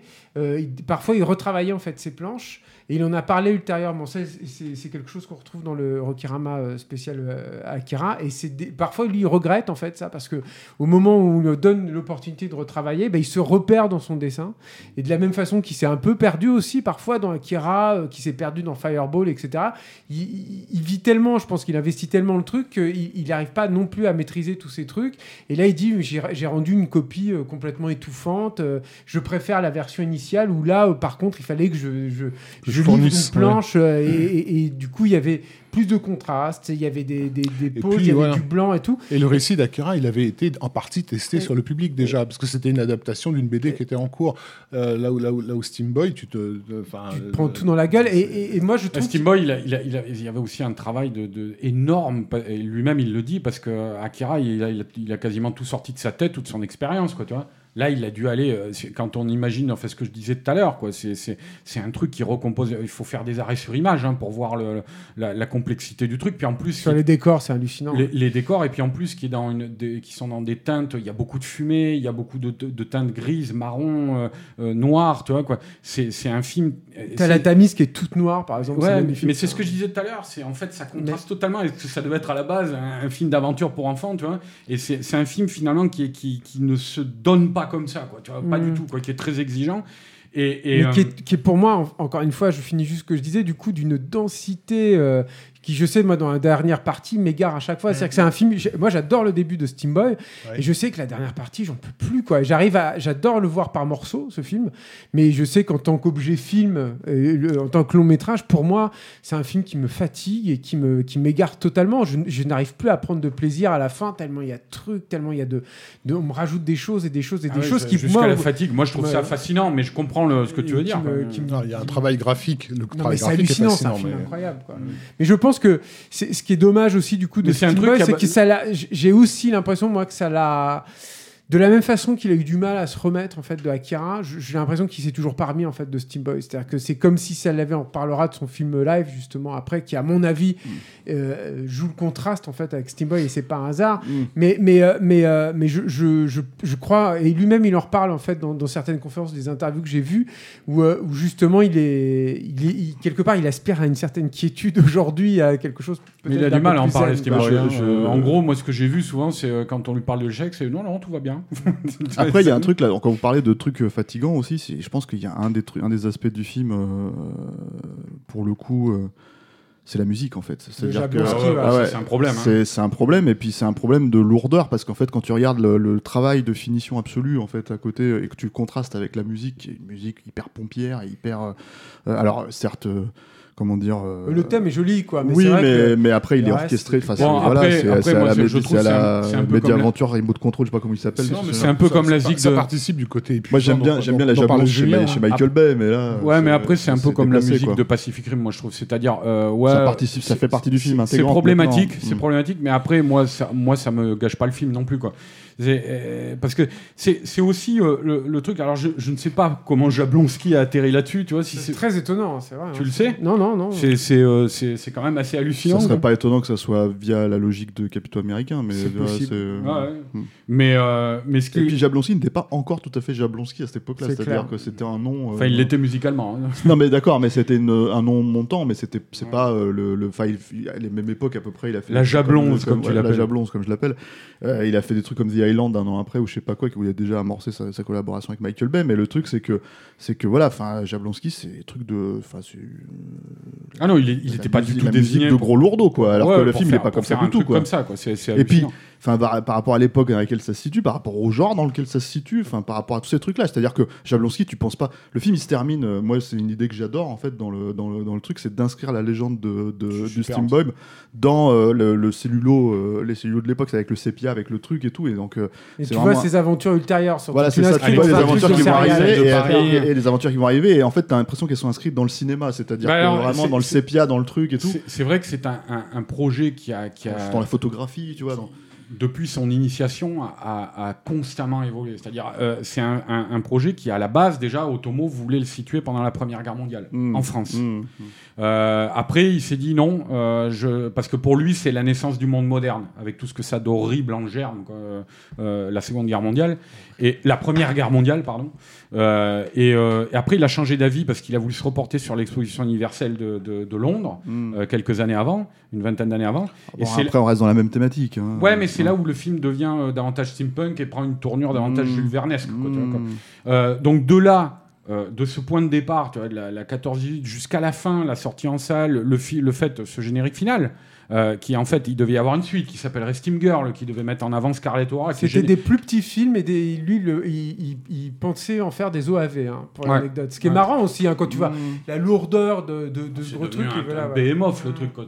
Mais, mais le- ce qui est étonnant, euh, c'est que le- moi j'aime beaucoup le personnage de Scarlett O'Hara d'ailleurs, et Il est t'aurais- Très intéressant. Et tu aurais voulu savoir la suite de ça, quoi, justement. Parce que c'est un personnage. euh, alors, dans la première version, il dit justement Otomo, et je crois que c'était le cas justement dans le film qui figure sur le DVD, dans le. le- Le making-of, ouais. ouais, mais le, le- comment, le, le film qu'il a créé, le petit Oui. court-métrage qu'il a Le créé. test. Le test, voilà, merci. Euh, à l'époque, il figure sur le DVD français, vous pouvez le voir. Euh, c'était euh, le personnage féminin qui était mis en avant, c'était la, la, la- la petite fille qui habite avec lui en fait au début Mm. du film qu'on voit et qu'après on ne voit quasiment plus quoi. Euh, et en fait, il a reporté ça sur Scarlett O'Hara parce que je pense qu'il avait raison. C'est ce personnage de gamine était très, euh, c'était un personnage de gamine victorienne euh, qui est la copine de jeu de, de- du gamin et puis qui l'épaule dans ses aventures et puis ça va pas plus loin que ça. Là, il se retrouve face à une une, une, petite bourge suffisante, vois, euh, qui évoque jusque dans son look la, la Nelly Olson de la petite maison dans la prairie, là, tu vois, qui est une véritable peste et qui s'humanise au fur et à mesure du film. Euh, euh, et qui devient de plus en plus complexe, de plus en plus intéressante. Euh, il faut rappeler que c'est quand même la, dernière, le dernier rejeton de la famille O'Hara qui, qui, est- qui est l'antagoniste Majeur. majeur du film et que peu à peu elle se range aux côtés de Steamboy quoi. Et donc Mm. tout son chemin est très intéressant et c'est vrai que ça aurait été, ça aurait été, ça aurait été bien de, de pouvoir voir ce, ce fameux Steam Girl. Mais à l'époque où tu parles des mini OAV, euh, je crois qu'il avait, c'était à une époque où il n'avait pas encore développé l'idée de faire une suite baptisée Steam Girl et centrée sur les aventures de c'est possible. Ça, c'était vraiment apparemment au moment de la sortie du film où ils espéraient que le truc allait tout déblayer, tu vois, et qu'ils pourraient faire une suite intitulée Steam Girl, tu vois. Il avait envie de faire ça. Et bon, bah, le film a été un tel échec que c'est retombé dans les oubliettes, hein, tout ça, quoi. Pour, euh, juste pour répondre à la question de Jablonski euh, sur, sur le projet, euh, en fait, c'est de rappeler qu'en 2002, il y avait eu une ouverture euh, faite vers le, le- le Japon lorsqu'Harry Gregson Williams du studio Mediaventure s'était retrou- avait été engagé par Kojima euh, sur euh, Metal Gear Solid 2. Mm. Et, et- vrai, ça avait pas mal boosté, on va dire, sa, sa- sa carrière paradoxalement, alors qu'a priori aller au Japon, c'était pas bon pour un Américain, mais là tout d'un coup ça le devenait parce que ces projets euh, japonais avaient une un véritable impact sur la culture américaine de l'époque. Et donc Jablonski a un peu suivi ça parce qu'en fait c'était ses débuts euh, en solo euh, euh, à cette époque-là, et donc euh, je pense qu'il voyait aussi Steamboy comme la possibilité de. Que lui, il le voit, c'est une chose, mais que les gens l'engagent, c'en est une il y a une possibilité qu'Otomo il ait euh, voulu avoir Hans Zimmer, qu'on Mm.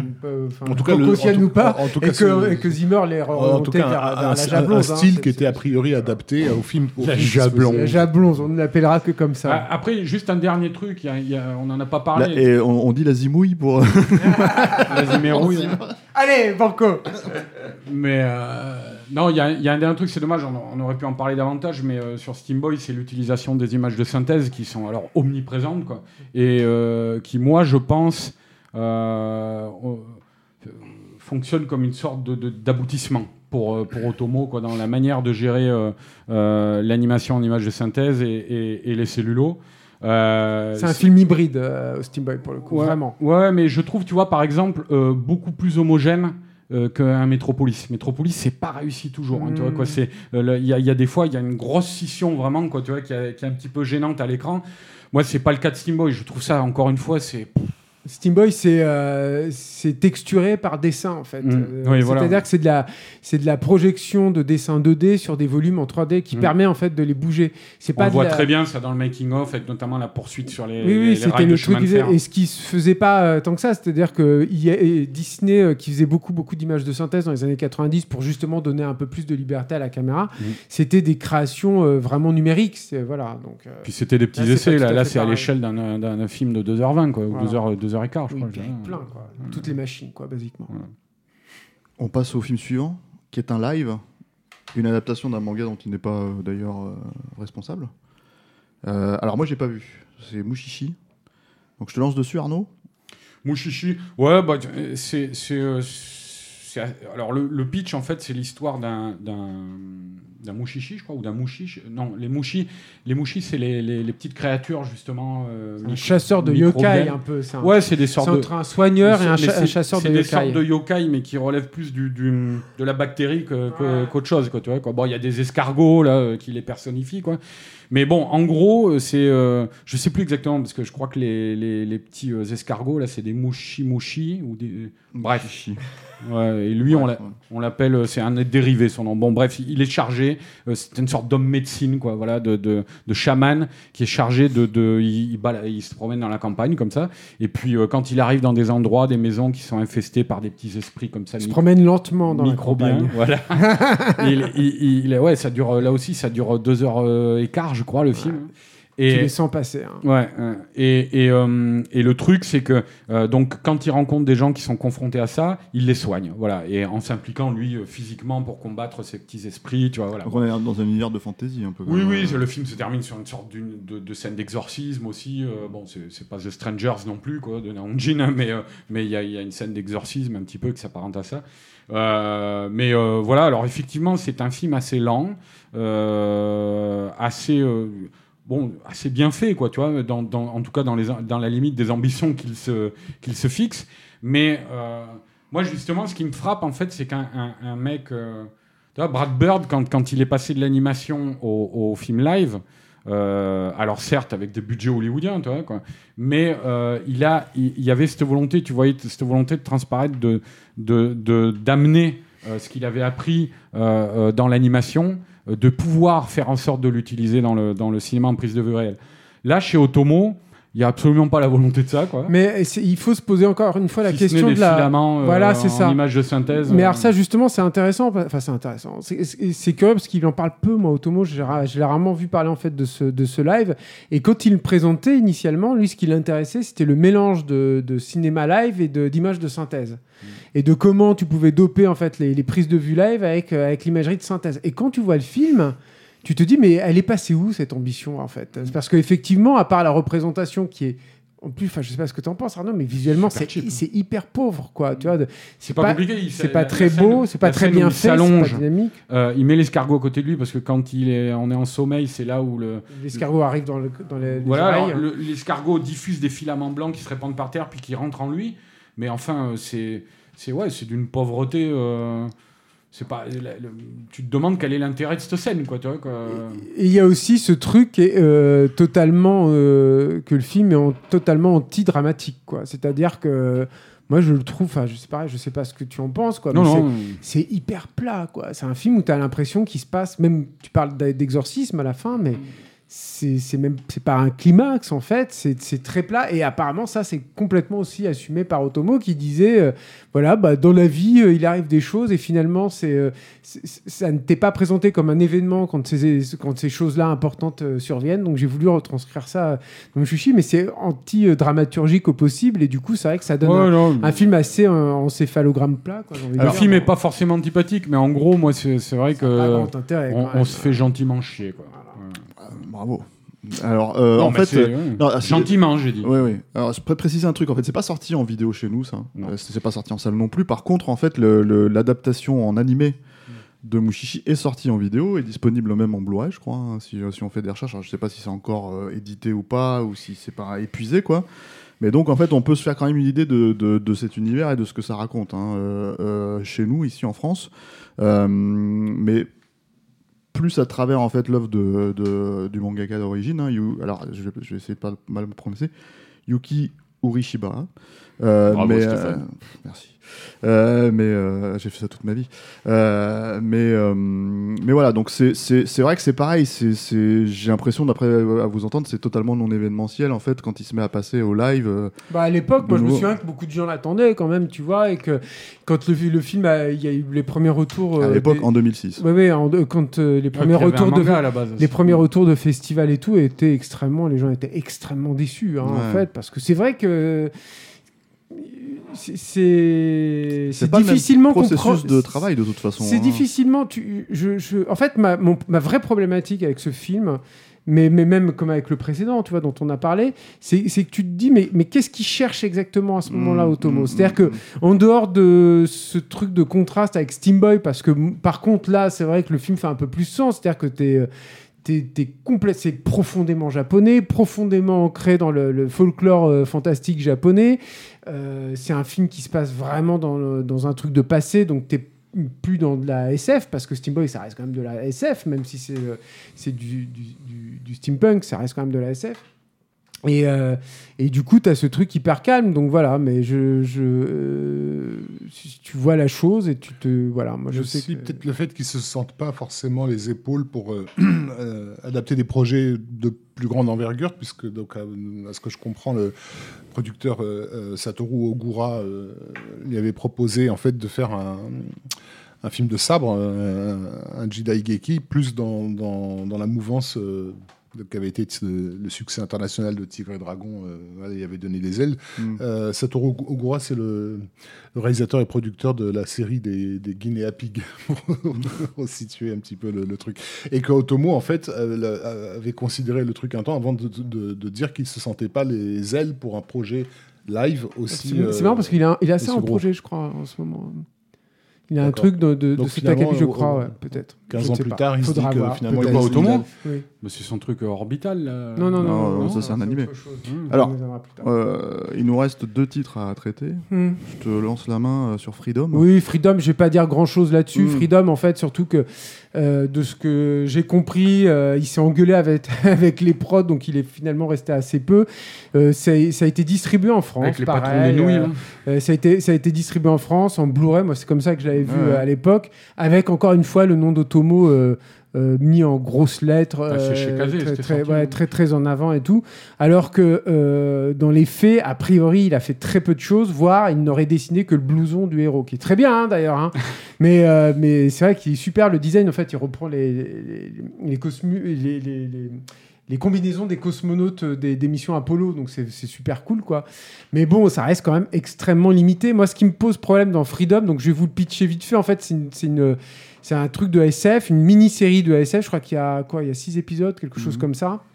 Euh, entièrement en image de synthèse en cel shading, Euh, mais euh, du cel shading, je... En cel shading. c'est-à-dire le cel shading, c'est du, c'est un truc euh, En bordasse dans le texte. ah, Cell shading. Shading, ouais, bon, ouais, enfin, bon, c'est une, c'est une façon de, de, comment dire, de texturer, de, de recréer, une, une- de simuler, voilà, le, le- le- l'animation traditionnelle dans l'image de synthèse. C'est, Cette, cette partie. Cette ça te fait, mais là, c'est plus Il n'y du. avait pas déjà, de, cel il y avait pas shading, déjà du non. cel shading dans, dans Steam Boy?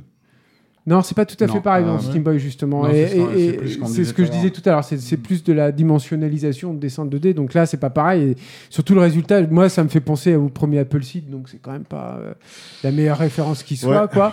Bon, bref. Et, euh, et là, c'est euh, des gamins qui, euh, donc la société, la, la Terre est devenue invivable. euh, ils se sont installés sur la Lune. Euh, Il y a des gamins qui font des courses de moto, euh, clin d'œil, clin d'œil, hein, et, euh, et qui vont découvrir un grand mystère euh, sur euh, est-ce que la Terre finalement est vraiment inhabitable, est-ce que la société euh, euh, lunaire où se sont réfugiés les terriens ne serait pas un peu trop oppressive et euh, est-ce qu'il faudrait pas mettre un peu la dawa là-dedans? Donc en fait, ce qui est terrible, Le, en le fait- Covid exi- existe-t-il ce, vraiment? ce qui est, ce qui est terrible en fait dans, dans Freedom, c'est que euh, il y a un truc aussi important que j'ai pas dit, c'est que Freedom, le- le- la vraie raison d'être de Freedom, c'est que c'est en fait c'est aussi une grosse campagne de pub cachée pour une marque de nouilles euh, et de Ah, nourriture euh, japonaise. C'est eux, les producteurs. C'est eux Oui, qui ont mis le pognon pour mis pognon pour faire le truc. Donc, Mais ça s'applique, ça s'applique comment dans le bah, tu y bouffes des nouilles très souvent, en fait. Voilà, il y a des placements de produits Ok. hyper lourdeaux et très, très, très souvent. Moi, j'ai rien contre le placement de produits, mais là, c'est vrai que c'est quand même hyper embarrassant, quoi. Le, le, le, le, le truc, c'est que Otomo, on en a un peu parlé vite fait, mais il s'est illustré assez souvent, en fait, dans des pubs. Il avait fait des pubs pour euh, des appareils photo, notamment et tout, mais qui étaient comme les gens qui font intelligemment de la pub, des matières, des moyens d'expérimenter, de se tester, Bon, euh, des d'essayer fois, des choses des fois, il fait des trucs de, de cachetonneur fini. Oui, hein. oui, Moi, je complètement. Je, parlais tout à l'heure, j'ai vu une pub Volvic de lui. Ouais. Mais euh, il, a fait 2-3 dessins, là, tu vois, quoi, et puis hop, ça passe. et Mais je, je crois que c'était pour, la, pour une des appareils photo Canon, là où c'était beaucoup plus intéressant, tu vois, où Ouais. tu sens des trucs, euh, d'ailleurs, qui évoquent euh, Akira, tout ça, bon, bref. Et, euh, mais, mais là, en fait, ce qui est terrible, c'est... c'est euh, encore une fois, tu peux. Je vais peut-être un peu loin, mais tu sens quand même le mec qui est écrasé par son leg. quoi. C'est-à-dire que là, tu, tu penses à Akira, mais a un Akira complètement dévoyé, euh, euh, de- complètement au service d'un projet qui est hyper mercantile quand même, qui est, euh, moi, je trouve assez ennuyeux du coup, assez euh, désincarné au niveau de. de... C'est pas totalement déshonorant, Freedom, ça se laissait regarder, mais tu- moi, pour moi, je le- je l'ai vu aussi vite que je l'avais oublié. D'ailleurs, il a fait que je revois pas mal d'épisodes là pour préparer et pour vous dire finalement pas grand chose parce que il y a très peu de choses à dire là-dessus. euh, Hmm. et les motos, bah oui, il y a des designs de motos qui sont un peu originaux, mais qui n'aura jamais la puissance euh, de, de, de, celle d'Akira. Et, euh, Après, ça, c'est. ouais, et c'est pas, c'est, hein. c'est pas très intéressant et je trouve que ça fait. Heureusement, tu l'oublies vite, Freedom, parce que sinon, ça fait plutôt du mal, en fait, finalement, à ce que Otomo a laissé, euh, a laissé derrière lui. Ça fait suer de voir son nom attaché à un truc comme ça, malgré tout, moi, je trouve. Le projet suivant, qui est pour l'instant le plus ou moins le dernier gros projet auquel il a été attaché, hein, qui date de 2013, c'est Short Piece. C'est aussi un film omnibus Mhm. euh, sur lequel il a réalisé un, euh, Deux. un court métrage Mhm. et un dont il, et un autre Et dont oui, il est à l'origine l'auteur, puisqu'en fait c'est tiré d'un manga qu'il a écrit au début des années Très 80. fidèle, d'ailleurs. Voilà. Euh, qui est d'ailleurs pour moi je trouve pas le meilleur euh, pour le coup épisode de enfin le meilleur euh, le meilleur sketch de tous Euh, lui son épisode Pour le c'est- coup, le shading est sympa, quoi, moi, je trouve. le, Lequel? le- sur euh. Jean-Pierre, Ouais. Le, lui, son épisode à lui, en fait, celui qu'il a, enfin son, pas son épisode, son, son cours en fait qu'il a réalisé, s'appelle Combustion. Euh, ça se passe dans le Japon féodal. Mhm. Euh, donc là, on est vraiment, on revient dans, dans, dans- dans autre chose. Il y a euh, euh, et c'est l'histoire en fait de- d'un village qui prend feu et la façon dont ils vont euh, essayer de, D'un de- quartier de la, de la ville. c'est- Euh, une- une ah oui, histoire vraie, Edo. c'est les incendies qu'il y a eu à cette époque-là dans la ville d'Edo, donc qui est l'ancêtre de Tokyo. hein, tu vois.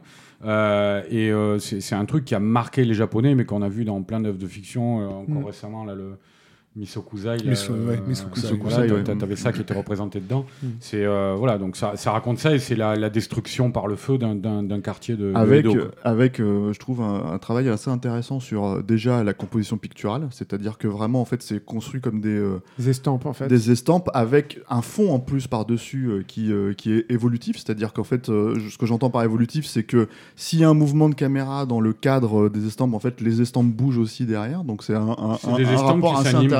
Non mais t'as as les estampes qui s'animent en soi, mais derrière, oui, euh, il y a, ce que je veux dire, c'est vraiment le petit fond en fait qui sert de, de, de, enfin, qui sert de, de cadre autour du cadre en fait. Et le film, le film suit l'histoire, mais ce qui est intéressant, évidemment, mais ce qui est intéressant, c'est qu'on progresse. C'est court, hein, c'est 10 12 minutes, Ouais, je crois. ouais. ouais, c'est- Mais du début à la fin de l'histoire, on progresse de donc ces estampes classiques euh, japonaises de cette époque-là, avec des des, des paysages, des, hum, des scènes tranquilles, des scènes domestiques, euh, de gens dans des jardins, dans des euh, dans des salons euh, des choses comme ça, euh, jusqu'à euh, la, furia finale de l'incendie, quoi, où, là, il a, fourni un boulot de malade dans la, retranscription des flammes, les tuiles des toits, qu'il est allé tous jusqu'à dessiner, je crois, lui-même, quoi, une par une. Quoi. C'est, on progresse, il y a une sorte de... de, de- de progression vers, vers le spectaculaire qui est assez fait, ouais. frappante Ouais, quoi, parce que tu pars de, de- d'estampes et bon le- le- Même le sur la quiétude, en fait, c'est vrai qu'il il- il émane une vraie quiétude, et puis euh, finalement, la façon dont le chaos s'instaure en fait, aussi arrive de façon hyper insidieuse, c'est pas un choc, quoi. Mm, mm. Et ça aussi, c'est c'est très intéressant. Moi, le- mon seul truc, c'est que je trouve que son pari esthétique n'est pas toujours complètement tenu, quoi. C'est-à-dire que à partir du moment où tu t'inspires des estampes, tu as fatalement une valeur de plan qui est extrêmement limitée par rapport à ce que tu peux faire au cinéma. Et j'aurais aimé qu'il le tienne un peu plus, ça. C'est-à-dire qu'il le- il change un peu trop, il, euh, il a recours pas à des très gros plans, mais enfin, en tout cas, à des plans beaucoup plus rapprochés et tout. Je trouve ça un tout petit peu dommage, en fait, qu'il ait recours ça, surtout que tu te dis, alors bon, c'est un peu présomptueux, mais tu te dis, mais il aurait pu s'en passer, enfin, en plus, il n'avait pas besoin de ça pour bien euh, sûr, raconter ce qu'il avait à raconter. Donc- Après, Et c'est un peu dommage, ça, moi, ça me casse un peu mon trip. avec un, super, hein, un renvoi quand même assez étonnant à Akira, je trouve, Mm. euh, dans le- l'explosion finale en fait, où dans le cadre et dans la façon dont c'est présenté, même si c'est ramené à un niveau, on va dire, beaucoup plus euh, euh, réaliste, en fait, ça renvoie à l'explosion d'ouverture d'Akira, quoi. C'est-à-dire, et ça, c'est vraiment étonnant parce que parce que tu sens, je pense que c'est volontaire en fait. Je pense qu'il l'a vraiment pensé de cette manière-là pour euh, pour euh, pour donner un effet, euh, je trouve saisissant, quoi. Tu vois, pour terminer son son, son, son sketch à lui, quoi.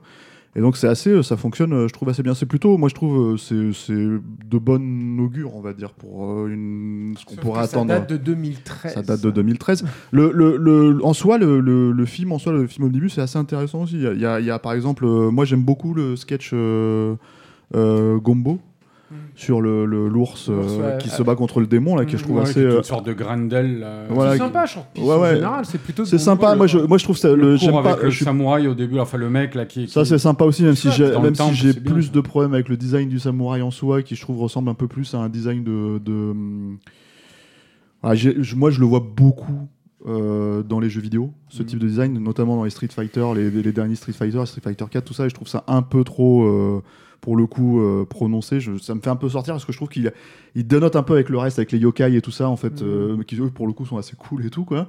Euh, mais c'est plutôt sympa en soi, ça va, c'est plutôt Il y a une vraie un- ambiance, par exemple. voilà, c'est ça, ça, bien ça faits. fonctionne assez bien.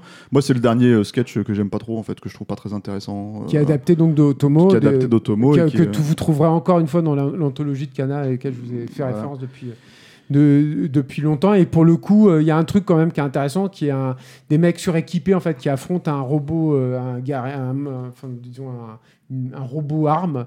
Je sais pas comment présenter ça, quoi. euh, Et, euh, Oui, c'est une et- sorte de tank et- et robotisé. les mecs quoi. sont suréquipés, ils ont du matos dans tous les coins, etc. Et euh, je spoil. Mais euh, et c'est en se débarrassant de leurs oripeaux technologiques que finalement ils vont réussir en fait à, à déjouer le, le- le- le gros robot. Et c'est intéressant déjà. Je trouve que du coup l'utilisation de l'image de synthèse est intéressante dans ce Mhm. contexte-là. Déjà parce que visuellement du coup les machineries semblent vraiment fonctionner, ça c'est toujours payant. Et aussi parce que bah du coup ça fait sens avec ce qu'on est euh, en train de nous raconter et peut-être même avec ce que cherche euh, un peu plus Otomo aujourd'hui ou euh, dans les projets, que ce soit son projet sur la, la période Edo ou sur euh, son prochain film de, sur Orbital R1, là, il y a, apparemment, il, lui, en tout cas, il dit qu'il aspire à beaucoup plus de quiétude dans, Mm. les, les- les- dans ses projets à venir. a un Et donc, ce sera son troisième long métrage. Si ça arrive un jour, parce qu'encore une Il fois, y a il un y a- premier a- y a teaser. un Il y a un premier hein. teaser qui a été a un diffusé. ça fait, un, un moment que c'est euh, annoncé. bon. skateboard qui, flotte dans l'espace. Il a été annoncé en juillet euh, 2019. Mm. Euh, donc ouais, ça, bon, on dit, on, ce que c'est en fait. Ça, ça- ouais. ça se passe sur une, une- dans une colonie euh, spatiale en Ouais. fait, euh, avec euh, on suit le, le destin de gamins qui Mm. se demandent en fait si la- cette fameuse terre mythique euh, dont on leur parle a- n'a jamais existé. Quoi. Ouais, Euh, puis t'as, t'as- t'as ce teaser qui résume ça en fait en une image, quoi, avec ce skateboard qui flotte dans l'espace là devant un vaisseau spatial en orbite, quoi. mm.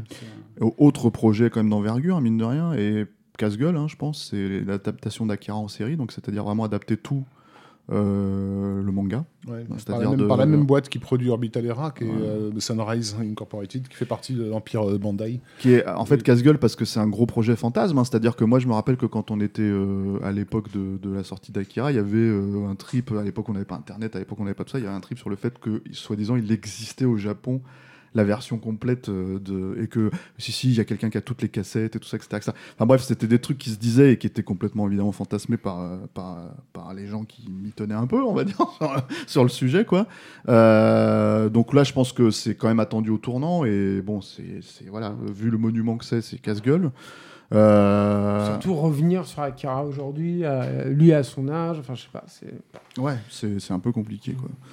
Donc bah on boucle hein, l'affaire. Merci messieurs. Je pense qu'on est on a plus, toi, plus ou moins fait le, le- le tour du sujet. Même, j'ai envie de remercier euh, Alain Mercier. Alain, merci évidemment à la technique. Moi je vais. remercier Alain Mercier. Voilà. On va Et, surtout euh, remercier les tipeurs déjà qui ont, on l'a dit Arnaud. au début mais qui ont permis à Arnaud de revenir euh, dans, la, dans la boucle. hein. Bien Je- coiffé. Je Voilà. ne serai jamais euh, assez reconnaissant envers tous ces gens Prochain qui se type. sont levés, qui sont sortis de l'ombre, qui m'ont tendu la main. Prochain type, euh, euh, une coupe de cheveux pour Arnaud Bordas parce que là euh, il y a des gens sur les réseaux sociaux parce qu'il a publié Alain a publié la photo et en fait il y a des gens qui disent que tu ressembles quand même à Robert De Niro dans Les Affranchis. hein. Ah bah voilà. Ça va à la classe. Tiens.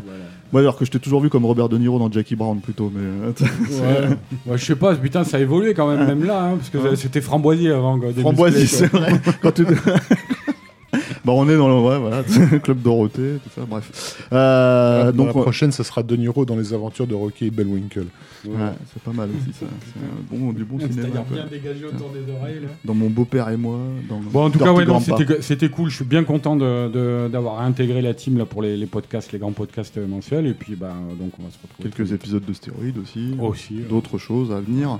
Euh, donc pour, euh, pour nous soutenir, il y a toujours le Tipeee, hein, euh, euh, tipeee.com, euh, 3E, euh, mot-clé Capture Mag. Euh, on vous remercie déjà, on remercie tous ceux qui ont donné.